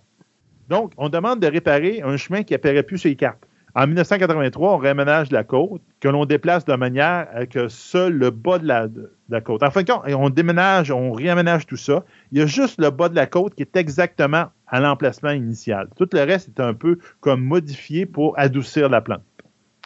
En 1921, on va y changer le nom pour le côte Badédard. Badélard, excusez. Qui c'est ça, M. Badélard? Né à Courcy-le-Château, en France, l'officier chirurgien Philippe-Louis-François Badelard s'embarque en 1757 pour Louisbourg, l'île royale, à titre de chirurgien majeur. La même année, il va accompagner le régiment qui sera en Québec. Donc, lui, il fait partie des troupes qui sont pour les plaines d'Abraham. Lors des batailles des plaines d'Abraham en, 1759, Badelard se fait, se fait faire prisonnier. Il est établi à Québec et il s'établit après la conquête à Québec. Il va continuer à occuper ses fonctions dans l'armée tout en exerçant sa profession auprès de la population générale. Le chirurgien est réputé. Badelard est notamment le médecin du séminaire, notamment le médecin au séminaire de Québec de 1765 à 1779. Donc, il va enseigner la médecine. C'est grâce à son étude sur la maladie de Baie-Saint-Paul, un genre de syphilis qui atteint à peu près 30% de la population de Baie-Saint-Paul à l'époque, que son nom demeure inscrit dans les annales de la médecine canadienne. Sa brochure sur le sujet figure parmi les premiers textes médicaux parus au Canada. On va descendre la côte Badelard jusqu'en bas. Vous allez tourner à gauche sur la rue Arago. Et là, on va aller. C'est une bonne trotte. C'est là qu'il y a une bonne trotte qu'il faut faire. Euh, vous allez suivre, on va aller jusqu'au pied de la rue, l'avenue Salaberry, qui devient le boulevard Langelier. Moi, j'aurais tendance à vous dire, faites un petit bout sur le boulevard L'Angelier, le long du trottoir, puis après ça, allez au centre. Il y a comme un terre-plein au centre, puis un beau chemin au centre. Promenez-vous là-dessus. Il y a plein, plein, plein, plein, plein de monuments tout le long de ça. C'est comme des grandes plaques d'acier qui sont même rouillées par le temps. Euh, puis là, il y a plein de choses intéressantes parce que cet emplacement-là est, est, super important dans la construction de la ville de Québec. Je vais relier ça un peu à ce qui s'est passé durant le bombardement de la ville de Québec, durant le siège de Québec. Donc, durant le bombardement du siège de Québec de mai à septembre 1759, trois incendies majeurs furent déclenchés à Québec. Le 16 juillet, une bombe incendiaire ou encore une carcasse, ce qu'on appelle en fin de compte, c'est un obus vide où on mettait de l'huile, des, cochonneries dedans, tout ce qui flambe. Puis quand il arrivait, il cassait, puis il mettait le feu autour. Mis le feu à une maison et ce dernier, va se propager à huit autres maisons avant d'être arrêté. Le second incendie se, fut, euh, fait dans la nuit du 22 au 23 juillet ou encore là, une autre carcasse va incendier une résidence dans la basse ville. Il va se propager dans 18 autres maisons, incluant l'église de la Notre-Dame de Victoire, donc l'église qui est dans le petit Champlain en bas. Le feu est tellement violent que les trois cloches de l'église vont fondre. Le troisième incendie, le plus dévastateur, fera frapper dans la nuit du 8 au 9 euh, août. Et là, trois bombes incendiaires vont mettre le feu à trois bâtiments différents les trois brasiers vont se mettre ensemble dans un brasier qui va faire une tempête de feu qui va ravager dans la basse ville de Québec 167 maisons. Donc, on peut dire qu'il ne reste plus grand-chose de la basse ville de Québec. Au total, durant le bombardement du siège de la ville de Québec, il va y avoir eu 40 000 boulets qui vont avoir été tirés et 10 000 bombes incendiaires. La basse ville est totalement rasée, il n'y a plus rien dans Basse-Ville de Québec qui tient debout, et la Haute-Ville est fortement endommagée. Quand un feu se déclare, les cloches de l'église sonnent et tout le monde devait se rendre sur les lieux avec une chaudière ou un chaudron. Sur les lieux, les charpentiers et les maçons, eux autres, détruisaient les bâtiments voisins pour empêcher la propagation des feux.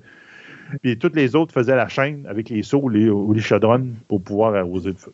Le grand incendie de Québec ou l'incendie de 1866 est un incendie qui a fait rage le 14 octobre 1866 à Québec. Encore plus intense que les incendies de 1845, ce dernier a brûlé 2500 à 3000 bâtiments dans les quartiers Saint-Sauveur et Saint-Roch principalement.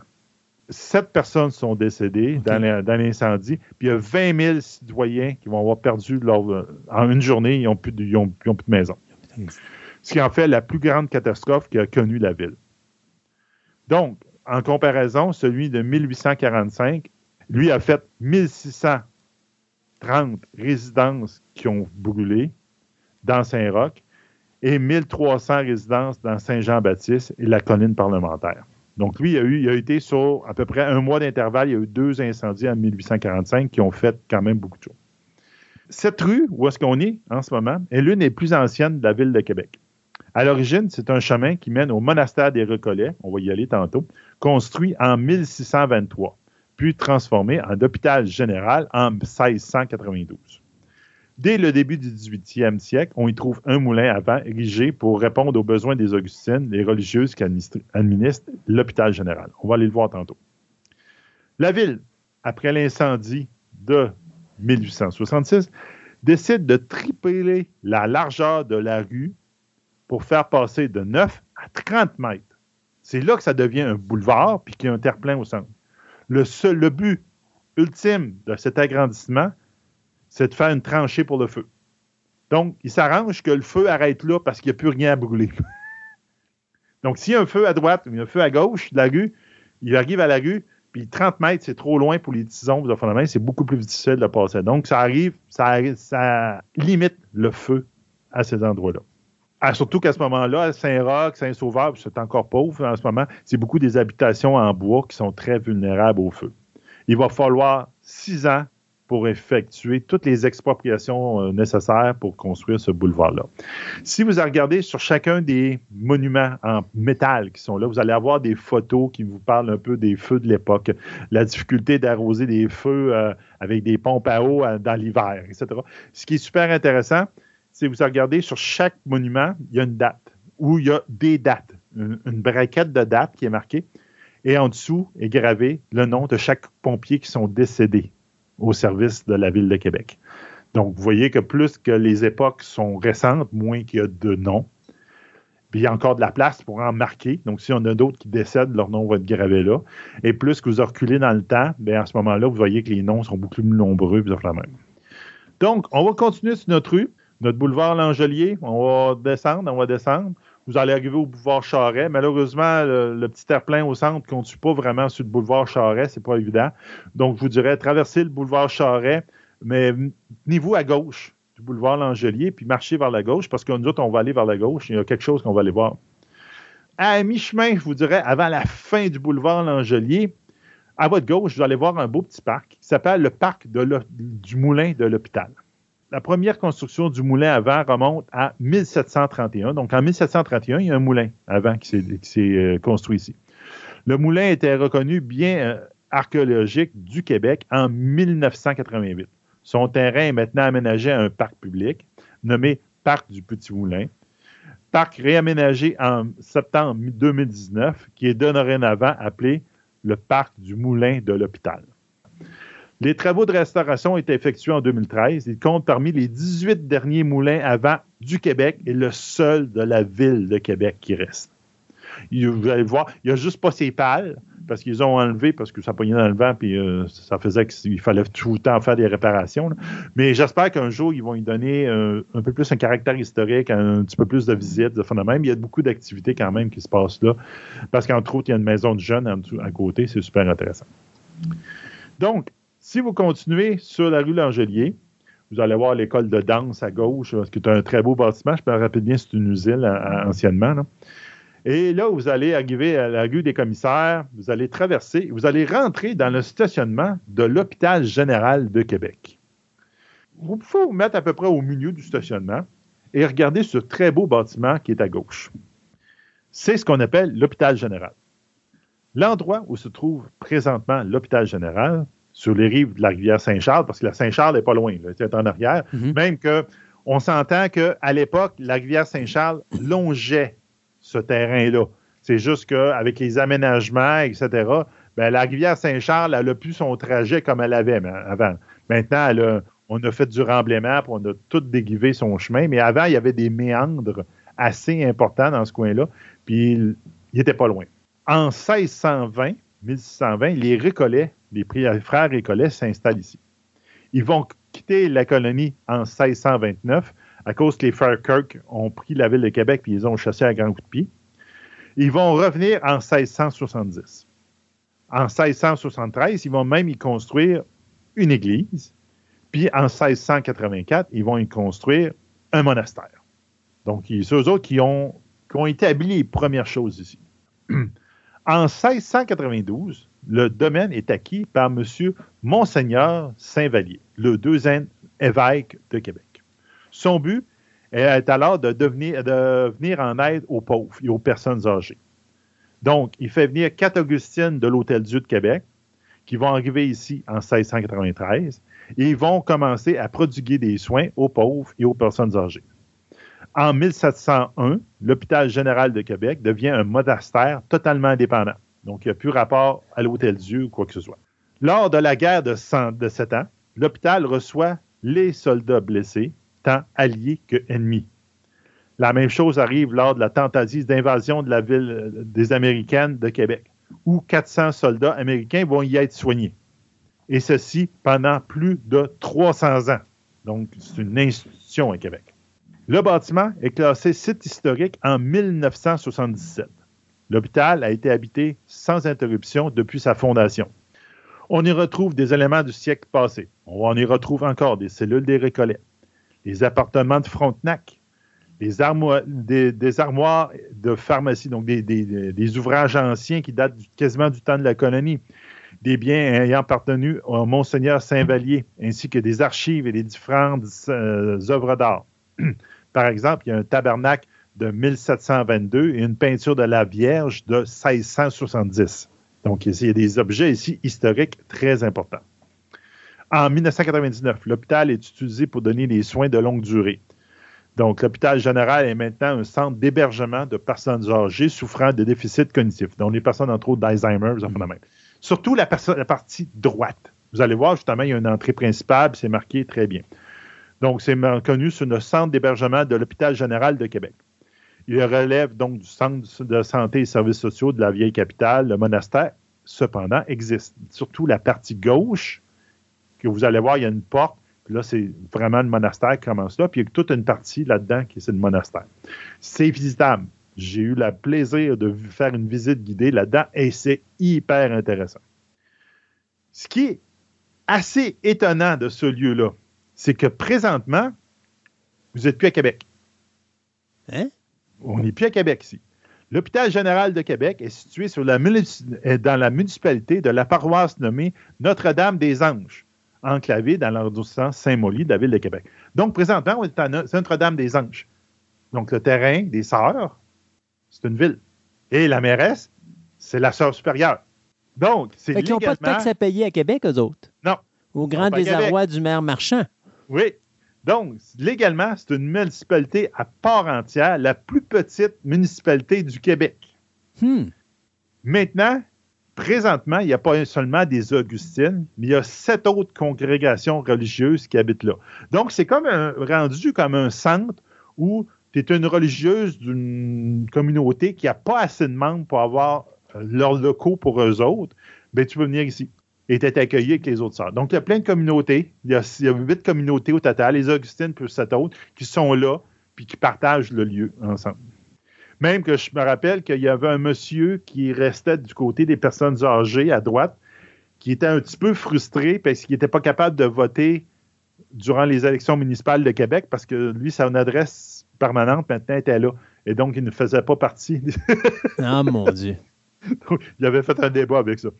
Euh, lors de la guerre de Sept Ans, l'hôpital général où œuvrait Marie de Visitation à ce moment-là devient l'une des dernières institutions encore fonctionnelles de la ville. On en regarde la guerre de Sept Ans. On s'entend, on y est loin, les combats. Les combats sont en ville, sont à la base ville. On y est loin ici.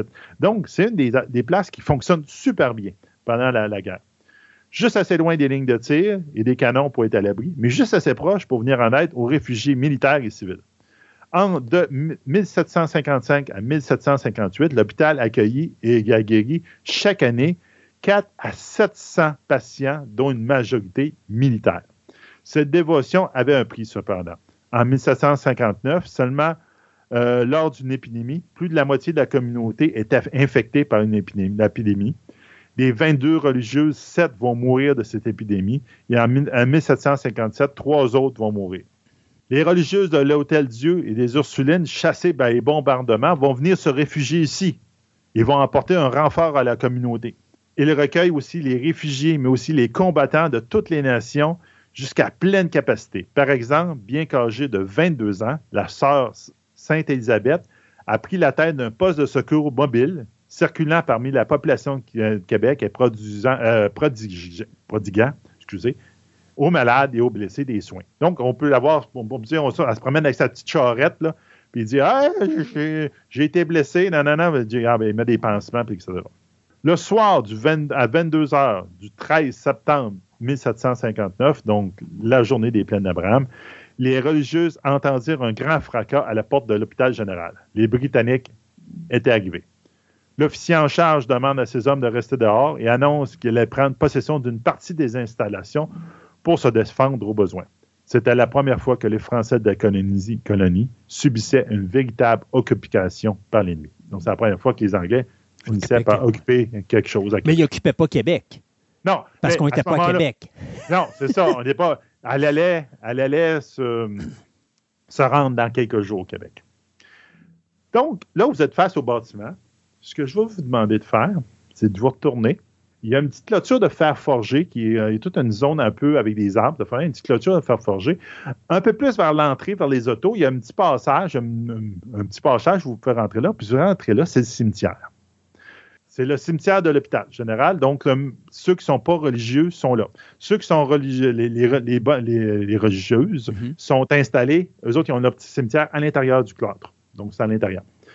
Mais ici, vous allez voir euh, plusieurs personnes qui sont décédées. Il y a des, euh, pierres d'ombale qui datent de très, très, très longtemps ici. Mais ce qui est extrêmement, mais extrêmement intéressant, c'est quand vous prenez la bonne petite porte, donc la partie plus à droite, qui est plus vers le chemin, vous allez voir, il y a comme un, trou en biseau. OK? On va vous expliquer ça visuellement.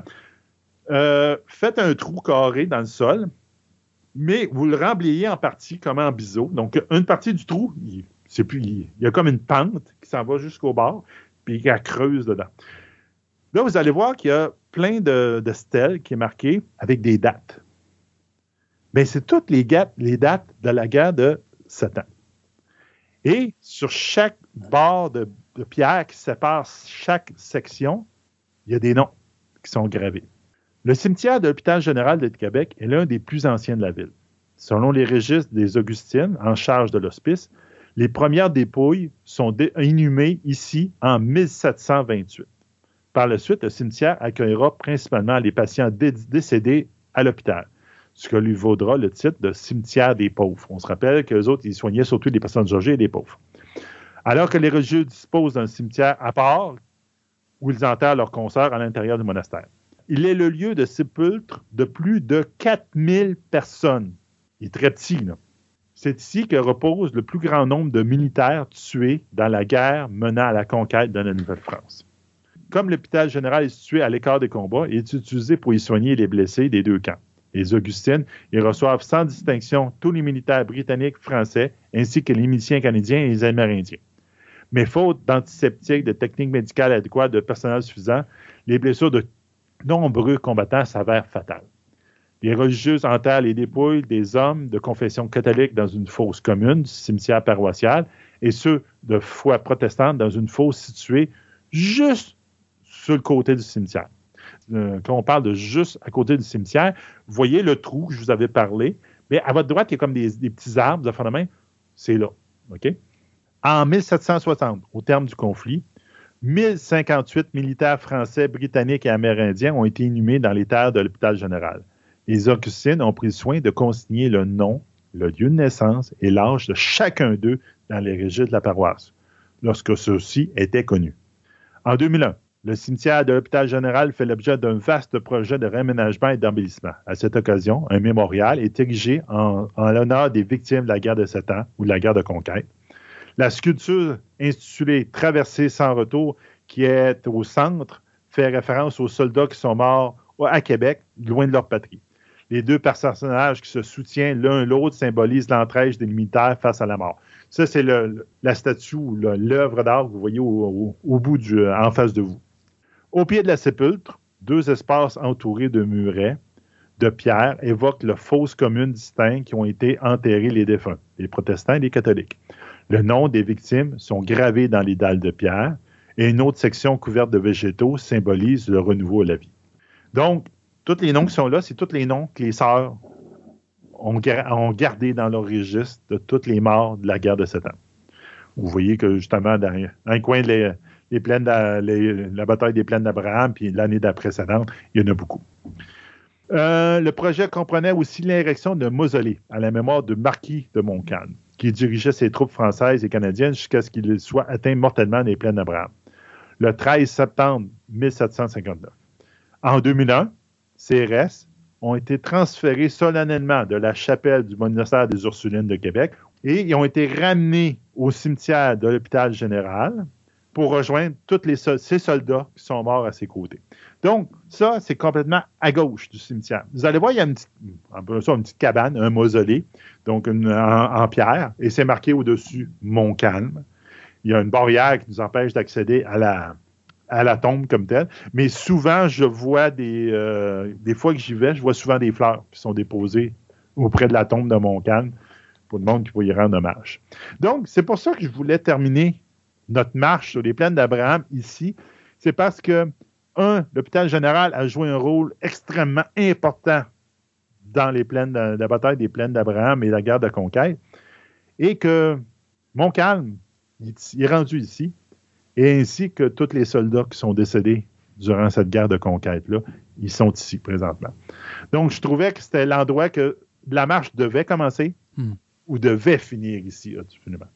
Si vous voulez prendre votre autobus, ben, vous pouvez aller à droite de, euh, d'hôpital général. Vous allez marcher là, vous allez passer à côté du poste de la GRC, là, pas de la GRC, excusez, de la police de, Québec.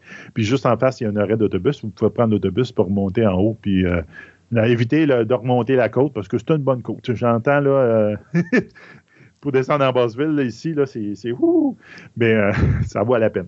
Donc, euh, ben, c'est ça qui termine euh, la visite des plaines d'Abraham et je vous dirais ce qui est annexe. Merci. Sébastien. Écoute, euh, un travail incroyable que tu as fait pour nous, très apprécié. Et puis, l'année prochaine, essaye de prendre quelque chose de plus petit. Je vais essayer, mais Pour- euh, j'avoue pour- que celle-là, ça, a- ça a été beaucoup de recherches, beaucoup de, de- de choses qu'il a fallu que je trouve. Je, je vais essayer, mais c'est juste que c'est c'est le problème de trouver un lien entre les sites et de trouver des sites qui sont marchables. Ouais. Il faut qu'on peut par- faire une histoire. Tu sais, tu peux parler de faire un trajet puis de parler des affaires très, très, très différentes d'une fois à l'autre.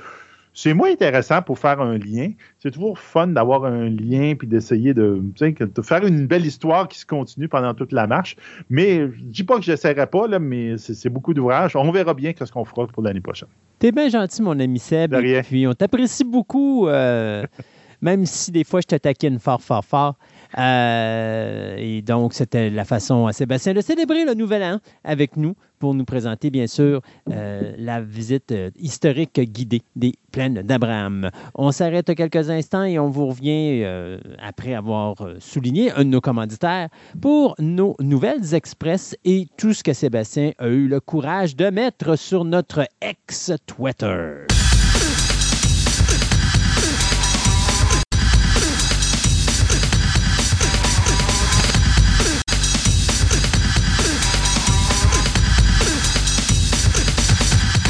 Ce segment de la table ronde vous est présenté par Vidéo Centre-Ville, le plus grand club vidéo répertoire de la ville de Québec. Avec ses quelques 50 000 films en inventaire, ce petit village de cinéphiles a su avec le temps s'adapter afin de résister à l'empire grandissant qu'est le streaming. En plus de ses films cultes rares et de ses grands classiques qui sont disponibles en DVD et même dans certains cas en cassette vidéo, Vidéo Centre-Ville possède le plus grand choix de bandes sonores de films en vinyle, ainsi que différents articles promotionnels reliés au domaine du cinéma, tels que des livres, des magazines, des figurines et plein d'autres surprises. Allez donc les rencontrer au 230 Marie de l'Incarnation à Québec ou encore rendez-vous sur leur site web au www.videocentreville.com et profitez de leur nouveau site transactionnel avec livraison disponible partout au Canada.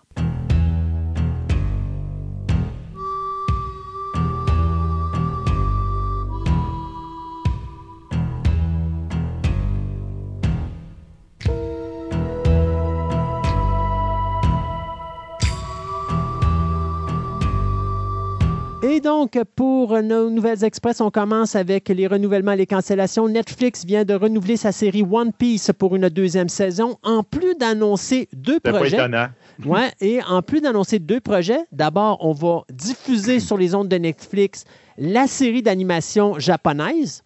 Et en plus, on va en créer une nouvelle qui va s'appeler The One Piece, où est-ce que ça va être un genre de reboot de l'univers euh, de One Piece, mais fait ici sur les ondes de Netflix. Netflix et les séries d'animation japonaises, ils font quand même de la bonne qualité, donc Ouais. ça ne m'inquiète pas. Puis en plus, c'est fait par les studios 8, eux autres qui avaient travaillé sur les premières saisons de euh, Attack on Titan. Donc, euh, beaucoup de choses qui s'en viennent du côté de One Piece, de One Piece pardon, sur Netflix. ABC vient d'annoncer l'annulation de la série The Good Doctor après sept saisons. Disney Plus vient de canceller sa série American Born Chinese après une seule saison.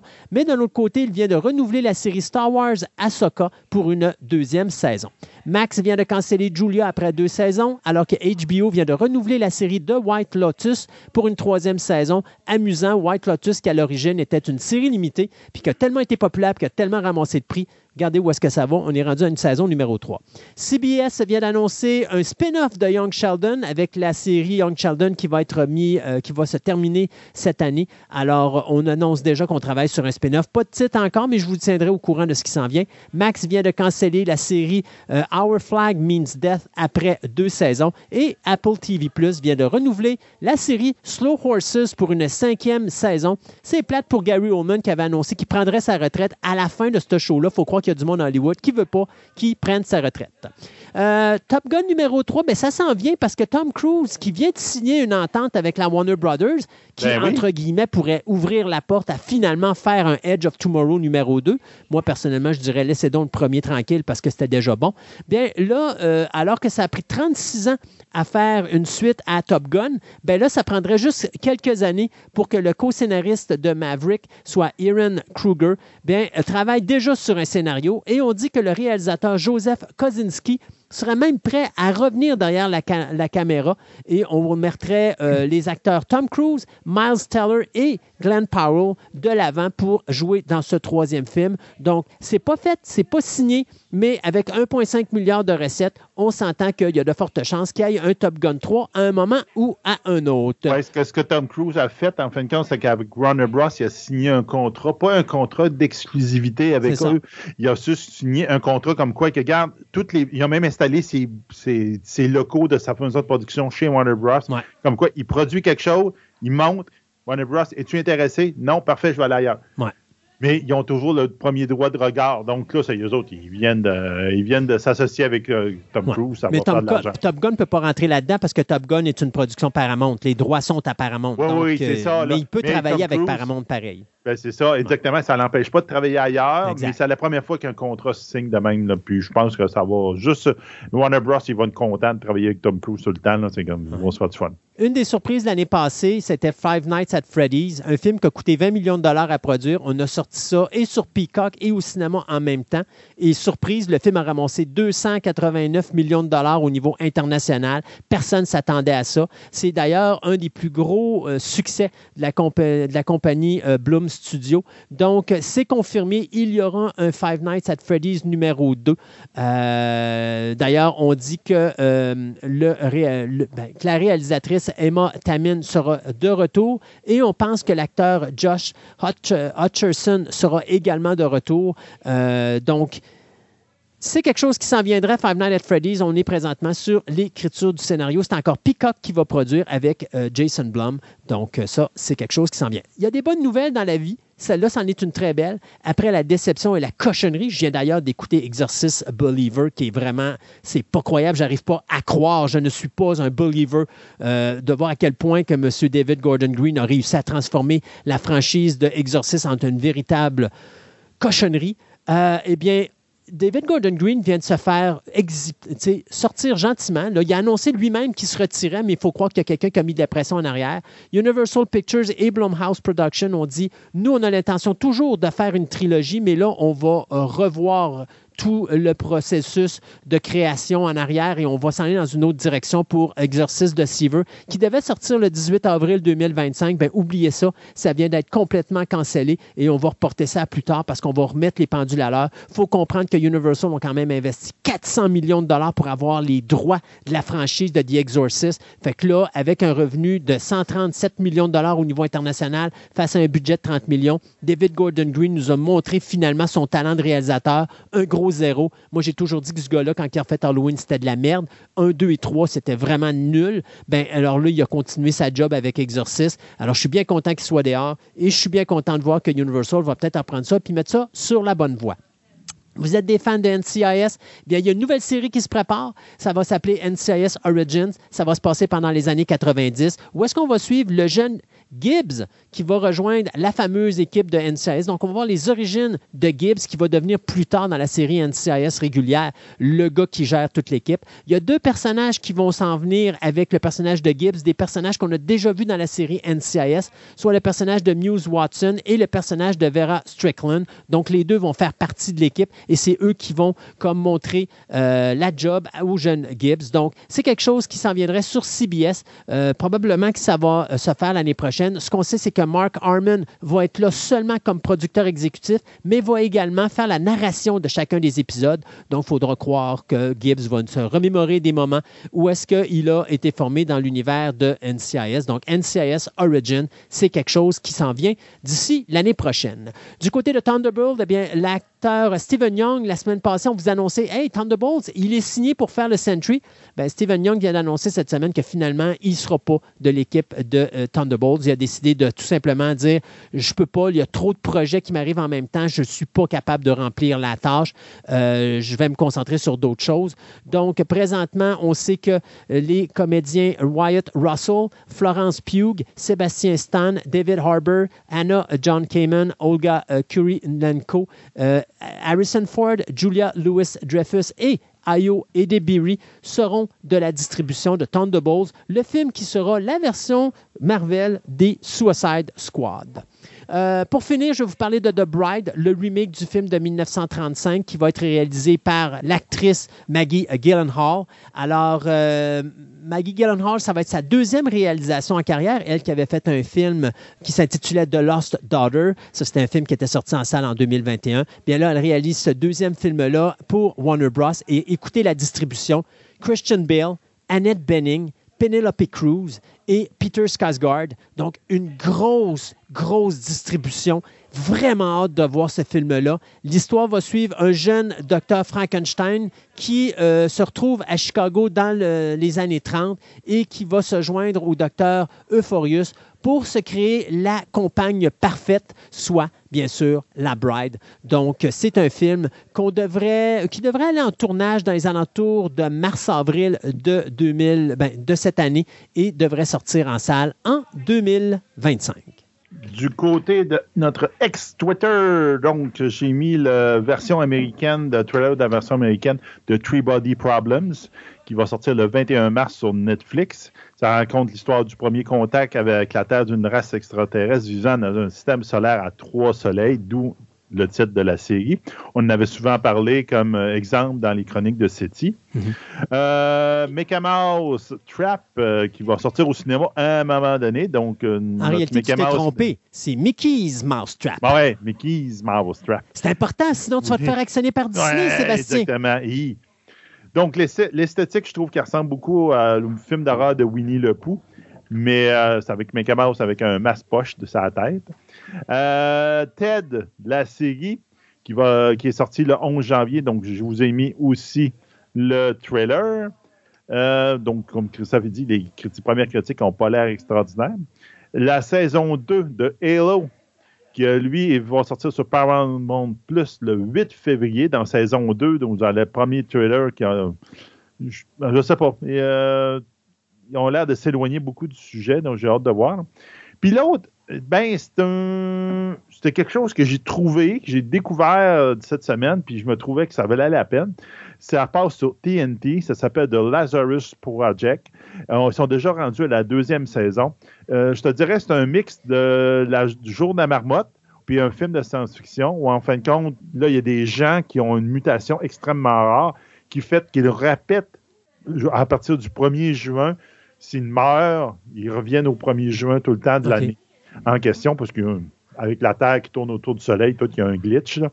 Et il y a une organisation qui s'appelle le Lazarus Project qui utilise cette capacité-là du monde pour essayer d'éviter des, des grosses, des grosses euh, événements qui vont tuer beaucoup, beaucoup de monde. Donc, genre une pandémie, un incident, une guerre, etc. Comme qu'on a déjà vu ça à la télévision dans des séries il n'y a pas si longtemps. C'est quand même intéressant. C'est fait par des Britanniques. Ouais. Donc, c'est complètement une take complètement différente. il paraît que la série, même s'ils jouent avec le temps et des repeats, ils n'ont pas laissé beaucoup de, trous dans leur scénario, d'invraisemblances. Donc, plus ça risque d'être intéressant. Donc, on verra bien, mais mm-hmm. euh, je, commence à l'écouter euh, cette semaine. Donc, euh, mais déjà là, le premier épisode, puis le prémisse m'a pas mal convaincu que ça pourrait être très intéressant. Donc, allez voir ça. Merci Sébastien. De rien. Merci à vous les auditeurs. Rappelez-vous, la semaine prochaine, on fête le Carnaval de Québec ici à Fantastica avec notre émission spéciale 70e édition. Euh, donc, une émission comme on n'a jamais fait jusqu'à présent. Donc, on vous invite à nous écouter. Et euh, ben, il me reste juste à vous dire une seule chose. À dans deux semaines pour une autre édition de Fantastica.